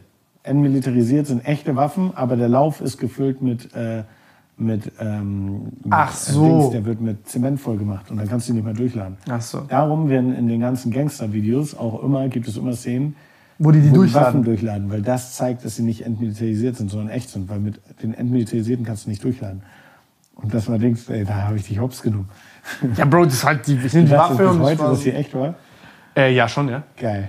Die lag halt so random Ich da habe rum. irgendwann Ich mal hab, so Dings, ich habe irgendwann mal so ein Video gedreht für so eine polnische Künstlerin und dann hatte ich so zwei Millionen Euro gefühlt so Falschgeld äh, gedruckt selber in so einer Tasche und so nur für dieses Video, so weißt du. Und dann habe ich das irgendwann, haben wir so selber gemacht mit so Batzen und bla und haben das so äh, auf meinem Dachboden gelegt. Also es steht auch drauf Filmgeld und so. Das ist also ist alles legal. und nicht so dann- auf Drucker gelegt. Nee, nee, gar nicht so, sondern so einfach so Dings. Und ähm, so selber so eine Datei runtergeladen und dann selber ausgedruckt. Und dann so dazwischen noch so leere Papiere und äh, diese Sporttasche sah super echt aus. Wenn du so einmal kurz reinguckst, sieht's mega echt aus. Und ich hatte diese Tasche irgendwann auf meinen Dachboden gelegt. Und ein Kumpel von mir, der hat so Bilder bearbeitet für mich für so einen Job und meinte dann so, ey, sag mal hier, ähm, und der musste auf die Rechnung, bis sie bezahlt wurde, dann hat er Rechnung gestellt und musste aber noch warten und meinte so, ey, sag mal, kannst du das auf deine Rechnung packen und mir einfach das Geld bar geben, weil ich fahre in Urlaub. Ich so, ja klar, hol dir das ab, gebe ich dir, das waren nur 500 Euro. Und dann habe ich diese Tasche gehabt, die hatte ich gerade unten in meiner Wohnung und habe diese 500 Euro in diese Tasche gelegt und dann kam er so bei mir an und ich meinte, ah, warte, ich guck mal ganz kurz und habe so geguckt und habe dann so diese, ah, warte, dann nehme ich das einfach hier raus und zieh so diese Tasche raus, mach sie auf, nimm so 500 Euro da raus und gib ihm die. Und er war so, oh. Und hat aber nichts gesagt. Und ich habe aber auch nichts gesagt. Und ist er gegangen. Und dann irgendwann zwei Jahre später, wirklich, ich schwöre dir, zwei Jahre später, er war super besoffen mit seiner Freundin, irgendwie in einem Club und dann sagte er so, ey Pascal, ich muss mit dir reden. Ich so, ja, was denn? Ey, ich kann, ich schwöre dir, ich habe das nie jemandem erzählt. Ne? Ich denke so, hey, ich denke da gar nicht mehr dran. Ich so, ey, ich habe das nie jemandem erzählt. Ne? Aber ich muss das meiner Freundin erzählen. Der habe ich es erzählt. Aber sonst, ich habe ihr auch gesagt, sie soll die Fresse halten. Ne? Ey, diese Sporttasche. Ich sage, was für eine Sporttasche. Als ich diese 500 Euro bei dir rausgeholt habe, ne? wie viel Geld war da drin? Wo kommt dieses Geld her? und ich musste so lachen. Und ich war so, ey Diggi, das war alles Falschgeld, das war nicht echt. Und er so, nein. Er meinte so, ey, ich konnte zwei Tage lang nicht schlafen. Ich dachte so, warum hat Pascal so viel Geld? Das müssten mehrere Millionen sein. Warum hat er so viel Geld in so einer Sporttasche drin? Ich musste, ich konnte zwei Tage nicht schlafen. Dann waren wir im Urlaub. Dann musste ich das meiner Freundin erzählen. Ey, was habe ich? Ich habe sowas noch nie gesehen. Und ich habe es einfach vergessen aufzuklären. Und äh, ja, der war dann so zwei Jahre in diesen Gedanken und war dann irgendwann besoffen nach zwei Jahren in diesem Club und hat sich immer noch damit beschäftigt, dass er das Bedürfnis hatte, mich anzusprechen. Also nein, die Waffe war nicht echt. Das war von, weil wir, wenn du das Video guckst, das ist so ganz am Anfang gibt es so Szenen, wie die an einem Tisch gegenüberstehen und Slavik lädt so ganz viele Waffen und macht so einen, macht so einen Schalldämpfer auf so eine Waffe und so und steckt sich die überall ein. Und das war eine der Waffen. Ah, Ja, ja, habt ihr mich verarscht. ja. Aber krass, mir war es gar nicht bewusst. Nee, ich, also das, das, das war da, äh, also ich habe mich jetzt auch dran erinnert. und dann bist du gegangen und dann kam Jesus noch in die Erikas Ecke. Genau, Ja, genau. Stimmt. Das war beste Geschichte, Digga. Nico hat mir so dann erzählt, wie er sich in die Hosen gekackt hat, als er Jesus kennengelernt hat, weil er so war, so ich wollte nichts falsch machen, ich will nicht, dass er mich schlägt. Ich weiß, dass der, der, der hätte mich zusammengeschlagen, hätte ich was falsch gesagt und so. Der hat so richtig Angst gehabt. Der, aber der hat gesagt, dass der todeskorrekt war zu ihm und alles, Ja, aber er super netter Kerl. Also, sehr, sehr netter Mensch. schon, schon witzig. Ja, ich weiß nicht. Ich, bin, ich, bin da, ich bin da ein bisschen unbeholfen. Wo, wo waren wir gerade stehen geblieben? Wir waren bei Lieblingsrapper, haben wir aufgezählt. Du warst fertig, oder was? Ja. Keiner mehr. Deutsche? Nee. Und Amis? Amis, J. Cole. Baba. Ähm, bob, bob, bob, bob, bob. Ich feiere die neuen Drake-Sachen tatsächlich. Die alten finde ich nicht so gut, muss ich ganz ehrlich sagen. Welche feierst du, welche feierst du nicht? Na, diese ganzen, die so OZ zum Beispiel jetzt gemacht hat, dieser Schweizer Produzent. Echt, die findest du besser als die krass. alten? Ja, ich konnte Drake Oh, sie hat krasse dem gar Sachen. nichts mit dem anfangen. Dieses Sicko Pussy Mo. Slide und so finde ich richtig geil. Nein. Ey, doch, ich schwöre dir. Ich feier das. was tust Ich feier das, Digga. Das ist geil. Ich feier das. Dieses Detroit Freestyle finde ich geil. Ich bin ihm. Fan von Lil Shrimp, der das nachgemacht hat auf Deutsch. Hat er? Ich weiß es nicht. Egal. Ich kenne Lil Shrimp. Ist, warte mal, was ist denn noch so? Ist nicht dieses deutsche Junge, Ja, ich guck mal. der Tusi. Slide nachgemacht hat? Drei Nachrichten. Ja, warte, ich guck ganz kurz. Ähm, Warte, ich gucke drauf hier schnell.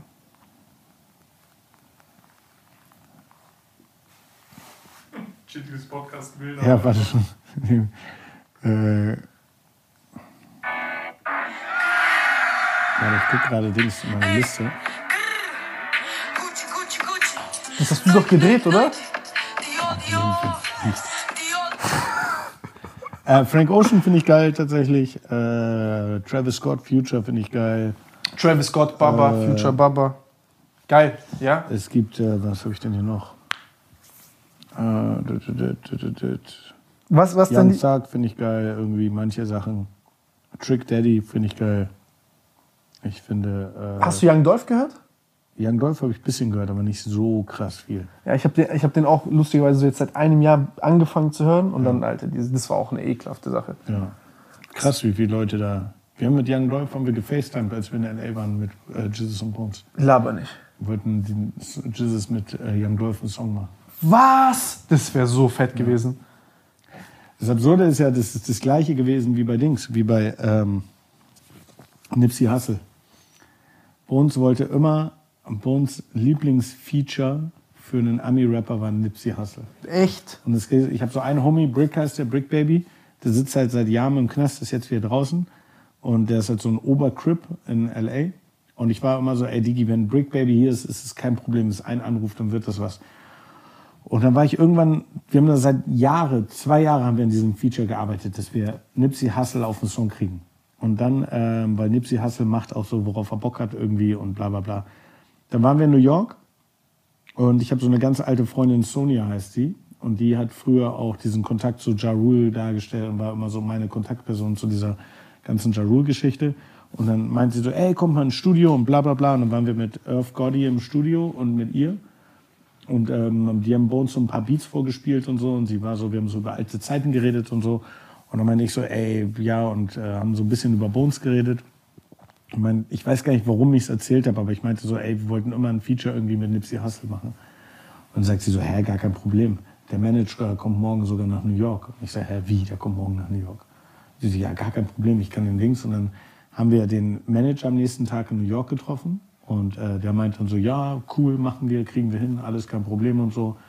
Und dann waren wir am gleichen, am nächsten Tag waren wir äh, im Studio mit, ähm, dann meinen wir so, okay, wir machen mal einen Song schon fertig, so mit Bones Part und so.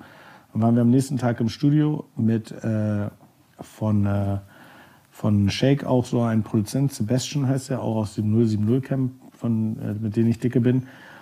Und wir waren bei Nas im Studio tatsächlich. Und dann kam, und witzigerweise kam zufällig, weil da waren so mehrere Studios, war der Manager von Nipsey Hussle auch da. Ganz zufällig. Und kommt so in den Raum rein und meint so, ach krass, geil, ihr arbeitet an dem Song. Und er hört so diesen, diesen Beat und sagt so, krass, der wird Nipsey richtig gefallen und so. Und Bones hat seinen Part schon fertig aufgenommen, alles. Was? Und dann war es so, ja komm, wir drehen das Video da. Und er meint so, ja, Nipsey hat auch Bock und so, wir haben schon alles geklärt und so, lass das machen und so. Und lass heute Abend im Studio treffen und dann äh, schick, gibst du mir den fertigen Song, dann schicken wir ihn direkt rüber.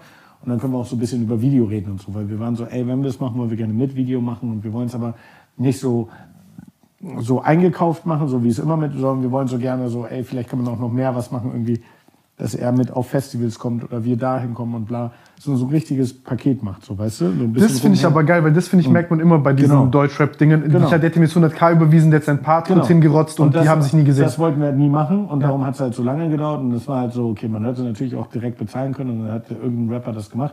Wir wollten halt immer diesen natürlichen Weg und diese echte und bla und Nur dann ist doch geil. Und so deswegen, wir waren auch mit YG im Studio und so danach noch und alles und das war so. Und dann sitzen wir im Auto, wir waren dann im Airbnb New York und sitzen im Auto zum Studio. Und wir mussten über die Brücke rüberfahren, über die Manhattan Bridge, war das, glaube ich? Nee, das war nicht die Manhattan Bridge, das war die Williamsburg Bridge.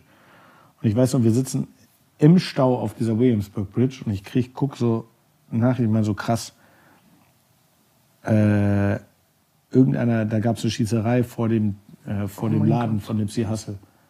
Und da war es, glaube ich, noch nicht sicher, dass Nipsey Hussle, und war ich so krass, einer der Verletzten ist, einer ist schwer verletzt, so lebensgefährlich verletzt. Und dann ging es so weiter und dann war es so, krass, die lebensgefährlich verletzte Person ist Nipsey Hussle selber. Und dann so, fuck, Alter. Und dann sitzen wir im Studio mit dem Manager von Nipsey Hussle, als er den Anruf kriegt und es heißt, äh, Nipsey Hussle ist gestorben. Wir saßen direkt daneben. Zwei Jahre lang wollten wir dieses Feature. Und wir sitzen direkt neben seinem Manager, als er den Anruf kriegt und sagt, äh, Nipsey Hussle ist tot. Digga, der ganze Abend, den ganzen Abend hat ihn sein Handy geklingelt, weil da war Zeitverschiebung, das ist ja abends schon gewesen in New York. Und waren irgendwelche Blots irgendwie, die sagen so, ey, weil es ja ganz am Anfang hieß so irgendwie, vielleicht sind das Gangrivalitäten von Crips und Blots irgendwie gewesen, weil Nipsey ja Cripper. Und die ganzen Blots-Oberhäupter haben alle seinen Manager angerufen, waren alle so, ey, wir haben damit nichts zu tun, wir haben damit nichts zu tun, wir haben damit nichts zu tun. Also richtig, richtig heftig. wer war es am Ende? Am Ende war es, also die Geschichte, so wie ich sie kenne, und ich glaube auch zu 100 Prozent, dass sie stimmt. Ähm, Nipsey ist, ein Kumpel von Nipsey ist aus dem Knast rausgekommen und ähm, der hat ja diesen, diesen TMZ-Store, äh, TMZ, TMZ, C, TMC, The Marathon Continues, ja, TMZ war das Nachrichtenportal, TMC-Store in L.A. und der hat zu dem gesagt, ey komm, wir treffen uns da, ich gebe dir so ein paar Klamotten, alles irgendwie, kleide dich ein bisschen ein. Dann ist er da hingefahren, ohne Security und so, weil es relativ spontan war. Und gleichzeitig war so ein anderer Typ da in dem Laden, der äh, auch im Knast war und der ist halt rausgekommen, weil er gesnitcht hat. So, und Nipsey sieht diesen Typen in seinem Knast, äh, in seinem Laden und weiß aber, dass er eine Snitch ist und sagt so, ey Digi, verlass vor allen Leuten, verlass den Laden, ich will nicht, dass eine Snitch hier im Laden ist bei mir und bababab und macht so auf dicke Welle so und schmeißt ihn halt aus seinem Laden raus. Der Typ ist in seinem Stolz gekränkt, geht nach Hause, sagt zu seiner Freundin, ey, mach das Auto ready, holt sich eine Knarre, geht los, fährt wieder zurück zum Laden. Nipsey Hussle steht vor dem Laden, macht so Fotos mit Fans, wartet auf seinen Kumpel. Der Typ kommt an und er schießt ihn halt. Er schießt ihn, Nipsey Hussle liegt auf dem Boden. Das ist das Dümmste, was er gemacht hat. Nipsey Hussle liegt auf dem Boden, kommt wieder hoch und sagt noch so zu ihm, Herr Diggi, denkst du, das, äh, das bringt mich jetzt um oder was? Der Typ merkt, er geht, er rennt los, schießt auf ihn, rennt wieder weg, weil er denkt, okay, da ist irgendjemand, der eine Knarre hat oder irgendjemand ist bewaffnet. Er merkt, okay, da kommt niemand. Keiner kommt raus, keiner kommt aus dem Laden, alle Leute, das schreien nur ein paar, aber er wird nicht verfolgt. Er merkt, da ist niemand. Er sieht aber, dass Nipsey wieder hochkommt und das sagt. Oh er mein rennt wieder Gott. zurück, tritt ihm nochmal gegen den Kopf und ich glaube, er hat nochmal geschossen und rennt dann weg und sitzt im Auto und ist abgehauen und dann ist Nipsey halt gestorben. Hätte er einfach seine Fresse gehalten, wäre am Boden gelegen, hätte er wahrscheinlich noch gelebt, aber ja. Haben die den gefunden? Ist der verurteilt? Mm, Der ist verurteilt, die haben den gefunden, das war so ein Wettrennen, äh, weil alle wussten direkt dann, wer es war dann auch, kurze Zeit später. Das war so ein Wettrennen mit der Zeit, weil die Polizei wollte ihn finden, bevor irgendeiner auf der Straße den findet. Äh, Der Typ ist verurteilt, ist äh, in, äh, ich glaube, der sitzt in so einem Sicherheitsding, weil der, die sonst- haben, dass er sonst umgebracht wird. Und aber die halbe Familie von dem Typen wurde umgebracht. Ernsthaft? Ja, also die Cousine wurde umgebracht, der Onkel wurde umgebracht und äh, der Bruder, glaube ich, auch. Irgendwie Oh sowas. mein Gott. Ja. Wegen so einer Scheiße. Ja. Krass. Krass. Und da, das war auch so ein Fall, ne? Da saßen wir auch direkt daneben und das war so, wow. ja, es war ein krasser Künstler, Digga. Einmal habe ich ihn getroffen. Krasser Typ. Ja? Ja, geiler Typ. Witziger Kerl. So, so ein junger Snoop Dogg gefühlt. Auch Echt? so laid back, cool, richtig smarter Typ. Ja. Krass. Geht mir nicht in meinen Kopf rein. Kennst du auch diese Dinger, diese, was war das, Fulio Young and Ace und so, diese Geschichten da? Ey, das ist krank. Das ist richtig krank. Ich habe diese Ding gesehen, diese Halbstunde. was? Bro, das hat meinen Kopf Wie gefickt. die auch diesen Song gemacht haben, noch an dem Grabstein und so, macht er noch so und macht sie so mit diesem Nachrichtenbild und so, dass die erschossen worden sind. Und dass sie noch diese Trikots getragen haben von dem einen, der umgebracht worden ist und so. lustig über die und so. Wow, Alter. Das, das hat wirklich meinen Kopf gefickt, Bro. Wow. Du gehst einmal Insta live und die kommen und die die bringen sich komplett anderes Level. Das ist wirklich ein anderes Level. Die sind komplett anderes Level. Der eine, der eine lebt jetzt in L.A., der ist abgehauen. Der lebt jetzt in L.A. und äh, ja, aber Digga, das wird niemals wieder irgendwie. Ich habe so einen Podcast gesehen, da reden die auch drüber. Meint er so, ja, meinst du, es wird irgendwann wieder gut gehen und so, aber Digi, du hast vier seiner besten Freunde umgebracht. Wie soll das wieder gut gehen? Wie sollst du jemals wieder mit dem an einem Tisch sitzen und chillen? Bro, ich habe ich hab dieses Video geguckt und ich habe einfach, ich kann es mir nicht mal merken, wie viele Leute dort umgebracht worden Ja. sind. So schlimm war Das das. war auch so sehr verwirrend mit den Namen alles Gell? irgendwie. Aber heftig, Alter. Die sind nochmal auf einem ganz anderen Film. Aber Das was sagt ihr da, wenn ihr jetzt da zum Beispiel, oder aber wenn, wenn jetzt zum Beispiel ihr da als 187 hingeht und, keine Ahnung, ich meine, dort zählt Rap noch mal was anderes und sich zum Beispiel, jetzt nicht, dass sagt, ein Jesus inszeniert sich oder so, aber ich, ich bin so ein paranoider Mensch, ich hätte auch dann so Angst und Respekt davor, dass du denken würde, hm, ich komme jetzt hier aus Deutschland her, ich benehme mich so, kommt da, also kommt da nicht zum Beispiel so ein Verrückter, weißt du, es reicht ein Verrückter, der jetzt kommt und sagt, ich, wie benimmst du dich in meinem Land? Oder was weiß ich, vielleicht bin ich jetzt auch Nee. irgendwie paranoid oder so. Nee, nee, ich glaube, das ist so, sobald man, solange man das mit Respekt behandelt und so, klar, kann überall passieren, aber kann genauso hier in Deutschland passieren. Na klar, nicht so auf Erschießen oder sonst irgendwas, aber kannst ja auch einen Autounfall haben oder angefahren werden oder sonst irgendwas.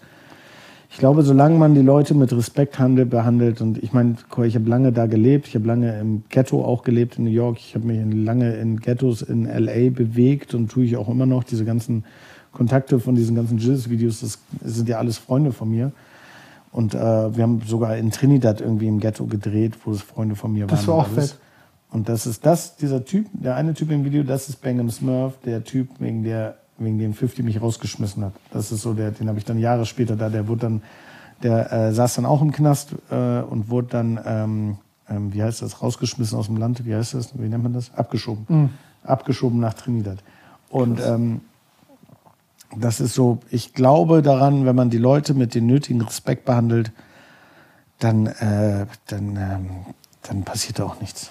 Hattet ihr da so Phasen, wo ihr in Schwierigkeit gekommen seid oder so? Wo Nee, gar nicht. Also mit 170, das sind ja so, da wo wir zum Beispiel diese Videos gedreht haben, die haben mal geguckt und waren so, hä, wer sind die Leute jetzt so? Aber da gab es nie so Schwierigkeiten. Aber es sind ja auch, das sind ja auch Leute, die ich kenne. Und das sind dann so, wie so, die würden mir ja nichts Böses wollen. Und in dem Fall sind die Jungs mit mir da, da passiert nichts. Alleine in so Ecken in Kapstadt und so hatte ich mal so ein paar Situationen, wo ich dachte so, okay, krass, jetzt bin ich zu weit gegangen. Echt? Aber so, ja, ja, da gab's so. Ich habe in so einem Township mal fotografiert und äh, ich kam halt so nach Kapstadt, bin ich geflogen und dann ähm, war ich so am ersten Tag direkt im Studio und hat gearbeitet und wurden mir so Regeln gesagt, du darfst nicht in ein Auto steigen, einfach auf der Straße, ein Taxi. Du darfst nicht irgendwie alleine nachts über die Straße laufen, darfst nie mit deinem Fotorucksack rumlaufen, darfst nicht in die Townships fahren, darfst nicht dies machen. Wieso Zweiten, darfst du nicht in ein Taxi steigen? Na, aber die können ich abziehen. Zum Beispiel zu der Zeit, als ich da war, war ganz groß im Radio, wenn du ein Kind auf der Straße siehst, das so weint, sind so Kinder auf der Straße, die haben so Zettel in der Hand mit ihrer Adresse und weinen halt so. Und als Instinkt würde erstmal sagen, okay, du nimmst dieses Kind und fährst zu dieser Adresse. Oh Und dann Gott. wirst du da gefoltert, vergewaltigt und ausgeraubt und ermordet wahrscheinlich noch. So, das sind so, da wurde in Nachrichten gesagt, das soll man nicht machen. Und so ist so, du kannst ein Taxi einstellen, wirst einfach entführt, wenn du keins gerufen hast. Und ähm, ähm, Hä, what the ja, ja, das ist da richtig krass. Und ähm, ich war so, ich hatte am zweiten Tag frei und der andere Kumpel, mit dem ich da war, der meinte, so, rief mich so an, meinte so, ja, ich gehe wandern. Und ich war so, Digga, ich gehe auf gar keinen Fall wandern. Und ich bin dann halt einfach in ein Taxi gestiegen und habe mich in die Townships fahren lassen. Habe so alles genau das gemacht, was man nicht machen darf. Habe dann da fotografiert. Das ging auch gut so. War am nächsten Tag im Studio, war so, ey, guck, guck mal, was ich gemacht habe. Und dann hieß es irgendwann so, okay, wenn du es nochmal machst, schicken wir ihn nach Hause, weil wir haben die Verantwortung für dich und so. Und ähm, Das heißt, du hast den Leuten die Fotos gezeigt, die dir gesagt haben, du sollst das alles Genau. Und dann äh, hatte ich noch mal irgendwie drei Tage frei, dann bin ich wieder in dieses Township gefahren, habe denen so die Bilder ausgedruckt, habe die so verteilt an die Leute und bin dann noch in ein anderes Township gefahren, habe da fotografiert und dann waren so Kids und alle waren so happy.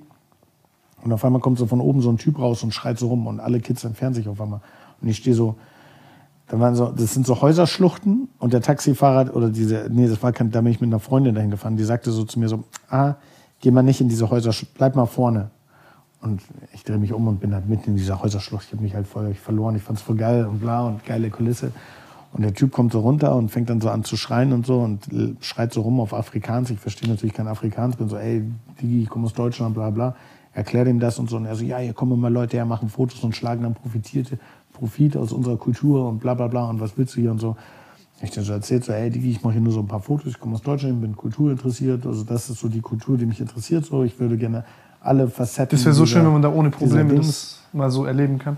wenn man was? Das halt einfach erleben Ja, kann. genau, so. genau. Aber ich verstehe auch, dass die hostile sind. so. ich verstehe klar. das halt. Und dann habe ich so, mich so ein bisschen unterhalten von ihm und meinte so, ja, aber jetzt hier keine Fotos mehr und bla bla und jetzt geh mal bitte besser und so. Und dann meinte er auf einmal ganz komisch, meinte so, ah, was sind das für Tätowierungen? Und dann habe ich ihm so meine Tätowierung gezeigt und er hat dieses Outlaw hat er gesehen von dieser Tupac-Gruppe. Und ich so, ja, das sind Freunde von mir, ich habe mit denen gearbeitet. Und er so, okay, krass, wirklich und so. Und dann hat er mir so seine Tätowierung gezeigt und so und dann war ich irgendwann so, ey, kann ich ein Foto von dir machen? Und dann war er so, ja, okay, komm, mach. Und dann war das so, aber so ganz kurz, als er so oben rauskam und so auf mich zukam, war so ein bisschen. Hast du das Foto? Das musst du mir auch zeigen. Ja, das habe ich noch. Das wäre fett. Das ist in dem Buch sogar. Oh, okay, dann. Das ist so da drin, so ein Ding schwarzer vor den kann ich dir zeigen. Mit so einem weißen Tanktop. Und dann, ähm, genau, und dann habe ich noch so andere Gangs fotografiert. The Americans hieß das. Das war auch so ein bisschen krank. Die haben so sich vier Zähne hier oben rausnehmen lassen und für jeden Menschen, den sie umbringen, machen sie einen Goldzahn rein. Und das war auch so, und da, die haben aber auch nichts gemacht. Das war aber auch bei denen zu Hause, da ist nichts passiert. Da dachte ich dann im Nachhinein auch so, ich so ein bisschen gelesen dann im Nachhinein darüber, und die sind so bekannt dafür, dass sie die Menschen die Kehle aufschneiden und die Zunge durch die Kehle ziehen. Und äh, das war so ein bisschen so, okay, gut, dass ich das im Nachhinein gelesen habe. Ja, ohne Witz. Auch nichts passiert. Ähm, und dann habe ich noch eine so eine Gang fotografiert, die haben immer so Nummern tätowiert. So 24 ist Numbers? für, ja, so Uh, die sind aber gefährlich. aber 24 ist für die, die Raub machen, 25 ist die für die Morden und 26 ist die für beides machen. Und meine ich so, ja, ich will dann nur 25 fotografieren. Meinen die so, hä, willst du sterben oder was? Und ich so, nein, nein, ich will nur nicht, dass irgendjemand meine Kamera klaut. Und das fanden die immer so witzig, dass ich da so mit Humor rangegangen bin, dass ich glaube, mir nie was passiert ist. Und ich bin halt auch immer mit der, mit dem nötigen Respekt da entgegengekommen. Und ich glaube auch, die Leute checken, dass ich nichts Böses will. In dem Moment, wo ich zu dir komme nach Hause, will ich dir ja nichts Böses, ich will dich ja nicht abziehen, ich will ja nicht Dings, ich will das. Und die waren dann mehr so offen und waren dann so krass, dass jemand mal herkommt und das zeigt. Und die meinen auch so, ey, geh nach Deutschland, zeig diese Bilder überall, weil wir wollen natürlich, dass es auch dokumentiert wird, was wir hier tun und wie wir hier leben, dass die Menschen leben, sehen, dass nicht alles so, so diese Fassade, zum Beispiel in Südafrika, wenn du ankommst, landest am Flughafen und Richtung Innenstadt fährst, sind die Häuser, siehst du so voll die hübsche Häuserkulisse. Und das ist aber alles fake. Das ist nur so eine Holzfassade und dahinter Was? sind halt überall Blockhütten, damit die Leute das nicht sehen, dass es halt so blockmäßig ist, sondern dass es nett aussieht. Und das ist einfach so eine Fake-Holzwand, die aussieht wie Häuser. Und wenn du dran vorbeifährst auf einer Autobahn schnell, denkst du so, krass, geil, wow, heftig. Und das aber, das existiert nicht, das ist fake. Das ist einfach nur eine Fake-Wand. Und die Leute waren dann auch so, ja gut, wir freuen uns natürlich auch, dass es mal sowas, dass es mal gezeigt wird, dass sich jemand hierher traut. Und dann denke ich mir immer, warum sollte mir was passieren, wenn ich ja den Menschen was Gutes tue? Aber klar, es gab auch, äh, es gab auch, gab auch so brisante Situationen, wo man denkt, okay, jetzt ist man zu weit gegangen. Vor allen Dingen, wenn die Leute stehen auch unter Drogen, unter Alkohol, wer weiß. Genau. Aber äh, ich bin ähm, bei sowas ein sehr dummer Mensch und äh, denke sehr oft nicht an die Konsequenzen, bis die äh, passiert sind.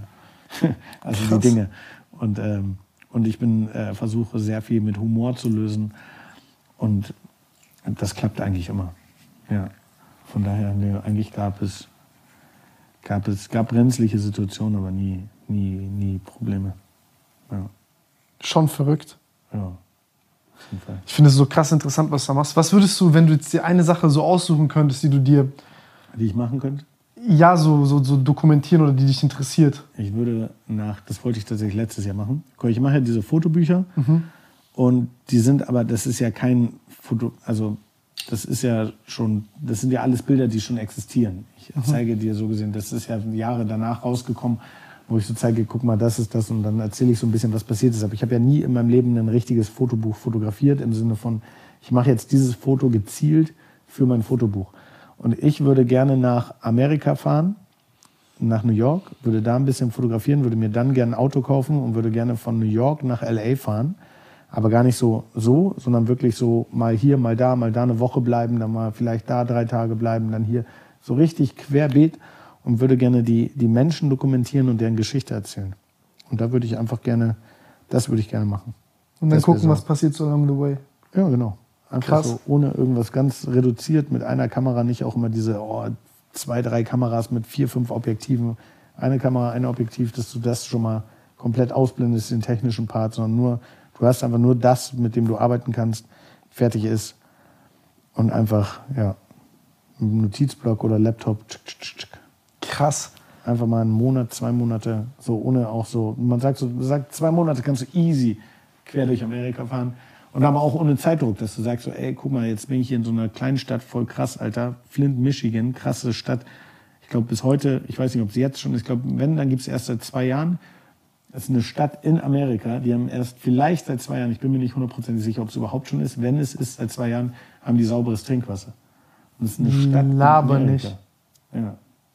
Echt? Ja. Das ist, ist absurd. Oder auch dieser ganze Detroit, dieser ganze Downtown-Stadt. Oh, hast ja, du mal Mann. das gesehen? Da- Das sieht aus wie I Am Legend. Alles komplett verlassen, alles bewachsen, alles Dings. Das, das, sowas alles so. Da Menschen, da leben ja auch Menschen irgendwo dazwischen. Die zu dokumentieren, deren Geschichte zu hören, wäre schon heftig. Gehst du alleine hin? Ich glaube, ich würde alleine gehen, weil ich glaube, dieses gemeinsam Reisen blockiert immer nur. Das ist dann so. Da Weil dann Rücksicht auf- Befindlichkeiten von jemand anders so achten Genau, musst. du musst auf, und ich bin so ein Mensch, der achtet darauf, dass immer den Menschen auch irgendwie gut geht und so. Und dann so, ah, wenn der jetzt keinen Bock hat, ah, und dann, Ja, fühle ich. dann machst du auch weniger, du bist dann mehr gezwungen rauszugehen. Du bist gezwungen, wenn du immer jemanden dabei hast, dann kannst du dich Ja, lass morgen auf machen. Den, ja, oder auch so, wenn wir zusammen sind, dann können wir zusammen essen gehen oder sonst irgendwas, aber du willst ja nicht jeden Tag alleine essen. Dann bist du gezwungen, Menschen kennenzulernen. Du bist gezwungen, in Bars zu gehen und nicht, dass wir zusammen chillen, sondern du bist gezwungen, irgendwie meine Person anzusprechen oder so. Verrückt, finde ich Und witzig. das Ja? finde ich, äh, dieses Alleinereisen ist schon das Geilste, was man machen kann. Weil du, du lernst einfach mehr Menschen kennen. Du, bist, du musst viel tiefer eintauchen. Du, außer bist du so ein Freak, der den ganzen Tag im Hotelzimmer abhängt, aber so bin ich halt auch nicht. Und ich gehe dann halt raus und dann bist du halt gezwungen, irgendwas zu erleben, um irgendwie Menschen kennenzulernen. Und das passiert dann meist. Darum das Projekt gerne. Ich würde gerne schon, dass Freunde mich besuchen kommen können. Das ist in, in der Zeit so. Aber vielleicht auch erstmal In York Detroit in so. einem Pappkarton. Ja, genau. Ey, ich hatte da richtig Bock drauf. Da hatte ich richtig, richtig Bock drauf. Aber es ist halt so eine Frage des Geldes, Vorfinanzieren, dies, das, Dings. Aber eigentlich, Was würde sowas kosten? weiß ich nicht, ich glaube nicht so viel Geld. Weil eigentlich bin ich so, ich bin jetzt so, ich, mir, musste halt ein Auto kaufen, muss Benzin bezahlen und muss halt so Hotelzimmer mal bezahlen. So. Ähm, ja, ich glaube nicht so viel Geld. Ich bin jetzt auch kein Mensch, der sagt so, oh, ich brauche dann überall so ein, ich kann auch im Motel irgendwo leben. Dann irgendwie. Man hat ja auch so ein bisschen Charme, das dann so im Motel zu schreiben und so. So richtig abgerottet irgendwie so. Mit so alten Schreibmaschinen, nein, Quatsch. nee, das nicht, aber es wäre schon, wär schon heftig. Und dann in L.A. irgendwie nochmal, irgendwie am Ende in L.A. ankommen und da vielleicht nochmal tatsächlich einen Monat Zeit nehmen und das komplett schon vor Ort auch fertig zu machen. Schon gar nicht so nach Deutschland fährt und dann wieder so komplett raus ist irgendwie aus dem, Ja, man, sondern dort mit dem deutschen Stress dann hat irgendwie in Deutschland und da wieder von Menschen belagert wird, sondern so komplett alles man sich echt so. Das ist quasi ein Teil immer in der Stadt fertig machst. Fängst an in New York, dort Ja, genau, filmst du den, ja. bearbeitest den nach und dann kannst du mit frischem Kopf woanders hingehen. genau, ja, das wäre auch eine Möglichkeit. Oder halt ja am Ende halt alles, ne? Aber Aber dieses Nachbearbeiten schiebt man immer vor sich her. ja, das stimmt. Aber Das wär dass man krass. Macht, das das wäre geil. Und dann daraus halt am Ende so ein fettes Fotobuch machen mit so Geschichten. Das wäre so ein Traumprojekt tatsächlich. Das wollte ich letztes Jahr machen im Mai. Und dann kam Corona. Ich finde, weißt du, was ich daran so nice finde? Das ist so witzig, weil eigentlich wir gar nicht darüber gesprochen haben, aber wir zu diesem Hip-Hop-Ding da kamen. Ähm, ich finde, dass genau das ist, das, was mich als Mensch interessiert, ist diese, diese Stimmen, diese Eindrücke, diese Atmosphäre, das, was diese Menschen machen, wo ich es niemals von mitbekommen Ja, würde, genau. die so ganz unten sind. Ja. Ähm, ich, jetzt Das nicht muss so ja auch nicht nur ganz unten sein, es kann auch so ganz oben normal sein. sein Also oder ganz so oben oder genau. Ja, aber auch da steckt ja auch eine Geschichte. Aber ich meine so. Geschichten, die halt nicht erzählt genau, sind. Weißt du, genau, ich meine genau, so voll. die. Voll. Ich finde, ich finde, also ich finde halt immer dieses leicht unten finde ich immer irgendwie interessant, Ja, weil es so das der normale auch. Mensch ist. Genau, ja. Irgendwie. ja. Ähm, jetzt nicht so dieser vercrackte Typ unter der. Also auch das ist eine interessante Geschichte. Einfach, Ja, einfach ist ja auch irgendwie dahin gekommen, ne? Und Ja. manchmal haben die krasse Geschichten, was Die haben davor gemacht krasse haben, Geschichten. So. Und Ich hab- denkst ich hab- so, what the fuck? Ich hatte das vor, ähm, das war so äh, vor, vor, vor vier, fünf Monaten oder so. Ich bin irgendwie, äh, war am Telefon, habe äh, gesprochen wegen jemandem, die hier arbeiten wollte und so. Und dann gab es irgendwelche Probleme und so und dann privat angerufen und dann sehe ich so eine Frau, die so komplett gekrümmt die Straße langläuft und so. Und dann hat die mich halt gefragt, wie sie zu so einer Adresse kommt. Habe ich ihr, ihr das erklärt und dies und das. Ich habe gesehen, die war halt so ein bisschen verwahrlost und hat gar nichts gecheckt und so. Und dann habe ich so, scheiß drauf, ich gehe jetzt auf Leimroller. Das war so dienstags, Digga. Es war so 1 Uhr nachts, 2 Uhr nachts, ich weiß nicht. Und dann, Bro, ich bin einfach zwei Stunden, habe ich dann am Ende des Tages mit der Frau gechillt und mir ihre Lebensgeschichte angehört und so, wie sie halt auf die Straße gekommen ist und so. Und das war mir am Anfang nicht klar. Ich bin der ganze Zeit hinterher gefahren, weil die, die jetzt die ganze Zeit verlaufen. Die ist die ganze Zeit falsch gelaufen. Und so wie ich dir gesagt habe, dann bin ich mit der halt diese drei Kilometer immer mit Leimroller an jeder Straßenecke bin ich gekommen, weil die war so voll paranoid, die hat mich auch angeschrien und so. Aber halt nach jeder Straßenecke wieder gekommen, ja, du musst jetzt in die Richtung und so. Und dann dort gewesen, hat sie mir auch ihre Geschichte erzählt und so. Und dann denke ich mir so, Alter, ist krass. So, natürlich jetzt auch dann so Verschwörungstheorien und Sachen, die- die nicht eigentlich, weißt du, wo du jetzt sagst, ich kann das jetzt nicht machen, aber am Ende dann so habe ich halt diese Frau dann im Arm, weil die mir halt erzählt, dass sie sich eigentlich umbringen will, dass sie seit acht Jahren auf der Straße ist und dass ähm, ihr sie, dass sie ihr die, dass sie halt so Spinde da manchmal haben, die aber keinen Spind bekommt und die nicht weiß, wo sie hingehen soll und dass ihr ganz die Sachen geklaut werden, wenn sie da irgendwie so ein Stash, so ein Stack findet, wo sie das halt verstecken kann, so ein Stash und so. Und dann so, ich, ich war so, unnormal interessant eigentlich, aber es ist so, und ich kann nichts machen, aber das Ja. hat, ich weiß nicht. Aber manchmal reicht ja zuhören, ne? Hast du schon viel gemacht. ich bin danach gegangen und ich dachte auch, ich habe jetzt da nichts bewirkt oder so, aber ich, ich finde halt, Ja, ich glaube, solchen Menschen hilft man schon, indem man zuhört. Das haben die auch nicht so oft. schon krass, aber. Ja, voll. Ich meine, wenn jetzt, wenn jemand jetzt super dichtes auf dich Kennst du zukommt, das ist auch. Humans of New York? Nee. So ein Typ in New York, der durch die Straßen läuft und auch so Leute fragt, so, ey, was, der stellt ihnen so irgendwie Fragen und dann erzählen die so kurz ihre Geschichte. Und da sind teilweise, also früher, ich weiß nicht, ob der das immer noch macht, Brian hieß der, glaube ich, oder so, oder Brandon, Brandon hieß der. Es gab so eine Facebook-Seite, die hieß Humans of New York. Und der hat später auch mal so ein Buch gemacht. Und das waren richtig krasse, krasse Stories teilweise, wo du denkst so, Alter, heftig.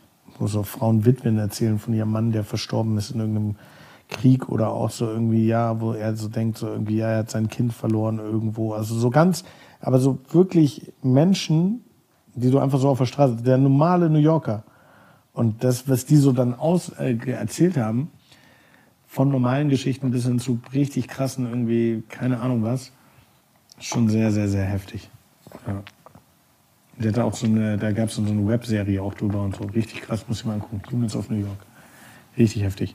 Und der hat dann so, ist dann teilweise dann, äh, wurde er auch beauftragt vom Time Magazine, glaube ich, er ist so in Krisengebieten gefahren, hat das Gleiche so gemacht, wo so Krieg war, auch so, oder auf Afghanistan und so. Und hat so die Leute auf der Straße, was das denn für sie bedeutet Krass. und so.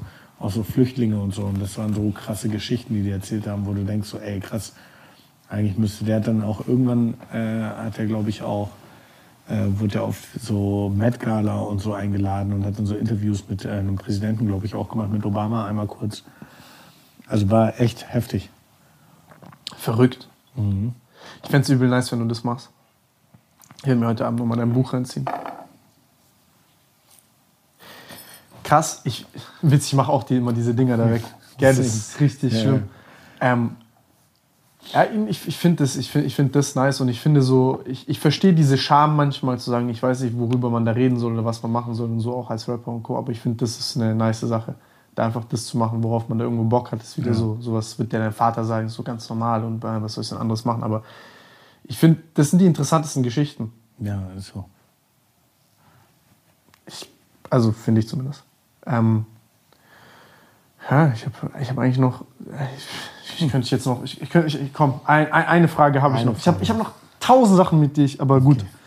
Ähm, dann kommst du ein zweites Mal, nachdem du aus LA zurückgekommen bist. In L.A. dann, du kommst nach L.A. Das wäre auch witzig. Das Ja, wäre schon richtig witzig. witzig. Das wäre echt witzig. Oh, ich, ich habe schon drei Tage. Jo, Halt's Maul, was für drei Tage. Ich würde dann direkt zwei Wochen. Ja, oder zwei Wochen. Ja, du hast ja keine Zeit. Drei Tage als Teaser und dann das nächste Mal zwei Wochen. Ja. Zum Anschnuppern. Ey, sorry, dass ich auf den Sack gehe. Die allerletzte Sache, die mich interessiert, ist, wenn du jetzt zum Beispiel mit den Jungs da hingehst und du dann auf einmal dort äh, zwischen Gangmembers bist und du mit Jesus so ein Video aufnimmst, hat man da nicht irgendwie Angst? Keine Ahnung. Boah. Dann trinkt einer ein bisschen zu Oh. viel oder, oder keine Oh. Ahnung. Ich, kenne ich kenn Jesus nicht, aber ich, ich stelle mir auf, vor, dass er wir halt stehen in dass es halt Compton. keinen Fick gibt. Wir stehen in Compton, Knarren, alles da. Die Typen, Waffe in der Hose, alles möglich. Wir stehen auf so einem Veranda. Dieser, der, der, der, der schwarze, dicke äh, Nineball, er steht vor der Kamera und redet, yeah, in Compton, bap, bap, bap, bap. und macht so richtig Ansage in die Kamera. Alle besoffen, besoffen, besoffen. Ich stehe hinter der Kamera am Film, Bones steht neben mir. In dem Moment, Jesus kommt nach vorne, schubst ihn so zur Seite und sagt so, yeah, hm? und sagt das N-Wort. Und ich, in dem Moment, Zeitlupe, bam, ich guck Bones an, Bones guckt mich an, beide, äh, fuck, was passiert jetzt? Wir gucken wieder nach vorne und alle Leute um Jesus rum, yeah! wow, Alter, da habe ich kurz äh, gedacht, wow. Was? Oh mein Gott. Ey, krass, äh, das hat so Wellen geschlagen, dieses Video auch. Wir waren auf dem Wireless Festival, wo Migos aufgetreten sind und äh, diese ganzen Ami-Künstler lassen ja immer so Backstage clearen und alles weg so. Und wir stehen so alle an der Bühne äh, vorne so, alle von, von 187 komplett. Äh, Summer Jam steht da, Casey Rebel stand da, ähm, UFO, glaube ich, UFO, weiß nicht, vielleicht auch UFO, so ganz viele auf jeden Fall. Alle so, die von den Künstlern waren so, ey, wir wollen die sehen. Und dann kommt so Security und sagt so, alle weg, alle weg, alle vor die Bühne. Wir dürfen nicht sein. Standen alle so in dem Bühnengraben vorne und keiner durfte mehr nach hinten. Und ich suche die ganze Zeit Jesus. Und ich schreibe die ganze Zeit, ey, Jesus, wo bist du, wo bist du, Joe, wo bist du? Komm her, wir stehen vor der Bühne, links vor der Bühne, Joe, komm her, komm her, komm her.